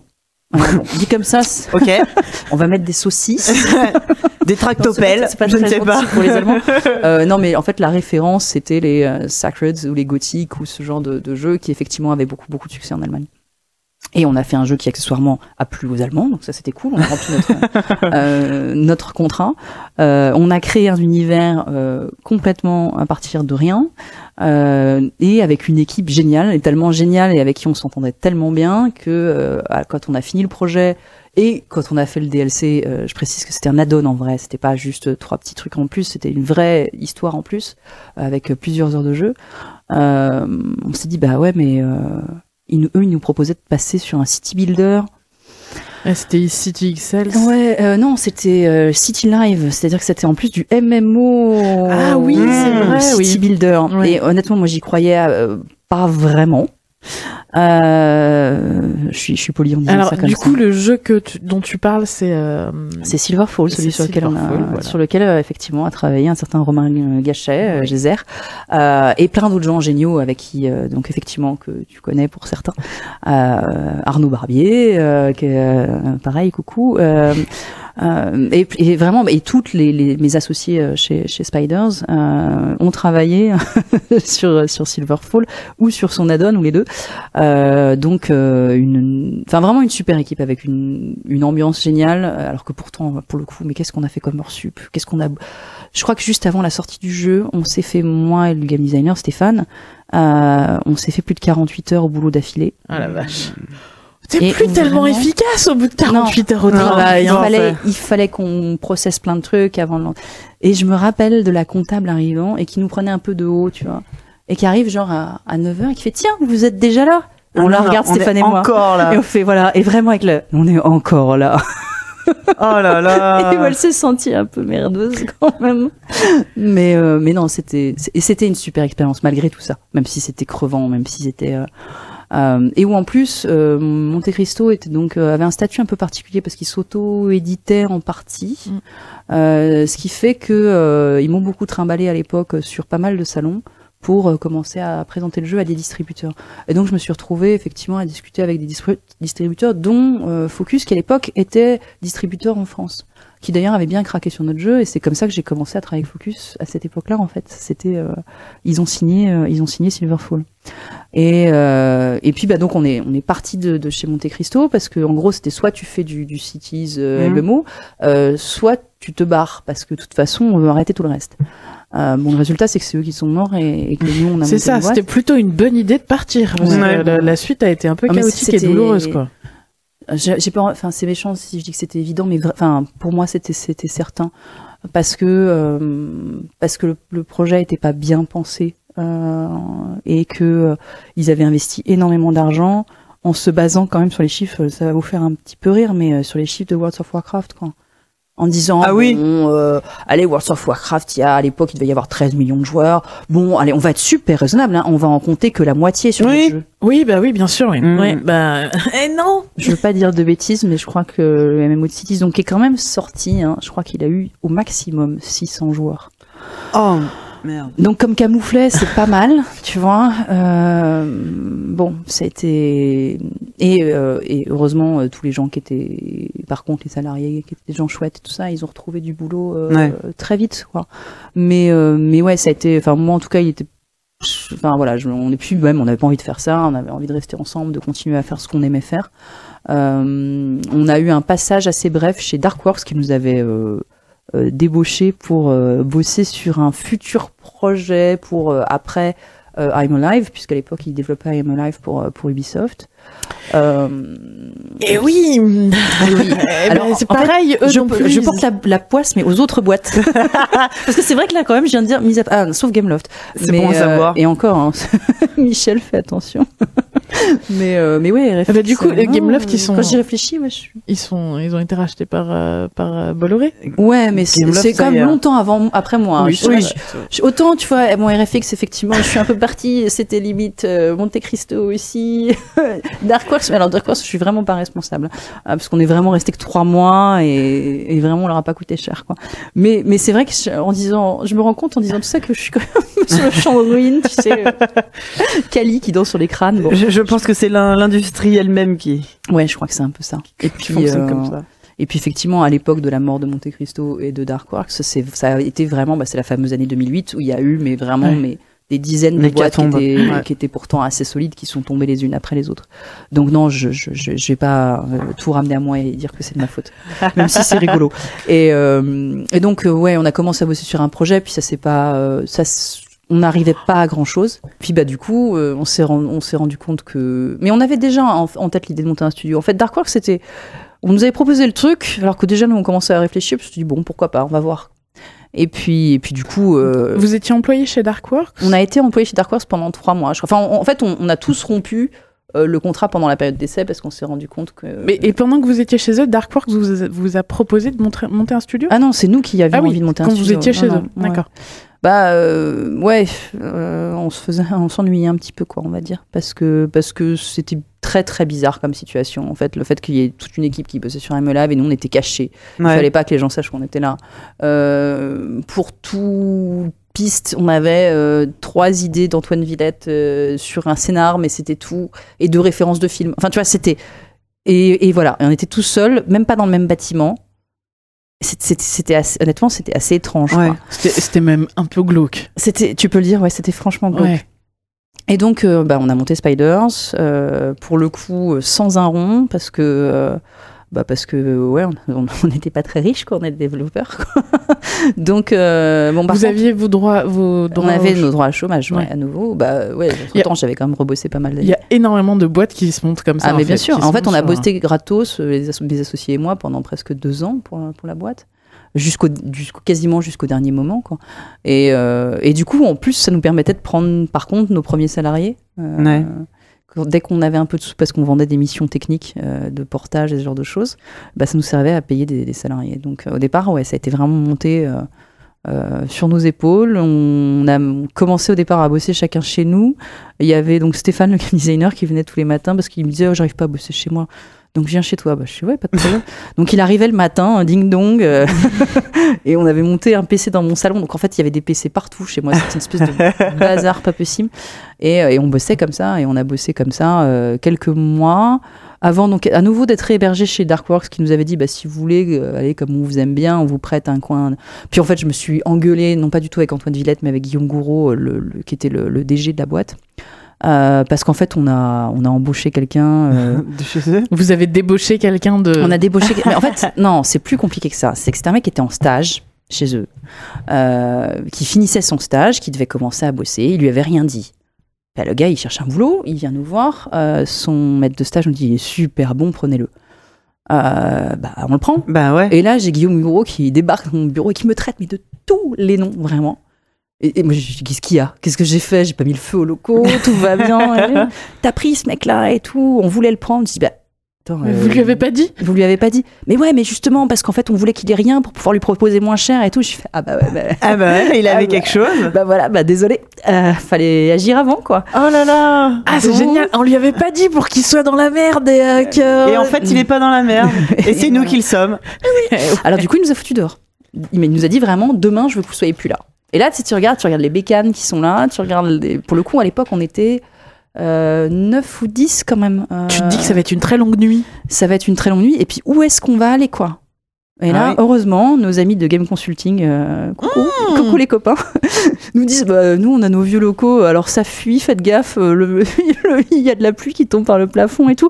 Mais, euh, mais enfin, ouais, vous allez pas rester euh, comme ça, euh, venez chez nous, quoi. Et donc, euh, C'était en quelle année ça? euh, c'était en hiver, non, ça devait être début 2009.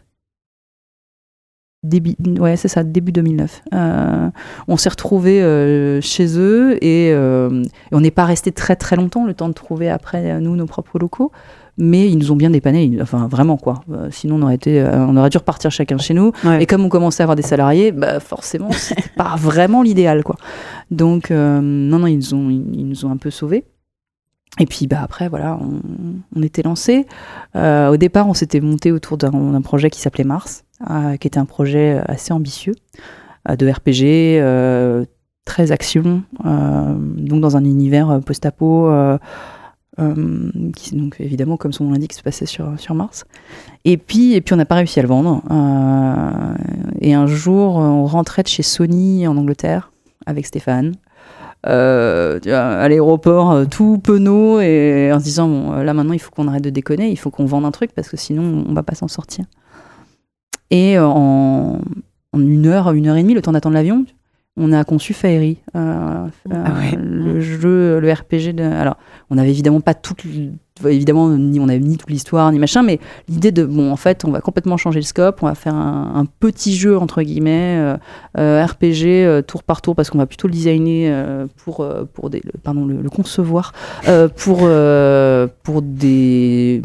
enfants adolescents enfin jeunes ados tout ça. Elle avait quel âge ta fille à ce moment-là? elle avait elle, elle était dans ta cible elle ou- était dans ma cible ouais elle était euh, en bas de ma cible et le temps qu'on finisse le jeu elle comme enfin elle était en plein dedans quoi donc euh, ouais non mais en fait c'était pas tellement T'as euh, pu playtester le jeu sur elle et... en- entre autres, ouais. ouais. Euh, en fait, tous les enfants de Spiders qui étaient à l'époque ont un personnage dans le jeu qui porte leur prénom. Ah, c'est trop chou Euh, donc toutes les petites araignées, euh, comme on les appelle, euh, ont, enfin, ceux qui étaient nés déjà évidemment à l'époque parce qu'on n'avait pas encore le don de double vue, euh, ont leur, un personnage de leur nom dans le jeu.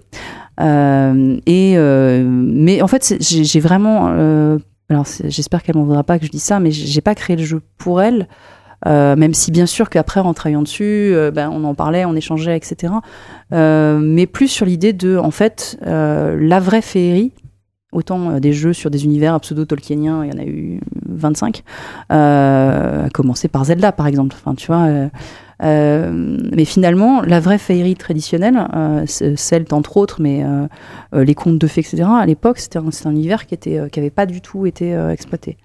Et, et, on s'est dit, bah, il y a un truc à faire. Mhm. Euh, il y a un truc à faire qui peut être peut-être plus facilement, plus, plus accessible en fait avant. Et donc voilà. Et effectivement, on a trouvé. Bah déjà, on a eu le soutien du CNC. c'était un petit jeu, donc c'était pas beaucoup de sous, mais mine de rien, ça nous aidait. Et puis, et puis pour le coup, Focus, qui nous suivait un peu, puis qui Mars nous avait dit, oh, un RPG SF. Euh, puis bon, c'était c'était gros pour notre taille à l'époque. Ça, mm. franchement, on n'y croit pas trop. Mais là, le petit jeu de fait, euh, machin, qui coûte pas cher parce que euh, bah, parce que c'était un petit jeu et machin, bah ok, bon, c'est pas un gros risque. Et on a commencé comme ça. Et on a fini le jeu en 9 mois. c'est pas dégueu. on l'a sorti et ça a plutôt bien marché en fait. C'est un jeu qui se vend toujours. Ah ouais? qui nous, ouais. Alors évidemment, il se vend plus sur PC aujourd'hui que, que, sur console, parce que les, consoles ayant changé de génération, forcément c'est un peu mort, euh, mais qui a toujours son petit succès et qui nous rapporte toujours des royautés aujourd'hui. Alors je précise que c'est bon, on doit, par trimestre, on doit toucher quelque chose entre 6 et 10 000 balles, tu vois, max, mais, mais mine de rien, bah ouais. c'est un jeu quand même qui date de 2009, quoi. Mmh. Et qui nous rapporte des sous. Ouais, c'est cool. Enfin, 2010, je pense. Il est sorti en 2010, je crois. Mais, euh, mais bon, ça, c'est quand, même, euh, c'est quand même relativement plaisant. Et, euh, et puis du coup, euh, comme on a pu prouver qu'on était capable de faire mhm. euh, une production complète, nous on n'en a jamais douté, mais bon, il fallait bien qu'on sache, qu'on prouve un peu ce qu'on savait faire. Euh, ben, on a pu du coup signer Of Orcs Men, qui était le prochain projet avec Cyanide. Là pour le coup c'était du Works for Hire, ils, avaient ils avaient déjà un scénario et un univers. ils avaient commencé d'ailleurs, ils avaient fait un, premier jet de, de démo avec Arkane. Ouais. Et puis, euh, et puis je sais pas pourquoi il l'avait pas fait avec eux. Ou je sais pas ce qui s'était passé entre, enfin, tu vois, entre temps. Toujours est-il que euh, donc ils nous demandent de reprendre complètement le, truc, euh, de rebosser complètement sur le concept, et, et on se retrouve à donc à, à, utiliser eux leur mécanique de, de, de gameplay tactique qu'ils avaient, qui développaient en même temps d'ailleurs pour le jeu Game of Thrones sur lequel leurs équipes étaient occupées à 100%. en interne et, et, nous on faisait donc Forks and Men qui était effectivement leur univers à eux, mais euh, comme ils pouvaient pas mettre des gens euh, dessus en interne, euh, voilà. la collaboration n'a pas toujours été simple, mais on avait, enfin, on n'avait jamais eu un budget de cette, enfin, comparativement à ce tu vois avec Fa c'était juste hallucinant, quoi. et on a pu du coup faire sensiblement grossir l'équipe, embaucher. Bah, c'est le premier sur lequel on a bossé avec Olivier de Rivière, par exemple, notre, notre musicien, le musicien, enfin, je notre Olivier, je... si tu m'entends. Euh, donc oui, non, il n'est pas à nous parce qu'il travaille pour plein, plein de gens, mais, mais ouais, c'est un peu euh, notre musicien fétiche, du coup, je vais dire ça comme ça. Euh, euh, on a euh, aussi euh, bah, commencé à avoir une équipe en, concept art, par exemple en interne, etc. Donc c'est le début en fait pour nous de, on sortait du garage quoi. C'était vraiment ça. et ça, ouais, ça a été, même si pour le coup on n'était pas du tout intéressé aux royautés, c'était pour nous ça a été vraiment un, pas de plus pour prouver qu'on pouvait faire des plus grosses productions. Mhm. Et puis bah après, ça a été Mars Warlocks, ça a été Bound by Flame, qu'on a signé presque en même temps en fait, mais qu'on a développé en, en, double parallèle. Euh, puis Technomancer et, et là Gridfall, donc notre dernier projet. Alors du coup, petit point de chat, euh, on a Simon qui nous dit que les, vrais, les jeux de, du studio Spider sont vraiment cool, mais il se demande pourquoi il n'y a pas de doublage français. Parce que ça coûte très cher. Voilà. Alors, euh, juste pour vous donner une idée, le doublage anglais, là, sur celui qu'on est en train de faire, ça représente 200 000 livres, donc un peu plus en euros.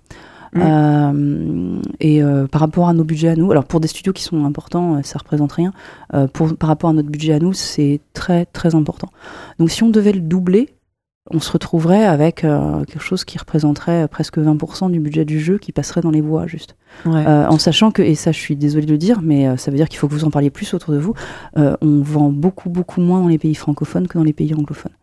Mais le marché est moins gros. Le marché Voilà. francophone en plus. est moins le marché francophone est, est, hélas aujourd'hui beaucoup beaucoup moins gros en sachant que bah, la plupart des, des gens qui jouent à nos jeux dans la mesure où on fait plus des jeux pour enfants parce que bon en même temps Fairy il n'y avait pas de voix du tout. Donc comme ça il n'y avait pas de jaloux hein.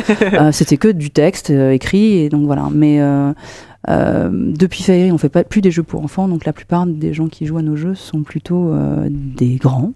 Normalement ils ont plus de 16 ans. Et, et donc normalement ils sont relativement à l'aise avec euh, les séries et autres en anglais sous-titrés puisque par contre les textes Oui. Euh, sont bah, nous de toute façon on les écrit en français hein, en vrai Euh, donc à la base la, la vraie VO des jeux, de tous nos jeux C'est du français. c'est le français Mais oui, en fait, euh, puis le, donc le doublage, ça coûte hyper cher. C'est pas faute de l'avoir répété. Mais euh, en plus, euh, vos jeux sont assez narratifs. Et, euh, et plus les jeux sont narratifs, plus Plus il y a du plus doublage. il y a du doublage, Euh, ouais, et Et- ça coûte cher hein. et plus ça coûte cher en traduction, et plus ça coûte cher en. nous sur, Parce que le euh, sur doublage- Gridfall c'est plus de 200 000 mots pour donner une idée c'est monstrueux. Euh, juste pour vous donner un comparatif, euh, Technomancer, à la fin, parce que donc c'est moi qui ai écrit, on va dire 90% des dialogues en français. Euh, à la fin, je me suis demandé ce que j'avais écrit, parce que en fait, dans un jeu, on se rend pas compte parce que c'est des dialogues dans tous les sens, Ouais. des embranchements, etc., etc. Donc en fait, la masse complète de dialogues, on, on la voit pas en fait. Donc j'ai exporté dans un fichier tous les dialogues. Ouais. Et en fait, bah, il y a plus de mots y a dans Technomancer euh, que dans le voyage au bout de la nuit. Juste. euh, Et, et pour donner un ordre d'idée, ça représente à peu près deux tiers d'un triple A. Mm. Donc euh, un, un gros jeu, euh, les, les gros blockbusters, c'est euh, environ 300-350 000 mots. Donc oui, ça fait à peu près deux tiers. Enfin, ça dépend des, des triple A, hein, parce a des triple A où ils parlent pas, ou très peu. Oui, et enfin, je je pense à des trucs un peu narratifs, euh, comme par exemple un jeu Ubisoft. Hmm. Prenons un exemple au hasard. un exemple au hasard. Enfin, Mais- Just Dance, c'est un jeu Ubisoft et il parle, il y a pas Ouais, mais 300 000 c'est- mots. C'est pas un triple A, tu vois. C'est euh, c'est c'est- ils sont- c'est- c'est pas c'est pas la même machine de guerre. Mais il faut pas oublier que quand on fait du doublage, il faut donc il faut faire traduire évidemment, mais ça c'est le cas aussi s'il y a des sous-titres. On fait il faut payer les acteurs, mais il faut aussi payer le directeur artistique. Et le puis on ne prend pas les mêmes acteurs aussi. hein. On peut pas se payer Bruce Willis pour faire. Ah, enfin, Alors on a des super acteurs par contre. même, mais- même, même euh, sans prendre des têtes d'affiche, enfin, le- un acteur Mm. qui passe euh, une journée en studio, ça coûte extrêmement cher. Il faut payer le directeur artistique tout le même temps pour le diriger, le Ah bah, l'ingé pour son vous pour- donner une idée, Gridfall, prendre c'est deux mois et demi de studio tous les jours. et il faut payer l- la location du Ouais. studio. Enfin, c'est des coûts qui sont. Et puis euh, moi, je peux pas passer deux mois et demi en studio faramineux. d'affilée en fait. Donc du coup, on est obligé de le couper en petits morceaux parce que bah, parce que moi j'ai aussi le studio à encadrer et que si je m'enferme deux mois et demi avec les acteurs dans le studio, euh, bah la boîte, je sais pas, ils vont commencer à faire des feux de camp des locaux. euh. ça, ça- bon, en vrai non, ils, ils sont très sérieux, mais mais voilà, il faut quand même que je fasse un peu de gestion derrière et si je la fais pas, euh, ça risque de- de- d'aller dans le mur à un moment. Et puis parce qu'en plus, je suis un peu nécessaire sur d'autres postes dans, dans le jeu, donc euh, euh, ouais, c'est, il faut vraiment se dire deux mois et demi, tous les jours, euh, entre 9h et 18h. Euh, À faire bah, que ça. À faire que ça. Donc, euh, c'est, c'est quand même énorme en fait. Ah Enfin, oui, ça oui, représente vraiment une Et masse. puis euh, le, le marché français, c'est pas le marché. Je pense que si, en termes de localisation, c'est pas forcément le premier marché que tu localises. Je pense Non. que les Allemands euh, achètent plus Euh, oui. déjà. Alors les Allemands, oui, clairement. Euh, les Allemands et puis euh, l'Espagnol. Alors pas tant parce que les Espagnols jouent plus, mais parce que l'Espagnol est parlé bien ailleurs qu'en Espagne. Bah oui, c'est ça, t'as Genre toute l'Amérique du du Sud. Voilà. Et genre aussi dans le sud des États-Unis. Euh, Oui. Oui, à bah Miami, on parle plus espagnol qu'anglais. hein. Euh. Donc euh, voilà. Donc c'est bah oui c'est vrai c'est oui bah oui je comprends que les gens qui ont des problèmes euh, pour lire les sous-titres euh, et déficit parce que Simon nous dit qu'il est déficient visuel et que comme il est un peu une bille en anglais il est un peu embêté mais euh, eh ben il faut se mettre à l'anglais Simon je, je n'ai pas d'autre solution En plus, c'est toujours utile en vrai. Ouais. C'est, vraiment, euh, c'est vraiment une langue qui est très utile. Et euh, donc, ouais, faites-le. Moi, je sais que bon, ma fille est dyslexique et, et du coup, l'anglais c'est dur parce que c'est une langue qui est très très difficile pour les, pour les dyslexiques. Et en fait, euh, honnêtement, euh, ce qu'il. Alors, à l'écrit, c'est toujours très difficile, mais à l'oral, maintenant, elle s'en sert, vachement mieux. À- avec, pour trois trucs Queen, parce qu'elle est fan de Queen depuis qu'elle est toute petite, euh, et donc euh, bah, Pour comprendre elle- les paroles. elle- voilà, comprendre les paroles, et puis parce que parce que pour le coup, c'est ils articulent bien, hein, Ouais. c'est- assez compréhensible, et donc euh, entre quand elle avait trois ans et qu'elle chantait ça en yaourt et que ça ressemblait à rien, et le moment où elle, elle a eu envie de comprendre et de pouvoir vraiment dire les vrais mots, du coup, elle ça l'a encouragée. Les séries. Euh, Ah y oui. compris animées, hein, je- on n'est pas obligé de regarder euh, un petit euh, Game of Thrones, quoi. On peut regarder des trucs intermédiaires. C'est un peu comme le jeu vidéo, il n'y a pas que Adibou et GTA.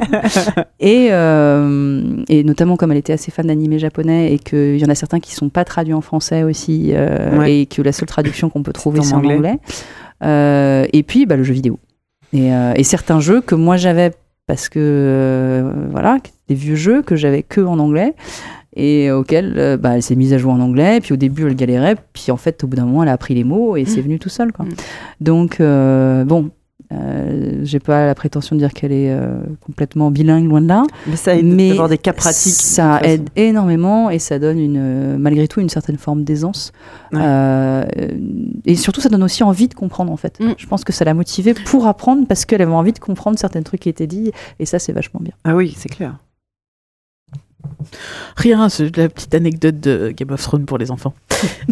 Oui. Parce que pour euh, la petite histoire, on a un de nos invités qui nous a raconté que euh, il avait un de ses- Quacos, pour pas le nommer, Voilà. de l'apéro du capitaine. Une- Sa une- femme, bah, un soir où il est rentré, bah, je pense après l'enregistrement d'un de, d'un de ses podcasts qui se termine à environ euh, 4 heures du matin. 4 heures du mat, il rentre euh, dans le salon, la télé allumée sur Game of Thrones, sa femme endormie, écroulée sur le canapé et la gamine qui devait pas être bien vieille à l'époque, en train de religieusement regarder la télé. Alors qu'il arrive, il éteint tout, il réveille la femme et il commence à dire à la gamine mais t'as vu quoi? Et ils ont essayé de la faire parler, ils ont réussi à comprendre qu'elle avait en- regardé environ un ou deux un, épisodes. Un épisode et demi, ouais. Et à dire mais t'as mais t'as vu quoi? Enfin il s'est passé Et quoi? il pensait que ça s'était bien passé jusqu'à ce que la maîtresse leur ramène des dessins de, un peu sanglants. hein. de, de genre découpés, de, de Je sais bref, pas trop ce qu'elle a vu. Ouais, c'est mais- ça. Bah, c'est ça, c'était euh, un dessin de deux, deux monsieur dans un lit. Ça... Et après, des gens avec euh, pas, de- pas de tête ou pas de bras ou pas de. Et qui avait eu une discussion comme ça. Mais euh, com- comment ça se fait? Ah, on, ne s- on ne sait pas. Aucune idée. quelle imagination? Voilà. Quacos, on pense à toi. Ce moment, euh, ce- ce- ce- ce- ce- cet échec. Bref. Mais euh, et donc du coup, comment est-ce que comment t'as t'as- parce que maintenant on sait comment s'appelle la culture dans laquelle t'as baigné et qui est la culture geek. Comment est-ce que t'as transmis ça à ta fille ou pas d'ailleurs? Bah, quand elle était petite, je l'appelais mini geek euh, parce que Autrement donc, que par l'état euh, civil. Voilà, euh, parce que bah oui, elle est comme je le disais, elle est un peu née avec un pad dans les mains. euh, donc puisque son papa était euh, à l'époque, euh, c'était programmeur sur sur nos projets. Moi, j'étais graphiste slash game designer slash chef de projet slash un peu tout ce qui tout ce que les autres voulaient pas faire. Mais en tout cas, on baignait dans le jeu vidéo. Euh, et donc, oui, il y avait plein de consoles Vous à la auriez maison. pu laisser le travail à la, au travail, tu vois, ne pas le ramener à la maison. Euh, bah, en fait, c'est bien le principe, c'est que je crois que quand on est là-dedans et qu'on accepte de pas être payé pendant cinq mois, c'est que c'est une passion, quoi. et que euh, et que autant l'un que l'autre, on en avait besoin. Euh, Moi, je faisais des parties de jeux de rôle. Là, je parle de jeux de rôle sur table, hein, euh, donc avec mes joueurs autour de moi, et j'avais la, la minette Sur les genoux. sur les genoux, voire tu sais juste avec un, un foulard ou un truc tu sais pour la maintenir quand elle dormait. Et d'ailleurs, un de ses premiers mots autres que papa maman, ça a été quatre. Et en fait, le lancer de dés. le lancer de dés. Et en fait, un jour, elle attrape un dé. C'était pas du tout. euh, évidemment, ça n'a pas fait 4 parce que par contre, elle avait quand même pas la, la capacité à lire les chiffres sur les dés si tôt. Elle a lancé le dé à la tête d'un joueur d'ailleurs en lui criant 4 et, euh, Depuis, on l'appelle 4. et donc euh, voilà. Et elle faisait aussi les marionnettes derrière l'écran de, de maître de jeu en fait. Euh, donc il faut imaginer une toute petite bonne femme avec des toutes petites menottes qui, alors que moi j'étais en train de, de- de- un peu en faisant du Cthulhu ou un truc un peu glauque, tu sais. Et là on entend un siphon. et là tu sais que c'est foutu. Tu vois tous tes joueurs complètement hilar. Et voilà, c'est toute ton ambiance que tu as montée soigneusement et Ouais. complètement ratée. Mais donc voilà, oui, non, ma fille elle a été élevée là-dedans. Donc moi, tout ce que je note, c'est qu'on peut faire du jeu de rôle avec des enfants. Et je me Ah dis, oui, complètement. trop attendu. Complètement. Ouais. Et tu sais qu'en fait, ce qui est génial, c'est qu'elle a tellement eu l'habitude d'être euh, entourée comme ça par des gens autour d'elle qui, qui parlaient, qui jouaient, qui rigolaient, etc. Elle, elle dormait quand c'était pas sur moi. Elle, J'avais, tu sais, j'avais une sorte de petit, euh, euh, de petit transat à côté. Elle se mettait là-dessus et tout. Euh, elle, même encore aujourd'hui, elle dort Quand elle a envie de dormir, elle dort partout. Ah, ça c'est cool. magique. Euh, au mariage de- de- d'un ami, bon, elle était un peu plus jeune, mais elle devait avoir, je sais pas, euh, 13 ans. À un moment, elle me dit, je suis fatiguée. On était euh, enfin, dans une salle où il y avait la sono à donf, etc. je pose mes manteaux par terre, elle se met dessus, elle dort. C'était comme dans une boîte de nuit. Hein. Ouais. Elle dort. Ouais, ouais, c'est bien, ça, c'est pratique. Et euh, bon, c'est c'est ouais, c'est pas mal. Tu fais des gamins qui sont super adaptables, qui sont super ouverts, qui ont une imagination du coup qui est ouverte à tout parce qu'ils ont toujours été baignés dans ces univers-là. Euh, et, et ouais, ça fait des, ça fait honnêtement, ça fait plutôt des gosses très très chouettes quoi. Ouais, tu m'étonnes. Euh, après, en animé à l'époque, euh, moi je me souviens que le- bah, j'avais un DVD de, de l'étrange journal de Mr. Jack, qui était le seul animé que j'avais pour moi en fait. Et du coup, quand elle a commencé à dire tu sais, qu'elle voulait regarder des trucs, bon, bah, je lui mettre ça. Elle était petite. Et puis elle adorait. Ah oui. Euh, Elle connaissait toutes les chansons par cœur. Alors ça aussi, ça fait des situations assez rigolotes. tu te retrouves, au, je me souviens très bien de supermarché. Et avec la gamine à la main, tu vois, on faisait les courses. Et il y a quelqu'un qui passe et qui fait Mais où est machin? Et elle répond Peut-être qu'il est mort. Et, c'est- Et là, il regarde la toute petite gamine, toute mignonne, avec cette, cette bouille de bébé. Tu vois, je- bon, bah non, voilà. Mais que devient Jack? Mais que devient Jack? Eh ben, mais en plus, je, je, sais- je crois qu'on en avait parlé, mais enfin, l'étrange Noël de Monsieur Jack, moi, je l'ai pareil, je l'ai, je l'ai, je l'ai montré à mon fils il- l'année dernière, donc il avait 4 ans, et son père était en mode, Ah, mais c'est beaucoup trop glauque.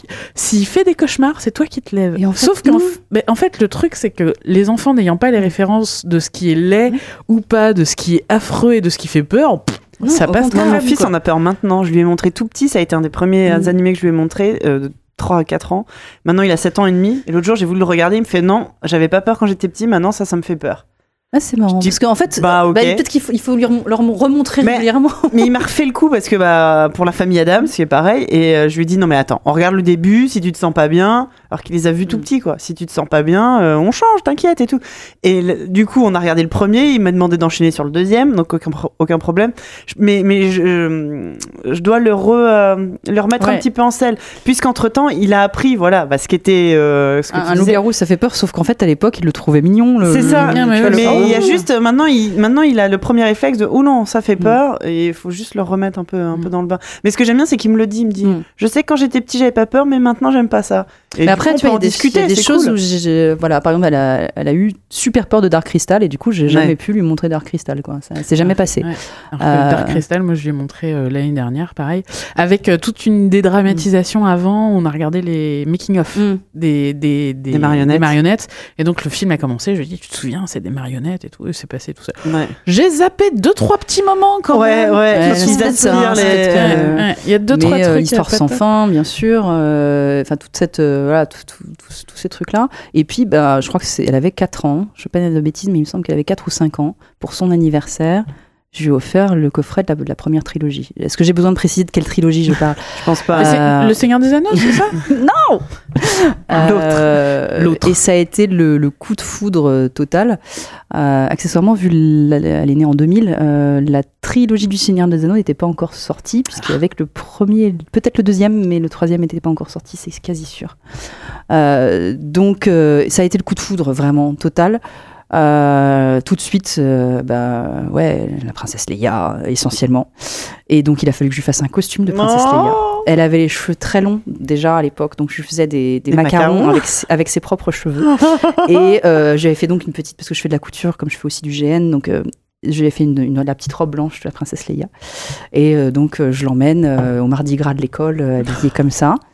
Et elle était mais fière comme Artaban. Il faut vraiment imaginer une toute petite Oh bonne là là femme. là là. Les gens se retournaient dans la rue en disant Oh, regarde une toute petite princesse Leia. Je dois avouer que c'était assez craquant. Et on arrive dans sa classe de, de maternelle, hein, et il y avait un gamin avec le masque de Dark Vador. Elle se tourne vers moi et fait Oh, mon père C'est génial. Et là, j'ai su que j'avais réussi son éducation. c'est génial. Alors que moi, mon fils en maternelle, je lui avais acheté un, un- un gros, euh, un gros pull d'hiver en Chewbacca, enfin un gros gilet euh, poilu euh, Chewbacca. Je l'avais trouvé dans un magasin, j'ai trouvé ça fantastique, ça tenait chaud et tout. Et c'est comme ça que j'ai réussi à faire le tri dans les parents d'élèves. Tous ceux qui faisaient Oh le nounours, il est trop mignon. Et euh, deux trois qui ont fait Ah Chewbacca. Ah eux c'est devenu mes copains. Se servir de son fils comme ra- radar. Oui, ça. Euh, de radar à nerd. C'est moche. Donc elle a eu son sabre laser bien sûr assez vite, euh, des combats de sabre laser. Euh, alors au départ on, on prenait ceux qui étaient un peu mous hein, parce que ça fait moins mal quand même. Bah oui. Puis ils sont moins fragiles aussi. Euh, et puis euh, un peu plus tard, euh, donc il a fallu que je fasse le costume de Mr Jack. Ah, trop Et, euh, et elle l'a gardé longtemps. En fait, elle a toujours le crâne que j'avais fait, donc c'était comme un casque de moto qui s'enfilait sur la tête Ah, comme ça, complet, un, un casque intégral, hein, euh, avec la tête de Mr Jack. Que tu lui as fait en quoi? Euh, En papier mâché, Ouais. pour que ça, ça reste léger. Ouais. Et puis par contre, je lui avais fait tout le costume vraiment en tissu, avec Oh du là tissu là. à rayures et tout. Et, euh, et en fait, elle était, elle était géniale. Alors c'est pareil, ça faisait un petit peu un Monsieur Jack hydrocéphale parce qu'elle avait, euh, elle Oui. avait 7 ans, quoi. Euh, mais, mais elle a gardé le, le, Oh là le là crâne, là en fait, que, là. que tu enfiles, tu vois, sur ta tête. C'était, c'était assez, assez chouette. Et, et donc voilà, on a partagé toutes les deux énormément, énormément de choses sur cette, cette culture-là. Et tu vois, même à l'adolescence, en fait, moi Ouais. justement, j'ai même envie de dire que ça a été encore plus de plaisir pour moi quand j'ai pu commencer à regarder les films qui, moi, m'avaient marqué adolescente. Ouais. Euh, et que j'ai pu partager, ben, euh, j'en ai parlé déjà, mais euh, euh, regarder Alien avec ma fille, alors je sais que ça fait là comme ça, ah, bah, il faut se rappeler qu'elle avait 13 ans hein, quand je lui ai montré c'est- Alien, hein, elle, elle avait plus pas 3 d'enfant ans. de là. 4 ans là. Ça a été génial, c'était un moment de- pour moi super parce que pour le coup, en tant que bah, pendant toute mon enfance, je me suis projetée dans des héros masculins, comme Ouais. beaucoup de filles euh, de, de ma génération, je pense. Parce qu'on Et n'avait puis- pas un choix énorme non plus. Et puis Ripley, quoi. Bah ouais. Et puis Ripley, et je me souviens d'ado, euh, Ripley, c'était c'était la révélation, quoi. Ah bah ouais. C'était mais putain, moi, je veux être elle en fait. Et pour la première fois, euh, la fille c'était pas juste la copine du héros ou la sœur ou ou la voilà, ou la mère ou machin. Ouais, voilà. C'était waouh. Et puis voilà. Et puis replay quoi. Et je crois. Ouais. Est-ce que j'ai vraiment besoin de Ah bah non. préciser plus quoi. Et euh, et de voir pareil le, la même émotion, la même euh, le même plaisir, tu vois, dans le visage de ma fille Oh qui en là là. plus quand on a regardé le 2 parce qu'on a aussi, enfin on s'est pas arrêté au 1 évidemment. euh, avec la fameuse scène euh, de euh, la touche pas sale pute je suis désolée hein, C'est une citation. c'est voilà, c'est une citation quand donc Ripley protège Newt. Euh, ma fille qui se tourne vers moi qui fait mais c'est vraiment toi maman. et là, ce moment avec la petite larme de bonheur et de. Oh, ma fille est merveilleuse. Donc donc donc voilà, c'était et, et- et tous les films à ce moment-là que j'ai donc les les, les, euh, les Terminator bien sûr, euh, mais euh, parce que là aussi J'ai tellement hâte, j'ai tellement hâte de pouvoir Euh, montrer ça à mon gamin. Puis, et puis même d'autres films qui sont pas forcément si fantastiques que ça, mais qui, qui pour moi étaient, étaient importants. On a regardé aussi bien Bienvenue à Gattaca que, que évidemment Blade Runner. Parce que, parce que Roy, parce que, parce que Blade Runner, quoi. Donc, euh, donc ouais, c'est toute cette culture-là. Et la partager, pouvoir échanger dessus, en parler après, vraiment, euh, faire des- du vrai euh, Ah là débrief là. de film, de Mm. ressent. C'est juste magique, quoi. Donc, euh, j'ai ouais j'ai une fille qui donc comme je disais veut être dessinatrice de BD donc elle, elle a aussi bouffé tout ce qu'il y avait comme BD à la maison. Et pourtant il y en a vraiment beaucoup. Ouais. Euh, toujours dessiné toujours comme donc je disais elle est dyslexique. Le dessin est devenu vraiment très vite un, son langage en fait. Ouais. Euh, elle remplit des, car- des carnets mais depuis qu'elle est gamine de BD c'est euh, mais euh, enfin c'est impressionnant vraiment sa capacité à, à accumuler du, du dessin etc il se trouve que bah oui j'ai aussi plein de liens avec les mondes de la BD à travers mon, mon boulot. Donc euh, euh, elle a été entourée aussi de dessinateurs très très petite euh, parce qu'elle venait au bureau elle s'asseyait sur les Oui. les uns des autres. Qu'est-ce que tu fais? Enfin, bon voilà donc euh, donc voilà c'est non c'était super et c'est super de pouvoir partager comme ça autant donc oui ma gamine est évidemment geek C'est trop cool. euh, même si je pense qu'elle est post-geek en fait, elle, est- elle en est à un niveau où pour nous c'était, on savait pas encore ce que c'était quand on est devenu, Ouais. Euh, mais on l'était sans le savoir. C'est un peu comme le bourgeois gentilhomme. Et, et elle, c'est l'inverse, c'est que geek c'est, c'est une évidence en fait. ouais. C'est que sa génération, ils y pensent même pas. Bah, ils se définissent tout le même monde- pas comme Ouais, geek c'est ça. Tout le monde est geek en fait. Voilà. Bah, le geek est devenu tellement mainstream tout en fait, voilà, euh, ils se définissent plus comme geek parce qu'ils sont après en fait. Ouais, Euh, ouais, ouais. Et il va y avoir des termes sans doute. Pour Le mot n'existe pas encore. Voilà, plus, plus spécifique pour chaque type de. Et donc voilà, euh, ma fille est post-geek, moi je suis pré-geek. Euh, je suis- ça fait un peu, tu sais, nom de mouvement, artistico, machin, j'aime pas trop, mais bon. Non, Bah, mais c'est- ouais. En tout cas, euh, c'est vraiment, vraiment super d'être capable de partager comme ça euh, cette complicité, et aussi bien vraiment sur justement la culture geek complètement assumée, de se regarder, j'en sais rien, un X-Men ou tu vois, un truc, une connerie de ce genre. Et, euh, et après, de se dire bon ben euh, je l'emmène euh, au Louvre et on va passer la journée euh, à se regarder tu vois euh, des, des toiles classiques parce que euh, bah, parce que c'est aussi important et puisque c'est aussi fondateur et puis parce qu'en fait tous ces imaginaires là se, re- se rejoignent à un moment et se nourrissent les uns des autres et, et voilà Non, mais complètement. ouais. Oui, c'est tu, enfin, tu, tu veilles entre guillemets quand même à ce qu'elle ait une culture classique. euh. mais j'ai pas besoin de le faire je suis je suis née dedans et je vis dedans c'est à dire que je, je vais euh, je vais poser un bouquin de Philippe Cadic pour, euh, pour ouvrir, euh, j'en sais rien, pour ouvrir du Dante ou pour ouvrir euh, du, Molière ou pour ouvrir. J'ai, comme justement elle avait des soucis de dyslexie, je lui lisais pas mal de bouquins aussi. Et donc, donc voilà, enfin tu vois, elle a appris à lire en lisant Bilbo le Hobbit. Donc, Once in a Hole, donc dans un trou vivait un hobbit en français. Elle, je lui ai appris à lire en français hein, quand même. Je, je suis pas vache au point d'avoir commencé en anglais, mais mais parce que c'est pour le coup un bouquin vraiment pensé pour les enfants, qui a été écrit Ouais. pour les enfants Ah bah oui, oui. contrairement au Seigneur des Anneaux. Euh, et, et à côté de ça, euh, voilà, je faisais la lecture sur d'autres œuvres beaucoup plus classiques qui sont pour moi aussi nécessaires. On parlait de Zola tout à l'heure, mais Zola c'est génial. Euh, après, bon, euh, Le Bonheur des Dames, c'est pas du tout mon préféré, mais c'est très personnel. Mais mais j'adore, enfin, même bien qu'il soit très controversé en termes de littérature. Je parlais du Voyage au bout de la nuit, c'est une des c'est une des claques littéraires que je me suis prise dans, ma vie. Euh, J'en sais rien. Boris Vian, comment est-ce qu'on peut vivre sans Boris Vian? Enfin, tu vois, euh, c'est euh, donc je me nourris de tout ça moi. Je me nourris aussi de peinture classique parce que j'en ai, vraiment presque besoin. J'ai cette culture-là parce que donc comme je le disais, j'ai fait des études là-dedans aussi. Et du coup, elle, est ça aussi, elle en a été entourée depuis toute petite.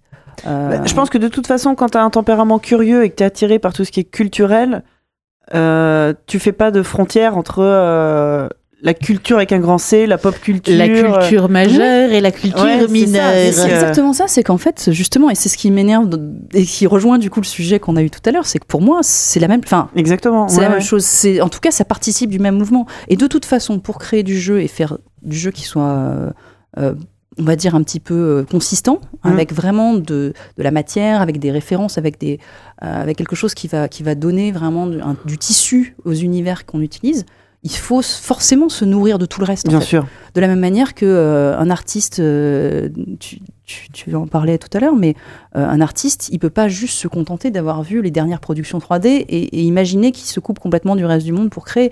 Forcément, derrière, il y a des siècles euh, d'art accumulés, euh, depuis les mecs qui ont mis leurs mains et qui ont dessiné Sur les grottes. euh, voilà, euh, ouais. qui ont dessiné des mammouths jusque, jusqu'à des trucs ultra modernes, Non, mais bizarres, les trash. cubistes auraient jamais pu exister sans la Renaissance italienne. Enfin, c'est- t'as une progression comme ça. Et tout, en fait, et c'est ce- par contre ce que j'ai essayé de transmettre à ma fille, c'est que tout est, tout est nourriture, et nourriture Ouais. intellectuelle. ouais. Euh, de, euh, y compris même des trucs qu'elle aimera pas. Et c'est pas grave qu'elle les aime pas. Exactement. Après, tes goûts personnels, c'est encore autre chose. C'est euh, pas grave, mange, regarde ce qui est intéressant, euh, t'aimes Mm. pas, bon, c'est pas grave, Ouais. mais tu sais que ça existe et tu, Exactement, et tu quelque part t'as ça dans un coin de ta tête. Mm.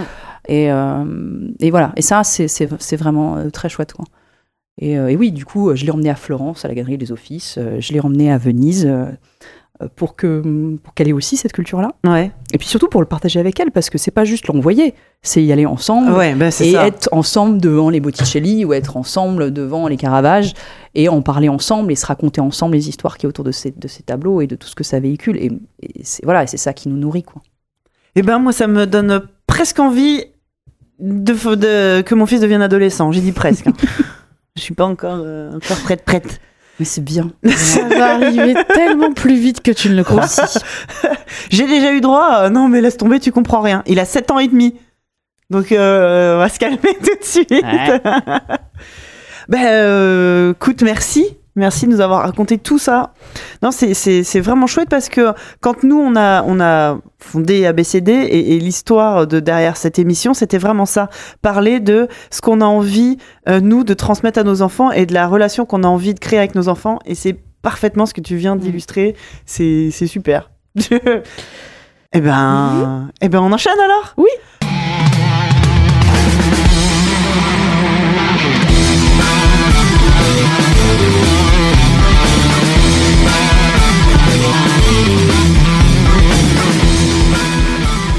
En travaux pratiques, ce mois-ci, on va parler de Je peux vous poser une question Qu'est-ce que vous savez sur le Wakanda?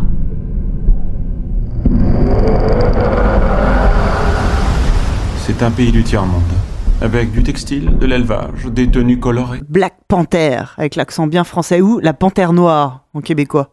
Euh, tu veux pitcher, je pitch. Ah oui, on n'a pas le droit de dire pitch. Tu sais que la marque Pasquier, Et puis la ministre aime pas du tout, s'il te plaît. mais la marque Pasquier, on Oui. a marre que toutes les, euh, toutes les startups pitchent des projets. Donc, euh, on va, euh, c'est- ça va tomber sur le coup d'un copyright. Alors, il faut dire Très brioche au chocolat la place. Donc alors, peux-tu nous brioche au chocolat euh, le film, s'il te plaît? Euh, sans, sans spoil, parce qu'on a dit qu'on arrêtait le spoil. euh, Alors, on va alors- essayer de pas spoiler. Alors, révéler, pas spoiler. Ah, oui, pardon. divulgacher. Divulgacher. En plus, notre invitée ici présente n'a pas vu le film non plus. Non. Ouais. Mais peut-être que te- tu te fiches du divulgachage. Euh, je dois avouer que je pense que je vais. En fait, je sors déjà de, de plusieurs mois en sous-marin et j'y repars encore là. Ouais. En fait, c'est un peu ma, ma soirée, ma sortie de. C'est vrai, de on six est mois. Ouais, J'exagère un peu, mais un peu. Mais on va Donc, essayer de rien euh, vous divulgacher, euh, ou alors on vous le signalera très fort. Bon, alors, euh, ce qu'on va faire, c'est qu'on va, on va reprendre depuis le début. Donc, euh, si vous ne connaissez pas Black Panther, c'est un héros de comics euh, américain. Euh, Alors l'Amérique. Alors, tu peux, s'il te plaît, nous. euh, Donc c'est un c'est un c'est un super héros noir Ah créé par euh, Stan Lee Oh mon et Dieu. Jack Kirby euh, Les mêmes, hein. toujours. Oui, de toute façon, euh, oui, globalement, c'est Euh, je ne sais plus en quelle année au moment de, de- Soit- 66, un truc comme ouais, ça. c'est- entre, entre l'assassinat de euh, Martin Luther King. Luther King et celui de, euh, Malcolm de Malcolm X. Pas, Mais ouais. Ah bah, il y avait. il y avait C'était euh, pas dans l'autre. je sais plus lequel. Enfin, c'est entre les deux assassinats. D'accord. Je sais plus lequel du. euh, Et donc, euh, T'Challa est un prince africain euh, du royaume- d'un royaume imaginaire qui s'appelle le Wakanda et qui est un pays hyper riche euh, qui a une, une, une ressource qui est euh, Le vibranium. le vibranium. Et euh, qu'avec un nom comme ça. Là, tu vois l'adamantium Bah, pas tout à fait. C'est du vibranium. Oui. souvenons-nous que ça a été créé dans les années 60. Hein. Oui. Euh, et À en l'époque, fait, ils avaient tous des pattes d'éléphant. quoi. mais, mais oui. Et, euh, et du coup, euh, pour éviter de devenir euh, un point euh, de de- d'intérêt pour euh, les autres pays, Comme si c'était l'habitude de venir piller des ressources en Afrique. non, Alors c'est non. pas le genre. C'est pas le genre, on fait C'est pas un, ça. c'est un pays qui vit caché et pour euh, le reste de, de, de, de la, de, de la Terre, en tout cas, de- du monde, c'est un pays du tiers-monde. Euh, donc, ça, c'est le pitch du Wakanda. Et le pitch du film. Non, la brioche au chocolat du Pardon. Oui. Oh, c'est perturbant. C'est compliqué. Hein. Et, euh, et donc l'histoire du film, c'est euh, le si vous avez vu euh, Civil War, le père de T'Challa a été tué dans un attentat à l'ONU et donc bah, lui va euh, prendre euh, la suite, le- il devient l'héritier du royaume après une euh, comment est-ce qu'on dit C'est une histoire de prince, en fait. Oui, de princesse. complètement. ah bah oui, c'est C'est grave. tout à fait un c'est- conte Disney. Hein. C'est grave. Euh, donc il y a une cérémonie pour qu'il prouve qu'il est Mais euh, c'est Disney, en fait. hein. Bah oui. qui, qui peut prendre le, la, la suite. Et euh, surtout, lui, euh, son, ce qu'il veut faire pour marquer euh, le début de son règne, c'est euh, attraper un méchant qui a volé euh, du vibranium et fait euh, beaucoup de victimes euh, dans les rangs des Wakandais. Ulysses Claw, joué par Andy Serkis. Voilà. Et donc, en gros, ça commence comme ça, et ça va être comment. Il va se passer plein de trucs que j'ai pas envie de vous raconter parce que le film est trop bien. Mais voilà, ça va, il va y avoir plein de rebondissements, etc., etc. Alors je pense qu'on peut déjà commencer par dire qu'on a qu'on a kiffé. On a kiffé Black Panther. Kiffé Black Panther. J'ai grave kiffé Black Panther aussi. Je l'ai vu après toi. On Ouais. en avait parlé entre temps. Ouais. J'y suis allée avec un a priori pas négatif, mais j'étais sur ma, j'étais sur la réserve. Enfin, j'étais sur ma, sur la défensive parce que j'avais peur, euh, j'avais peur, comment dire, que le film euh, ose pas aborder assez frontalement euh, la question, euh, la question du racisme, la question raciale. Bah, moi, je t'avais dit que c'était un film que j'avais trouvé euh, très politique. Alors, entendons-nous. C'est ça. Pour un Marvel, Voilà. Il est hyper politique. Pour un Marvel, c'est pas non plus un film de Spike Lee, quoi. Moi, j'avais peur justement que C'est pas mal comics, quoi. Ouais, voilà. J'avais peur que, comme c'était Marvel, c'est qu'ils en parlent pas, qu'ils fassent euh, genre euh, de- comme si de rien n'était. Mm, mm.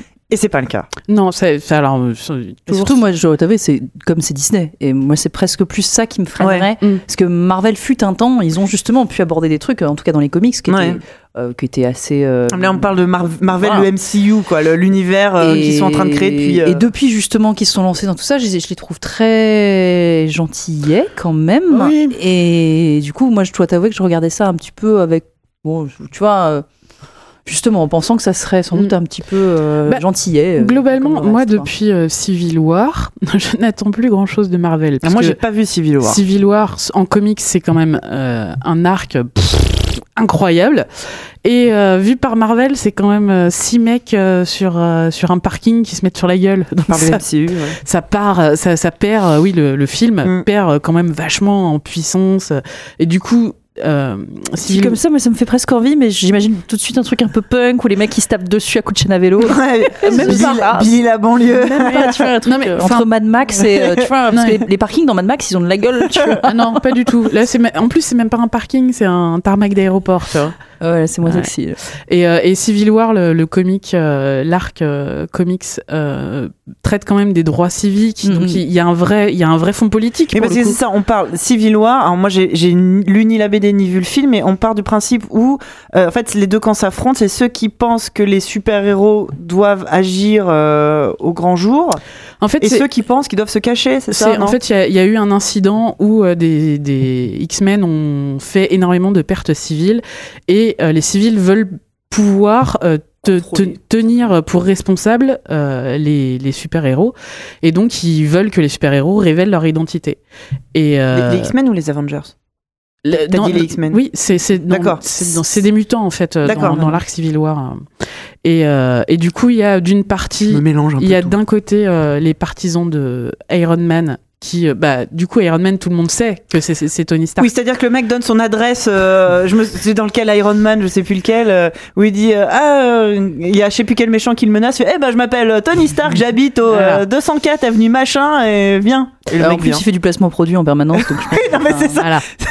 Et de l'autre côté, il y a des gens comme euh, Spider-Man euh, qui euh, ont peur qu'on s'en prenne à leur famille si on connaît leur véritable ident- identité. Et du coup, ça, ça crée un vrai clivage entre les, Les entre, super-héros. entre les super-héros et ça, ça tourne à la guerre civile. Ils se mettent sur la gueule. ils- D'où le nom. Bref. Mais je trouve le, je trouve le thème ultra intéressant. le thème est super intéressant, traité dans le MCU, c'est ridicule as fuck. Ça finit en bataille de cours de récré. Euh, et donc, voilà. des petits gestes comme ça. Et du coup, euh, Black Panther, euh, j'avais un peu peur que ce soit très édulcolo- édulcoré. Et en fait, édulcoloré que était- et c'était un joli lapsus. Black Panther, il Voilà. se situe où lui? Il est de quel côté? Parce punaise. qu'il apparaît, il me semble que justement la première C'est son apparition. papa qu'on voit dans le. Ah, dans Civil War, c'est oui. son papa. Et, on, s- et alors dans Ah, le. MCU, on ne sait pas que euh, Black Panther, enfin euh, le, le monde ne sait pas que Black Panther c'est T'Challa D'accord. et qu'il est relié au Wakanda. Et donc lui, clairement, il, il fait partie de ceux qui cachent leur identité. Alors peut-être qu'il la révélera. alors dans ou le, pas, M- dans le mais- MCU, euh, il en est même pas question de révéler son identité. hein. Ils ont complètement euh, écarté ce problème. Déjà le pays même pas, tu vois, sur la Oui, carte. oui, bon, ouais, c'est pas pour dire le mec va pas arriver. Salut, bonjour. Avant dans le vaisseau Oui, euh, Ah mais c'était le directeur du Luna Park. Mais euh, donc voilà, donc c'est la première fois qu'on voit Black Panther dans le MCU. Pour le coup, euh, dans Civil War, j'avais trouvé hyper cool. Ouais. Et j'avais très très hâte de voir ce que ça allait donner euh, Dans son stand-alone. dans son, dans son film à lui. Dans son tien tout seul, pardon. Excusez-moi, Madame la ministre.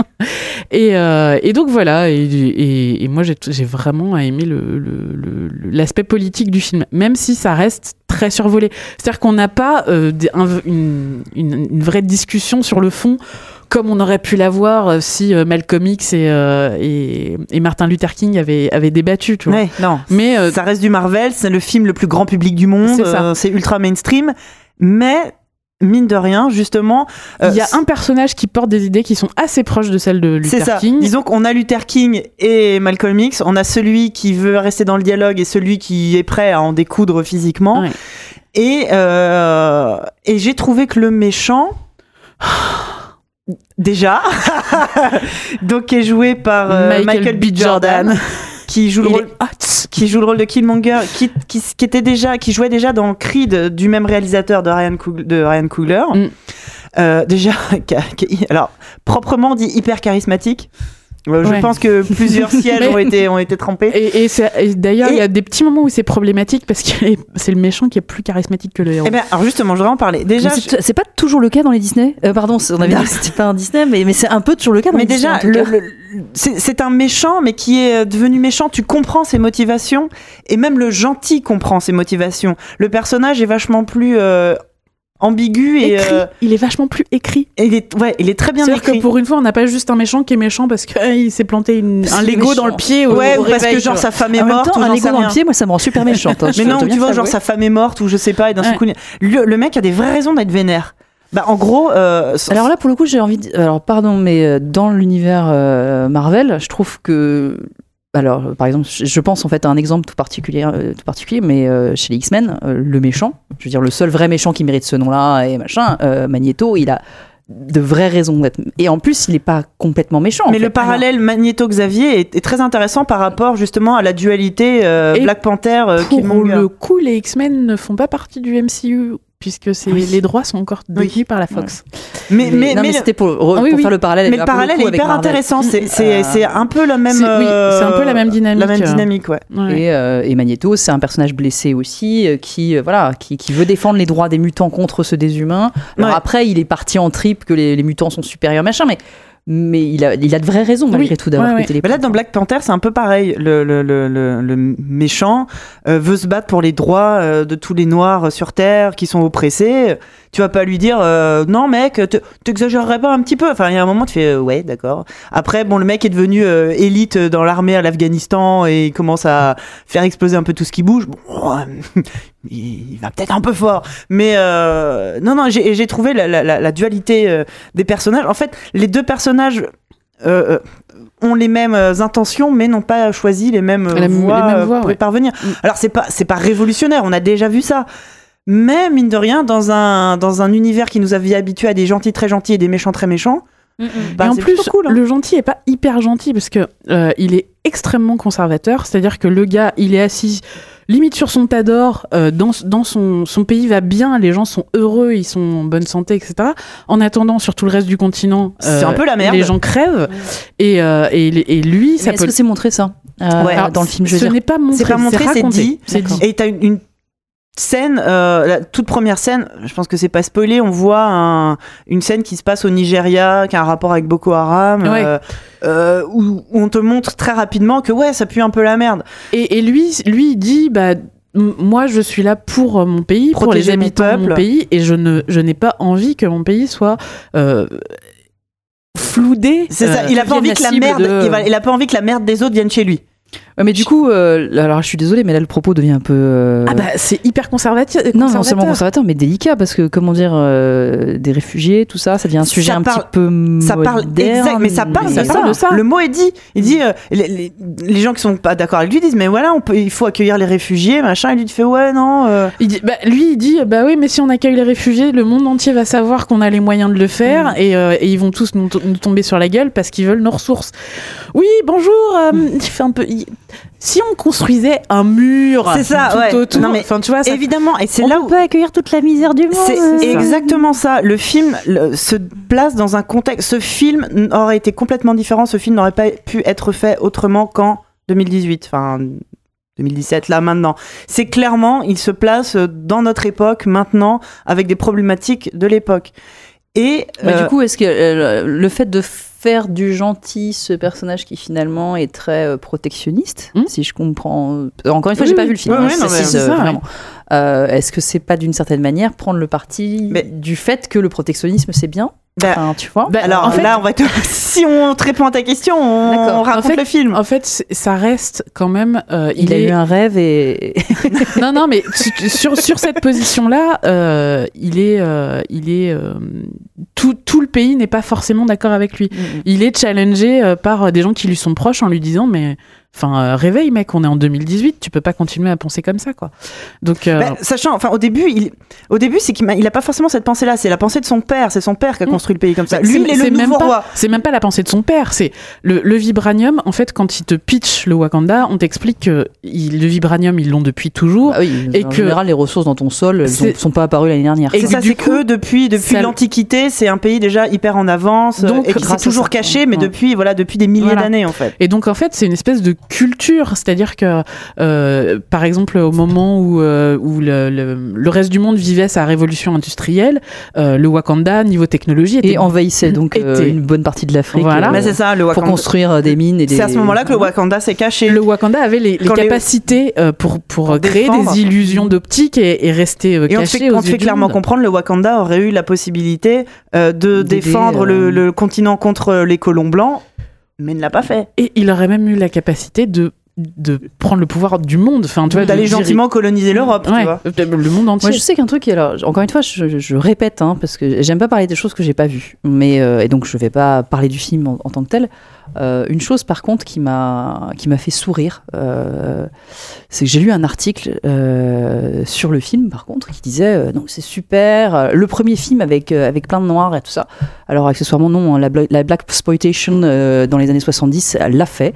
Alors avec peut-être moins de succès critique, par contre, et, et public, mais ça a existé. Donc là, peut-être que c'est la première fois. Là, c'est le premier euh, triple A, voilà, le premier blockbuster, euh, de, fait par des blancs, enfin tu vois, produit par des blancs, on va dire. Avec donc si pour ça il est marquant, Oui. à ce niveau-là, à cette taille-là, En fait, il, est, il a été écrit et réalisé par, Par un des- noir, ouais. Euh, avec euh, un casting qui a 98% noir. Et, les autres étant la Tolkien minority en plus. Ouais, c'est vrai. ouais, ouais. Et, et, euh, et, et, et tu dois avoir deux blancs dans le film. Voilà, et il y en c'est a eux. Un. c'est ça. Et c'est la Tolkien minority Oui, parce qu'ils ils viennent tous les deux. Ah bah oui, du Seigneur des Anneaux. Seigneur Et il y en a un c'est le méchant et l'autre c'est le comique, euh, c'est le ressort comique. Oh, ouais. Bah il a le rôle que d'habitude Oui. dont un peu les noirs oui, euh, oui. dans les Sauf films qu'il de meurt pas, lui. Mais Voilà. Bah non, c'est un blanc. mais euh, surtout, c'était le seul, enfin, c'était l'autre, donc il fallait bien qu'il survive. Quoi. ça. Mais mais si c'est important dans le sens où oui c'est pas le premier film avec des noirs. Non, mais Dieu merci. c'était le début du propos. Mais c'est ce qu'on dit tout le temps. et l'autre étant, ah ouais, en plus, les acteurs, ils parlent avec un accent africain. Et là, j'ai eu un moment de bug en me disant, mais alors, l'accent, Oui. alors, je suis désolée, mais c'est comme ça, ça serait comme de dire, il y a un accent européen. européen ou l'accent. Euh, ça a absolument aucun sens. Et, et le gars était super content. On disait que c'était un super film pour ça. Alors, Et, et moi, j'ai eu un, vraiment, je me suis dit, mais en fait, en voulant au contraire être positif, Ouais. il balance un truc que je trouve personnellement ultra, euh, Alors peut-être pas raciste, mais, complètement, en tout cas, pas- complètement absurde. rassure-toi, c'est pas Michel Leib qui fait la blague des narines. Non, mais j'imagine, parce que pour ça, le c'est en coup- anglais, mais, Mais pour le coup, euh, les, dans, quand il parle, la langue euh, du Wakanda est une langue qui existe et c'est une langue, alors j'ai pas le nom, mais qui est parlée euh, dans un pays africain du sud, euh, je sais jamais sud-est. C'est une vraie langue africaine que eux parlent. Et euh, les personnages, quand ils parlent anglais, ont effectivement un accent de ce de cette langue-là. Donc c'est pas l'accent africain. parce que honnêtement, C'est quand un tu lisais accent- la- l'article, Oui. c'est l'accent africain, mais Ouais, qu'est-ce Mais que ça veut ils dire ont un quoi accent d'une vraie langue africaine. et, Et je, et je suis pas hyper enthousiaste euh, avec cet accent. Tu vois, je, je, pourquoi? Bah si bah, c'est des Africains, ils parlent. euh, ils- Justement, l'al- l'alter ego, le personnage méchant qui a grandi, enfin le, le type qui a grandi aux États-Unis, il a l'accent américain, et les autres qui, sont africains ont un accent, euh, Bah, Ouais. si. Son wakandais, s'il un te plaît. accent wakandais, oui, Voilà. mais qui correspond à une vraie langue africaine. Ah bah pour moi, enfin c'est la, c'est la base. en et fait, tu l'entends quand en lui fait, il parle, c'est- il parle pas de la même façon. C'est encore plus compliqué que ça, c'est qu'il y a un moment, je me demande pourquoi est-ce qu'entre eux, ils se parlent en anglais, en fait. Alors là, je suis complètement Oui, d'accord. il pourrait Euh, parler de wakandais tout le temps. Il y a- il y, a des scènes où ils se parlent wakandais, mais ça. En fait, quand Alors ils se parlent Il y a- il y a, wakandais, il y a ils un font- seul mec qui ose faire ce genre de truc, et pourtant c'est pas quelqu'un que j'apprécie du tout au niveau de ses idées, mais il s'appelle Mel Gibson et il est capable de te faire un film en entier, En araméen. en araméen, Là oui, mais là quand ou ils en quand- langue maya et quand tu- les mecs se parlent anglais, Ah, c'est une, c'est une, c'est une facilité. Là, pour le coup, c'est parce qu'on est dans un film grand public. dans les mecs se parlent en anglais. Bah ouais, non mais, mais justement, alors les, les passages où, euh, alors attends, comment euh, s'appelle euh, ce J'ai tout noté parce que j'ai- tendance à toujours oublier les noms des personnages. Le personnage d'Okoye, la générale de l'armée rapprochée. boîtes. qui est génial. À chaque fois, justement, c'est dans toutes les scènes où les gens se parlent en, en anglais, mais avec des Américains. Et elle, elle est la seule à parler wakandais, euh, Mhm. exprès, quoi. Et à un moment, le, un personnage dit, mais euh, elle parle anglais en parlant tout fort alors qu'elle est à côté et elle répond en anglais seulement quand elle a envie. Et là, bam Alors, il y a ça. Donc ils en jouent. Il y a ça, il y a, y a- il y a plein de trucs qui sont au top dans ce film. On a donc un casting qui est 80, à Mm. 98% composé de personnes J'ai envie de tous les citer parce que c'est des acteurs. Non, c'est pas le moment? Mais vas-y. Finis ta phrase. Et euh, et il y a un autre truc que je trouve super cool, c'est la quantité de personnages féminins qui s- et elles déboîtent toutes euh, dans, dans leur catégorie. Et elles servent pas juste à, à décorer. C'est ça, c'est pas des love in- interest euh, ou même celle qu'il est, en fait, on s'en fout complètement. Oui. Ça n'a- c'est- pas un ressort scénaristique.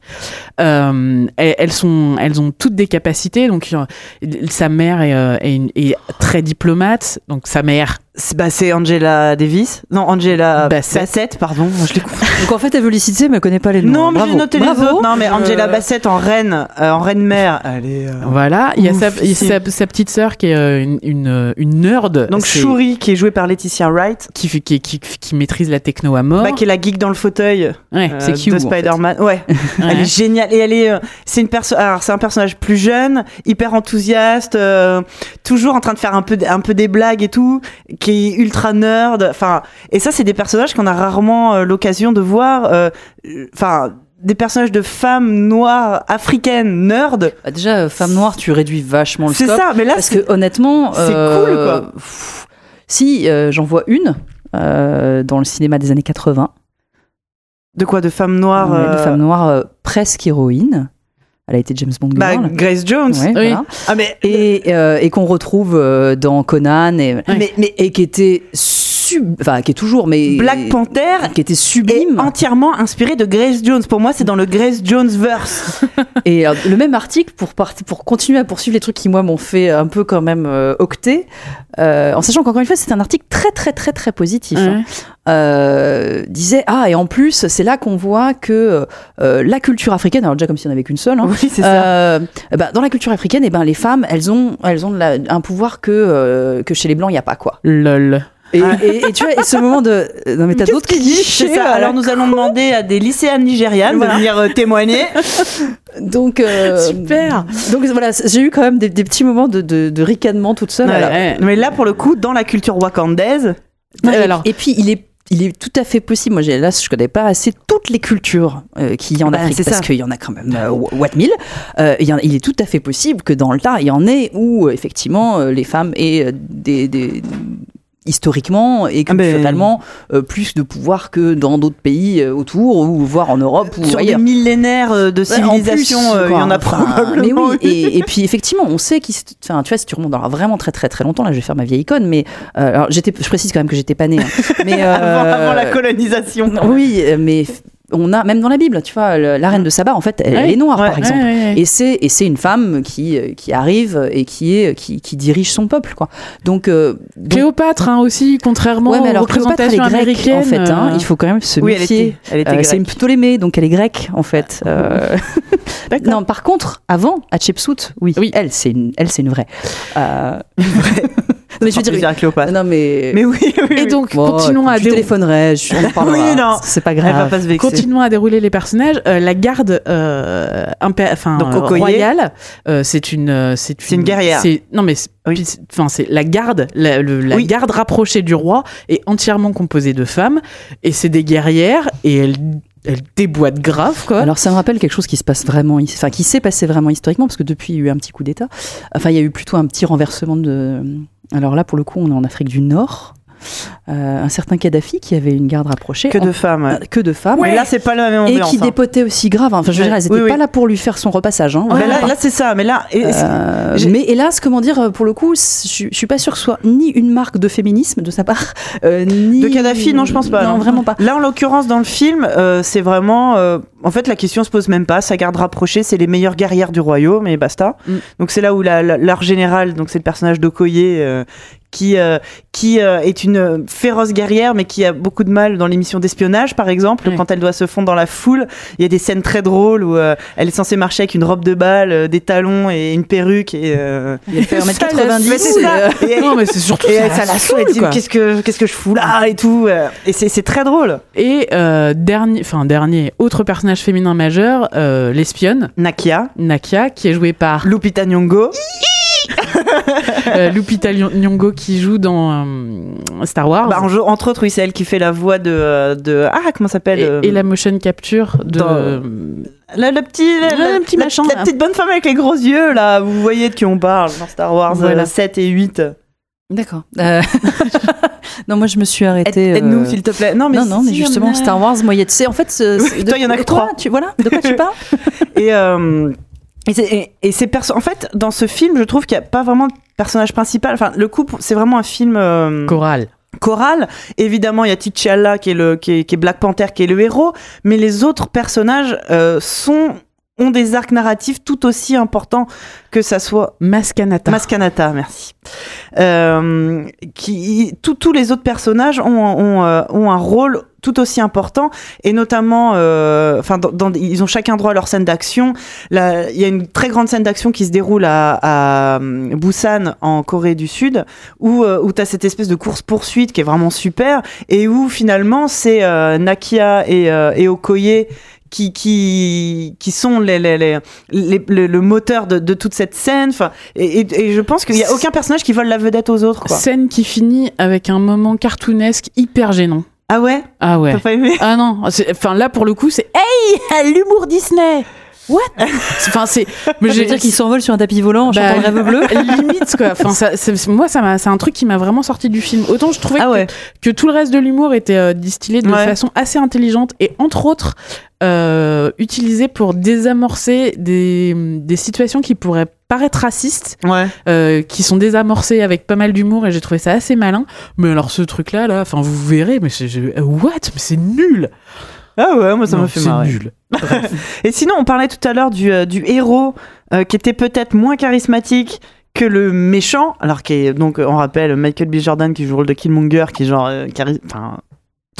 Moi, je trouve que ce, ce, ce, ce gentil, donc T'Challa qui est joué par Chadwick Boseman, est pas pas charismatique. C'est juste que pour une fois, on a un héros, un super héros qui est pas dans le dans, Dans le show dans la frime, dans le show et tout.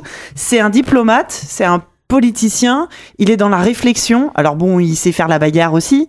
Et, Mais et- et c'est C'est un mec- l'espèce de force tranquille en et, fait. et c'est un mec qui essaye d'être juste Ouais. et, et qui se donne aussi le droit de se tromper. Et- Ce qui est, ce qui, ce qui, ce qui est, tu vois, par, par- comparé à un Tony Stark par exemple. ah oui, c'est ah euh, oui, c'est complètement la- Tony Stark, c'est quand même juste un alcoolique euh, qui a beaucoup d'argent, Ouais. quoi. Et qui, bon, et un il- égo Il est un peu démesuré, génial, mais euh, mais il est capable euh, de bricoler une mais- armure avec un frigo. Mais enfin, bon, euh, Il le fait, il le fait. mais je trouve que, que comparé à beaucoup de super-héros euh, Marvel qui sont euh, sûrs de leur fait en fait, qui sont Ouais. qui, sa- qui sont certains d'être du côté des gentils et de faire des trucs bien et qui se posent zéro question, euh, T'Challa et, et- et veut être Logan juste. quand même aussi. Hein, Ouais. Euh, la- là c'est pareil. On est on est de nouveau chez les X-Men. C'est pas tout à Ouais, mais fait. ça le- reste du Marvel, je suis désolée. Ouais, Oui, mais au cinéma, t'as- Ouais. c'est séparé. Le- et le traitement des persos est, Est est complètement pas, différent. euh, et pas le, enfin le traitement des persos Marvel c'est quand même pas. Là, le MCU, on est vraiment euh, Avengers. euh, Et, euh, et, et voilà, donc c'est un même, mec qui veut tout. faire ce qui est juste et qui, et qui est prêt à, à, à essayer, à tenter, à écouter. Et tous les autres sont des personnages guerriers. Enfin, Captain America, c'est un militaire euh, de carrière. Euh, Thor, c'est un,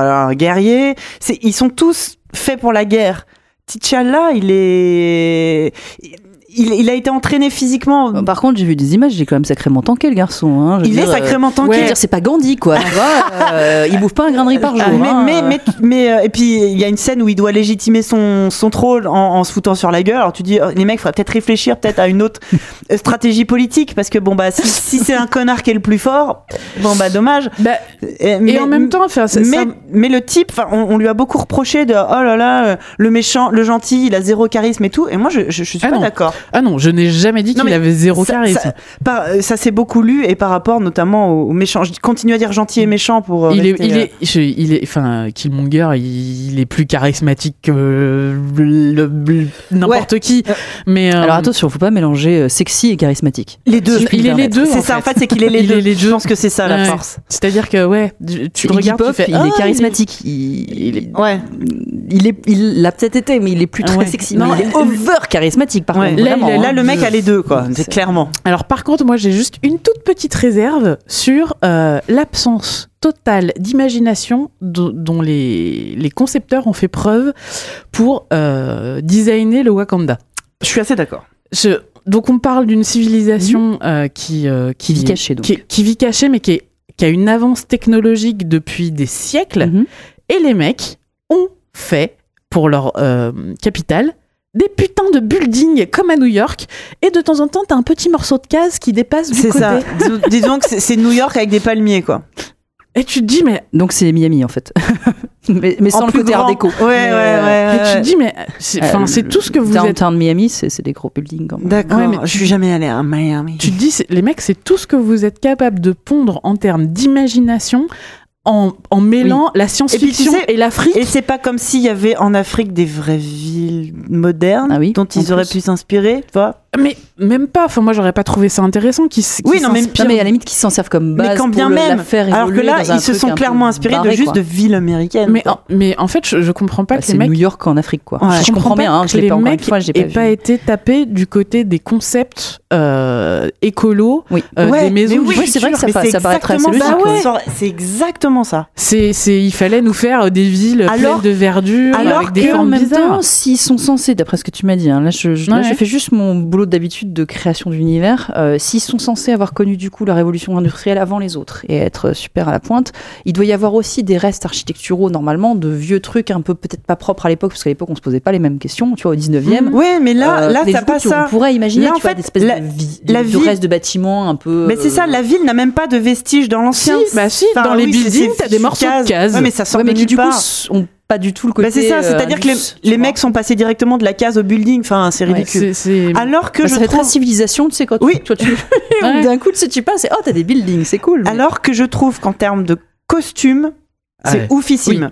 la, la DA euh, des costumes est incroyable. Et euh, il y a, il y A a eu priori, ils ont bossé avec des Ouais. designers africains. Ouais, et mais il y a quelqu'un qui, euh, quelqu'un qui a fait un fil Twitter qu'il faudrait que je retrouve, euh, qui liste toutes les euh, cultures africaines qui sont inspirées. Ouais. Et donc le Wakanda, et euh, on t'explique au début, ce sont euh, 4-5 tribus qui ont fondé le pays, machin. Mhm. Et chaque euh, tribu est inspirée de vrais peuples africains. Mhm. Bah, la garde rapprochée, c'est clairement des Maasai. Mm. Euh, et, et chaque comme ça. Alors, et- par contre, c'est aussi, c'est un truc que j'avais vu, euh, c'est que géographiquement, ils sont pas forcément. euh, C'est ça. Ils sont un peu genre. euh, oui, au- il y a autant. Alors c'est vrai. Donc Alors, aux quatre ou cinq bouts de l'Afrique. Euh, ça peut être à la fois et à la fois je trouve que visuellement c'est très réussi c'est une force et à la fois oui c'est sûr que si on faisait pareil en Europe avec des mecs qui sont à la fois russes et portugais ça ferait bizarre je, je le conçois complètement Mm. il faut avouer que là ça marche et t'as à la fois des influences Ouais, mais est-ce que ça marche? Parce qu'on est.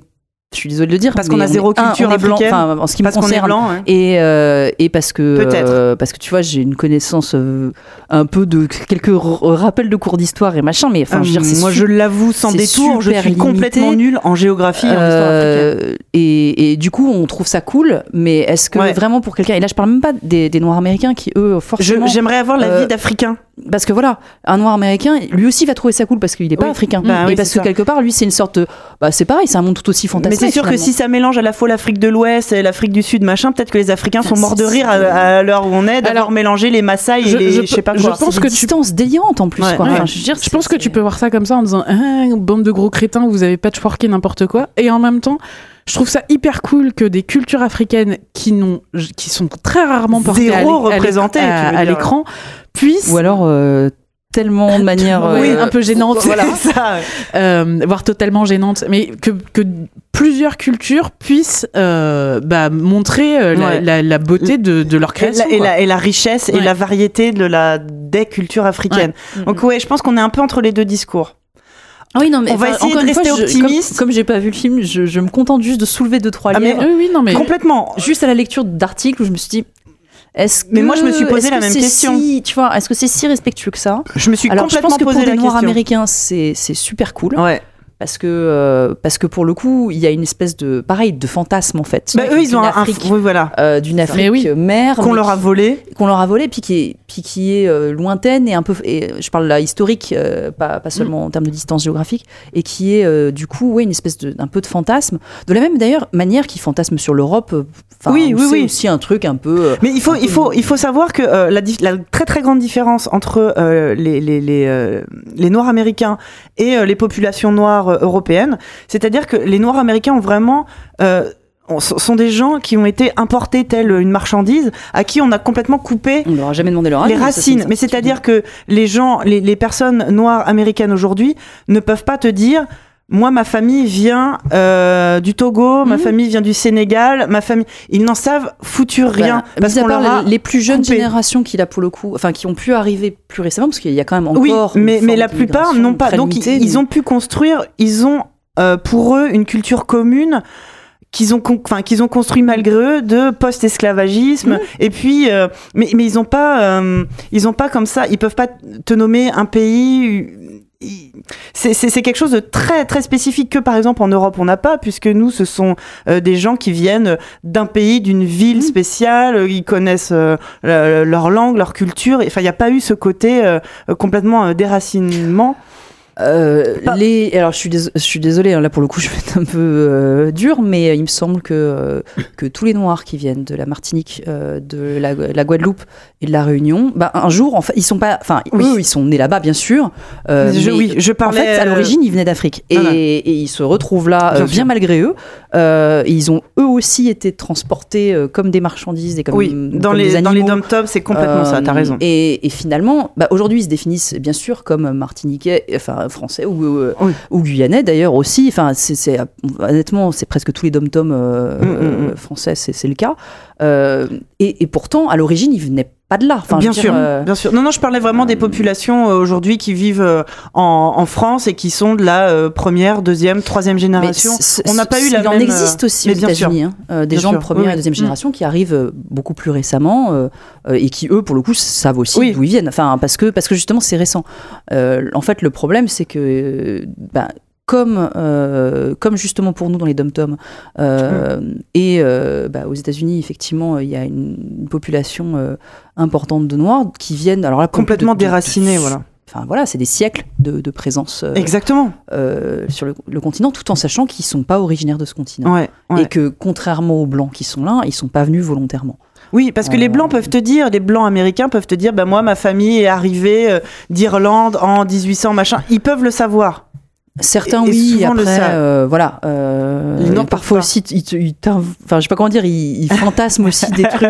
Parfois tu fais. C'est bon, sûr que c'est toujours plus chic d'être arrivé euh, d'Angleterre que de euh, que- de la, de la famille néerlandaise ou quoi. ou, euh, ou surtout de faire partie euh, des prostituées et des Oui, bagnards c'est ça, qui les étaient bagnards envoyés là-bas pour, euh, pour Évidemment. coloniser quoi. Mais mais mais, t'as as vraiment ce, ce côté. euh, Enfin, on- tu comprends que les. Je veux évidemment pas parler en leur nom, c'est pas du tout mon propos, mais de, comprendre qu'il y a une énorme majorité de, noirs américains qui qui n'ont aucune idée de ce, de ce que sont à qui on a volé la possibilité d'aller chercher leurs racines. Mm, mm. Et là, pour le coup, mine de rien, Black Panther, oui, c'est probablement une Afrique euh, Fantasmée.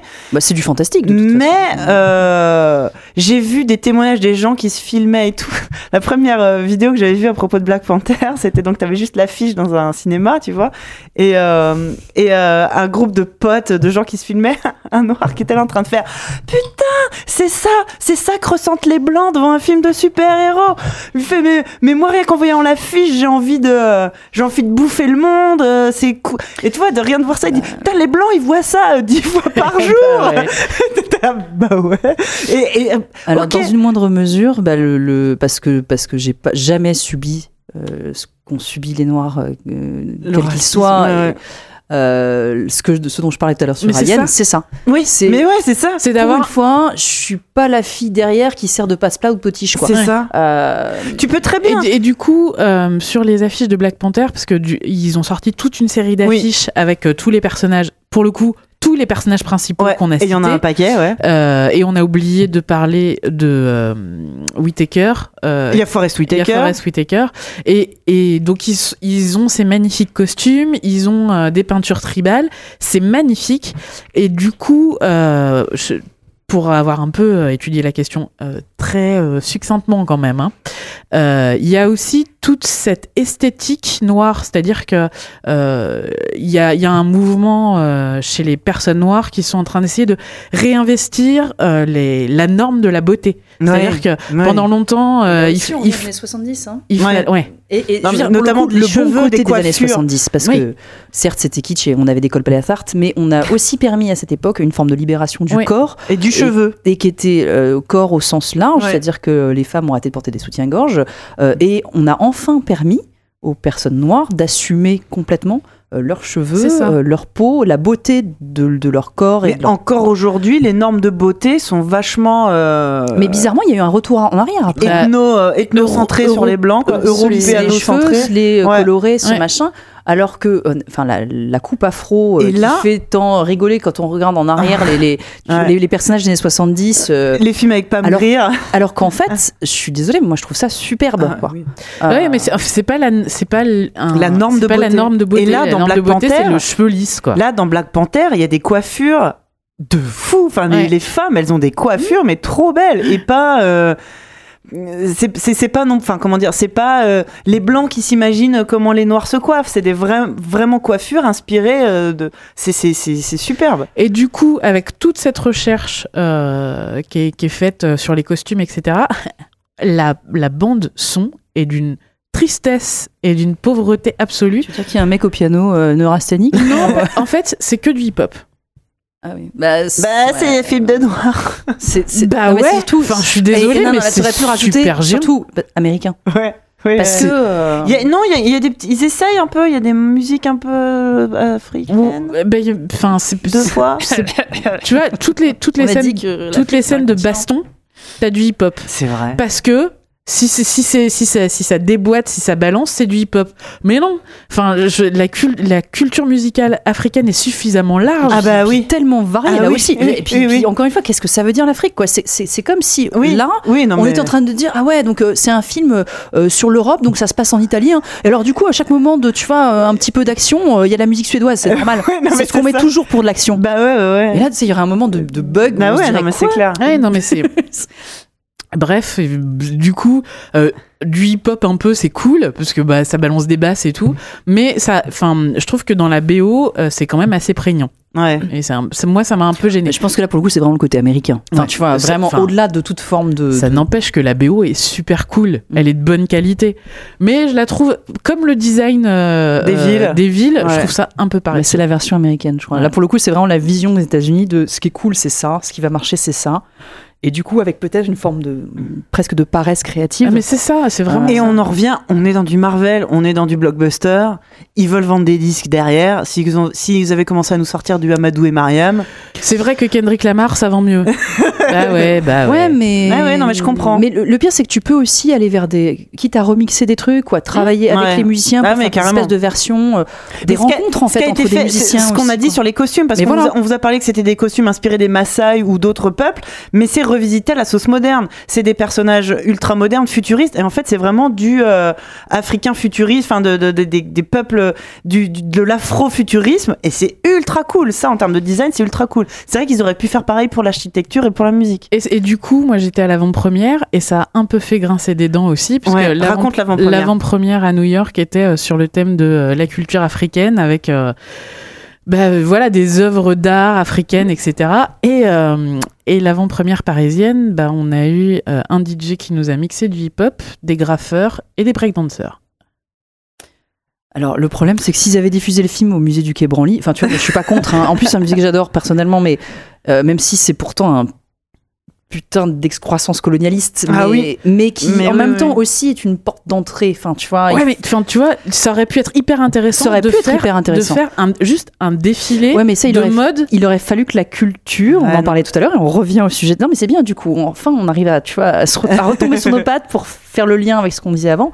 C'est que tout ce qui est culture, euh, considéré comme sous-culture, hein, quand même, euh, c'est plus ou moins le terme qui est utilisé, Ah bah oui. ou, culture de genre, euh, est très mal considéré. Et donc, on va quand même pas mettre en œuvre un truc qui sortirait de ça et pourrait faire des liens avec ce qu'on considère être de la vraie culture depuis que Chirac a coupé un ruban. Tu vois, Ouais, c'est- non, mais là, en gros, en fait, l'avant-première parisienne, évidemment très cohérent. l'avant-première parisienne était pour montrer un film de noir américain et pas un film africain. Genre de mettre du hip-hop et du graphe. Ouais.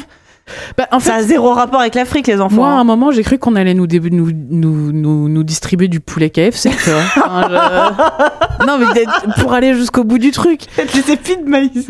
C'était, euh, c'était, c'était, ouais, ouais. c'était ouais. hyper décevant, en Ouais. fait, parce qu'il y avait, euh, il y avait des trucs à faire. Ils sont passés complètement à côté. C'est ça.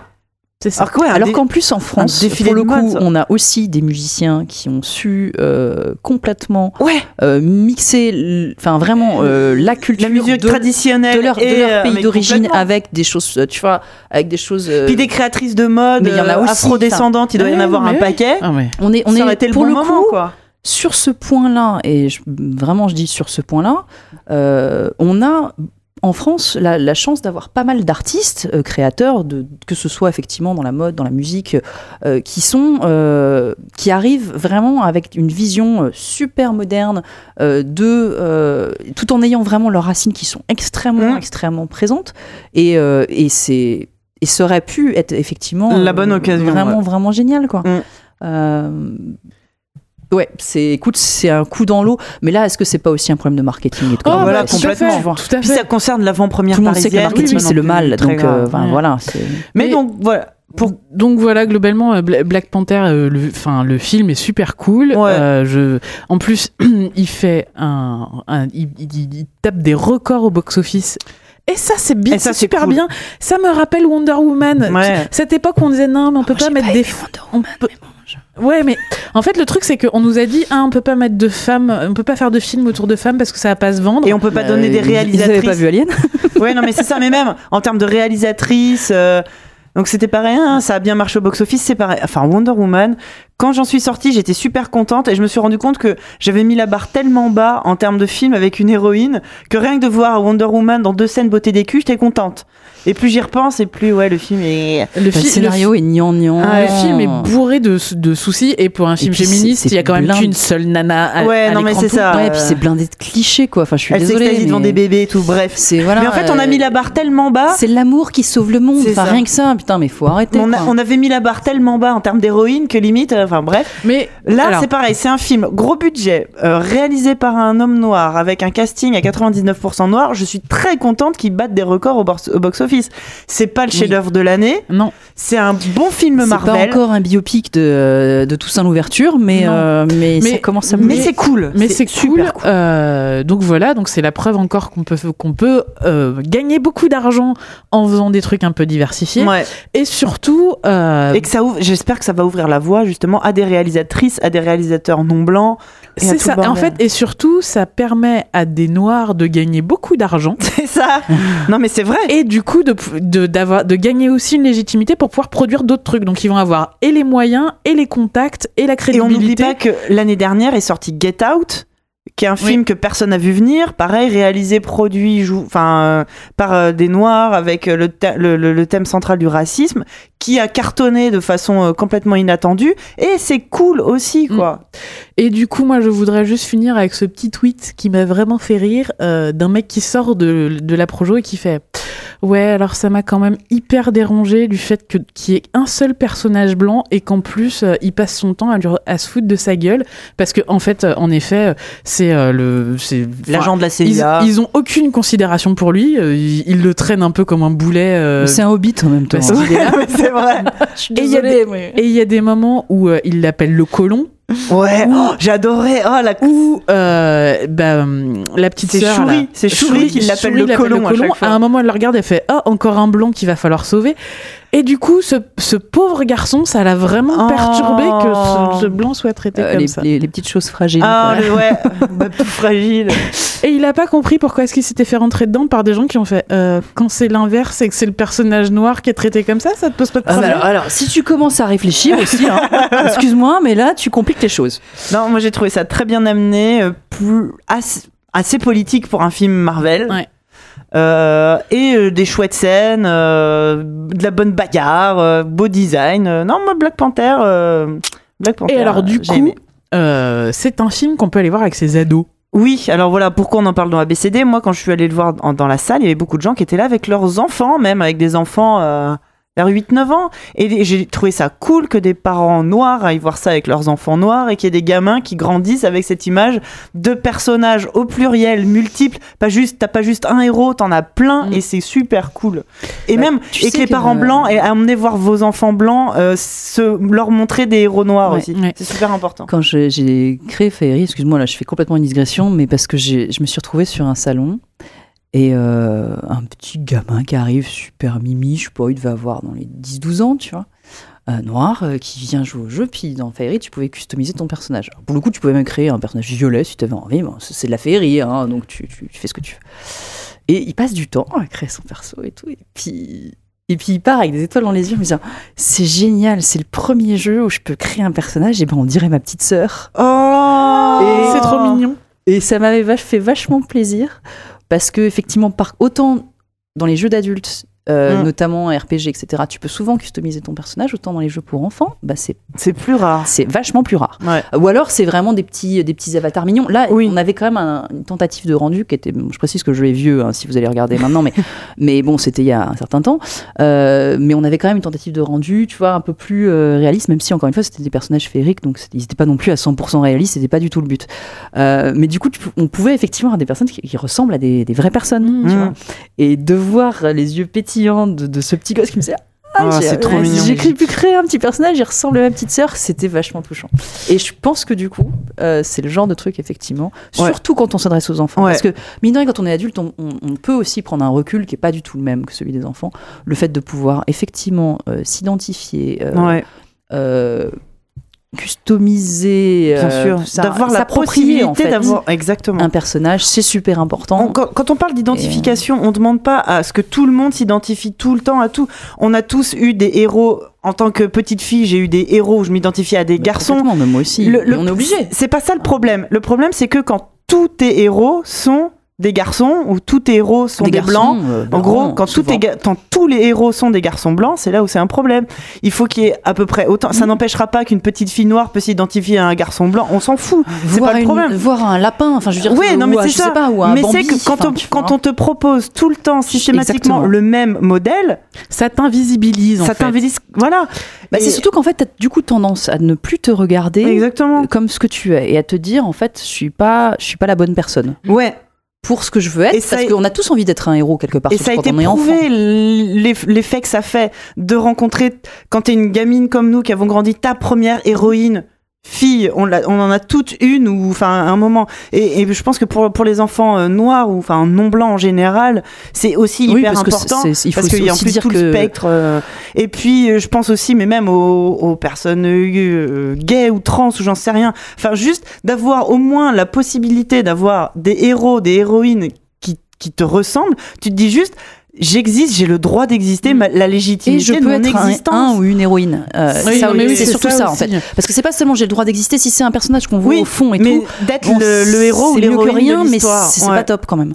Et de se dire, je peux vraiment avoir un personnage qui est héroïque, qui va résoudre des situations, qui va éventuellement faire de la bagarre, mais qui peut aussi être le mec le plus malin ou qui peut être le plus ce que tu, enfin, Peu peu, importe. importe. mais qui va avoir une vraie force et qui va, va être central dans le moteur des histoires et qui peut être effectivement, euh, bah, qui peut ressembler à l'enfant qui joue. Mais à quel point c'est important. Et, c'est super important. Tout à fait. Et pour finir, Simon nous dit que euh, nous, en France, on a déjà été précurseurs puisqu'on a eu un film avec un casting entièrement noir dans une comédie qui, en effet, était assez drôle et que vous pouvez mater avec vos gamins. C'est ma première étoile. Ah, je connais pas du tout. Alors, en fait, le pitch, c'est une famille de noirs qui va au ski. D'accord, ok. Non mais, ok. Ça reste une comédie française. Ouais. Mais c'est vrai que c'était assez frais dans le paysage quand c'est Est-ce qu'ils ont l'accent ch'ti parce que sinon, Non. Et du coup, Christian Clavier joue quel rôle Il a- non. Ah, je suis déçue. Non mais joue le d'accord. directeur de l'hôtel. De Qui aime pas qui aime pas trop les noirs à la fin, au début, puis à la fin il dit que s'il y en a qui sont sympas. Il y en Quand a il y en a ouais. quelques-uns, ça va. C'est quand il y en a plusieurs. qu'il y Tu a veux nous rappeler le titre du coup de ce film? Euh, La ma première ma étoile. étoile. Ma D'accord. première étoile. Ah bah écoute, euh, on se renseignera. Et du coup, il est oulala, il est l'heure de la récré.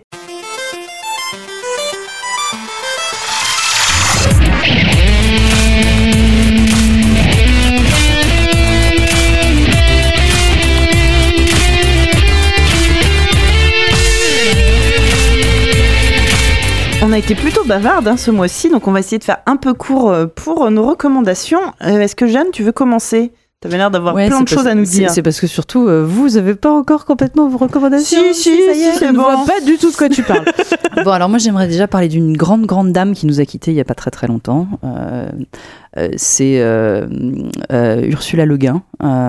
Donc il y a un nom qui paraît français parce qu'elle a été mariée à un français mais qui est américaine, qui est une des très très grande euh, auteure de, enfin donc romancière euh, de euh, fantastique, science-fiction, fantasy, qui a, c'est une, oui, c'est probablement une des plus grandes auteurs de, de, de, de, de, genre, donc euh, de ce siècle et du siècle d'avant, euh, et qui a écrit un livre qui, pour le, enfin une série de livres d'ailleurs, qui, qui est tout à fait lisible et euh, avec des enfants.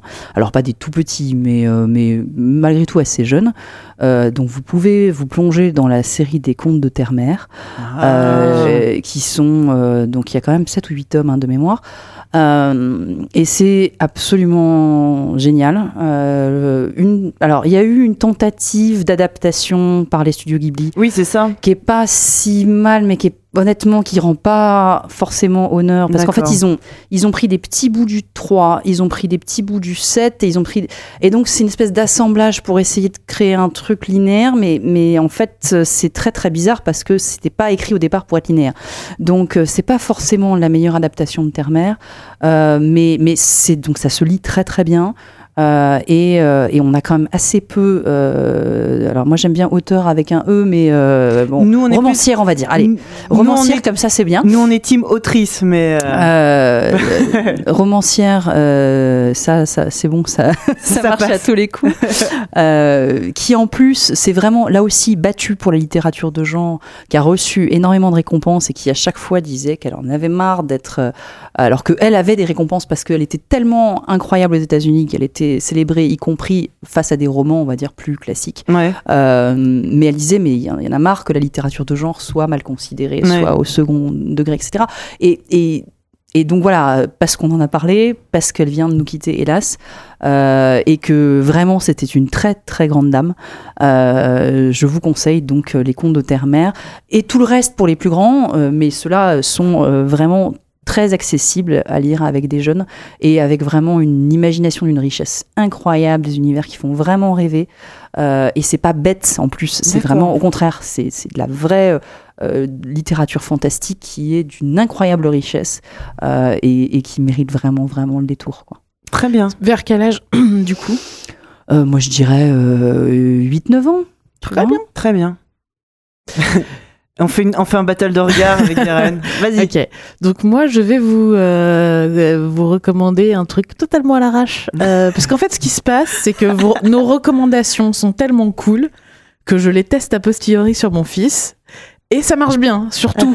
Euh, donc euh, là, le dernier truc qu'on a testé, c'est le fameux euh, J'ai perdu mon prénom. Oui, bah oui. Alors, du coup, il l'avait vu euh, il y a un an. Je lui avais lu, ça n'avait aucun intérêt. Là, ça y est, il commence à maîtriser, maîtriser l'alphabet, donc ça l'a éclaté à mort. Et euh, quand il a découvert que c'était son prénom à la fin, il avait des yeux comme des secoupes.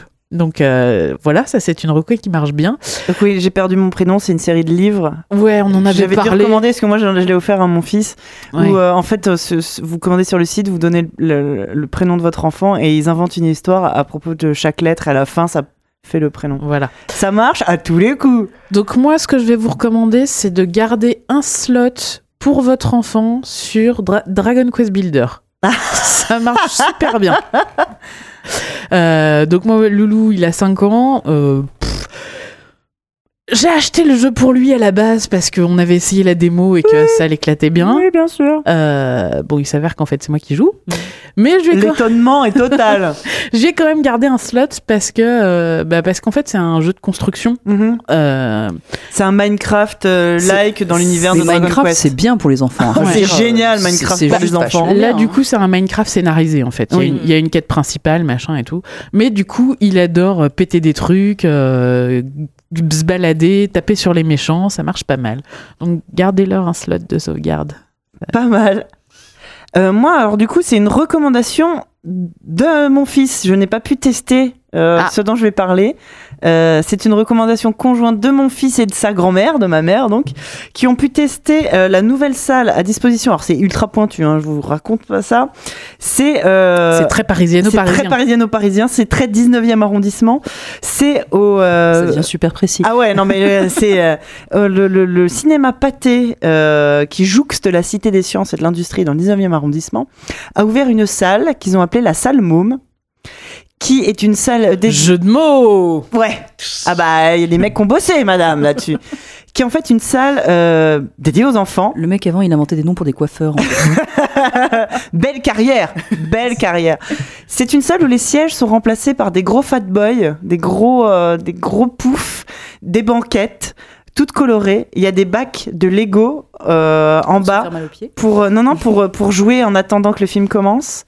Euh, le son est un peu moins fort, la lumière est un peu euh, un peu plus, enfin tu vois, se ferme pas complètement. Et il passe bah, des films. alors, en, en plus, ce qui est bien, c'est qu'il passe pas forcément que des films qui viennent de sortir à l'affiche. Justement, euh, mon fils il a été deux fois pour l'instant. Il a vu euh, un film euh, ah, dont, de, euh, dont on a parlé dans le dernier ABCD. Euh, de, de- Les chants de la- Le chant de la pas, mer pas les chants de la mer, mais du même euh, du même auteur, euh, son film précédent, non, non m'échappe. Euh, et il a pu aussi voir un film actuellement à l'affiche. euh, et, et le, le concept de la salle euh, dédiée aux enfants. Donc euh, la première fois qu'il y est allé, donc c'était en plein après-midi, il me dit les, les tout petits jouaient au Lego pendant le film. Donc tu sais, t'entendais les enfants qui, qui, qui brassent dans les bacs. C'était le bruit de la mer, c'est ça Donc là, elle m'a dit c'était pas super. Euh, il y retournait euh, toujours avec ma mère. Un, un soir, la, la dernière séance de la journée, ça doit être genre 18-19 heures. Donc du coup, les tout petits étaient absents. Il me dit ils étaient allongés chacun sur leur euh, sur leur gros pouf à regarder le film, les doigts de pied en éventail. Ils ont trouvé ça génial. Et euh, dans la séance de l'après-midi, t'as un petit atelier euh, fabrication, un petit atelier qui change à chaque fois pour les enfants en fonction de leur âge. Je trouve le concept vachement chouette. Quand t'es parents de tout petits, généralement, bah, tu vas pas au cinéma ou euh, On en avait parlé avec tu Pascal. te prives, euh, ouais, tu te prives pas mal. Et là, je trouve que la salle est faite exprès pour. Je, je- j'adore l'initiative. Pour l'instant, à ma connaissance, c'est la seule salle qui existe comme ça, enfin à Paris en tout cas, dans les cinémas pâtés. Je pense qu'elle sert un peu de, de, de, de laboratoire, tu vois. Euh, je trouve ça vraiment chouette. Donc j'ai pas pu la tester moi-même, mais euh, le principal intéressé, 7 ans et demi, est ravi. et, Et- euh, Et ta mère a bien kiffé les poufs quand même. Ma, ma mère dit ouais les petits font un peu du bruit mais par contre les poufs sont super. Donc en tant que parent accompagnateur, adulte accompagnateur, euh, je pense qu'elle a pu tenter une petite sieste tranquillou, euh, tu vois, euh, à, l'abri. Donc voilà la salle euh, salle môme de- du cinéma pâté.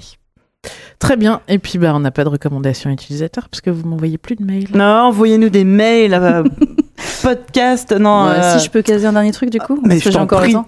Euh, parce qu'on en a parlé tout à l'heure et que effectivement c'est quelque chose qui est euh, moins connu que d'autres œuvres de donc du, de Paul Grimaud, puisque on, a on a eu une petite discussion tout à l'heure sur sur ce monsieur-là. Donc le monsieur qui a, qui a créé Le Roi et l'Oiseau, Mmh. Il a fait un recueil de, de courts métrages qu'il avait fait qui s'appelle La Table tournante.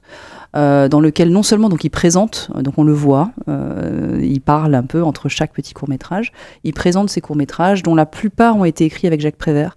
Euh, c'est alors certains sont un peu durs, ça, alors ça reste vraiment très accessible aux enfants, hein. Ouais. mais euh, à la limite c'est presque plus l'adulte qui dit oula derrière en fait ce que ce dont ça parle, ça a l'air beaucoup moins mignon que Ouais. que ce dont il, que la première euh, que la première strate en fait qui est apparente. Mais c'est aussi très chouette parce qu'il explique comment il, il fait euh, Ça, ses- c'est chouette. ses- ses animés et euh, notamment il, il explique bah, les, les- les principes de la stop motion euh, et ainsi de suite et, euh, et c'est vraiment un, un très joli euh, ensemble donc de dessins animés euh, d'un des plus grands noms français de, Ah oui. de l'animation Ouais. et franchement euh, oui euh, ça c'est vraiment quelque chose je pense qui peut être surtout Tu peux nous les- redire le titre s'il te donc ça plaît? s'appelle La table tournante, euh, donc de Paul Grimaud. Et, euh, et vraiment pour les, les amateurs de, euh, de dessins animés et qui sentent leurs enfants curieux sur comment c'est fait, Ouais, et ben c'est très intéressant parce qu'il explique comment c'est fait. ça c'est chouette. et Vraiment que, chouette. euh, et que voilà, et qu'en plus il, il- il s'est entouré quand il, il parle, il y a ces petits personnages qui, qui sortent du dessin animé puis qui viennent Ah. euh, autour de lui. Donc c'est c'est assez magique, je pense, pour les, pour les, pour les plus jeunes de, de voir ça. Euh, voilà. À partir de quel âge? Ah, pff, bon, il faut. C'est c'est que c'est un petit peu comme le roi et l'oiseau, c'est-à-dire que les tout petits, ça peut être un petit peu obscur quand même. Euh, c'est joli, bien sûr, mais euh, c'est surtout si on veut comprendre les mécaniques d'animation, là, il vaut mieux. Ouais, c'est pareil, je dirais 7-8 ans, quoi. Ouais, C'est peut-être un peu difficile. C'est-à-dire qu'un enfant plus jeune pourra le voir, Oui. mais Sans euh, comprendre voilà, forcément. ça ouais. sera peut-être plus mystique parce que bah, une- toute une partie technique, il sera peut-être pas accessible. Ok. Voilà. Très bien. Bien, merci. Avant de terminer cette émission, on fait un petit point Patreon. Oui. On remercie chaleureusement, comme à chaque fois, nos, nos patriotes, les gens qui contribuent euh, à, à ce financièrement à ce podcast. Vous êtes euh, 96 patriotes, on a atteint les 381 euros par podcast. On vous remercie énormément.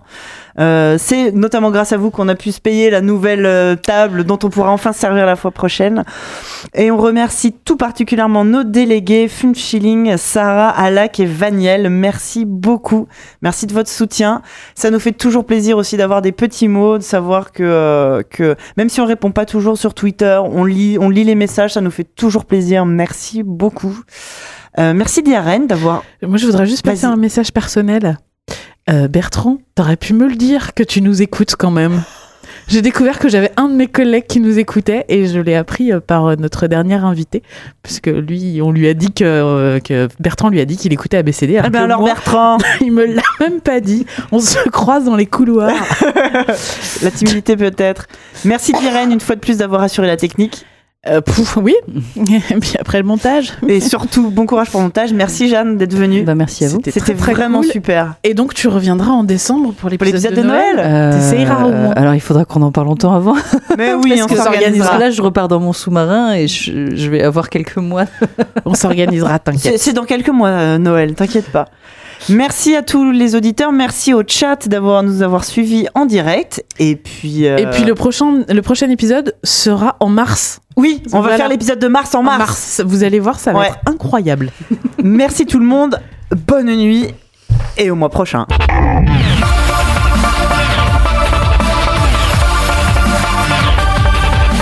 Tu me fais peur là, genre on est, on est en quel mois là Tu sais, j'ai vu vraiment un moment de doute. Notre épisode de janvier était en février.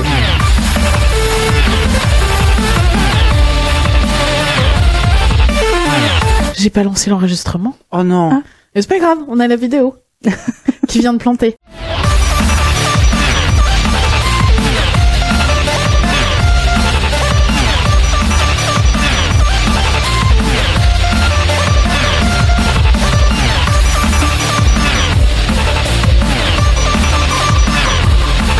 Salut le chat, merci d'être resté aussi tard. En fait, je savais pas qu'ils étaient toujours là. Faut aller dormir maintenant.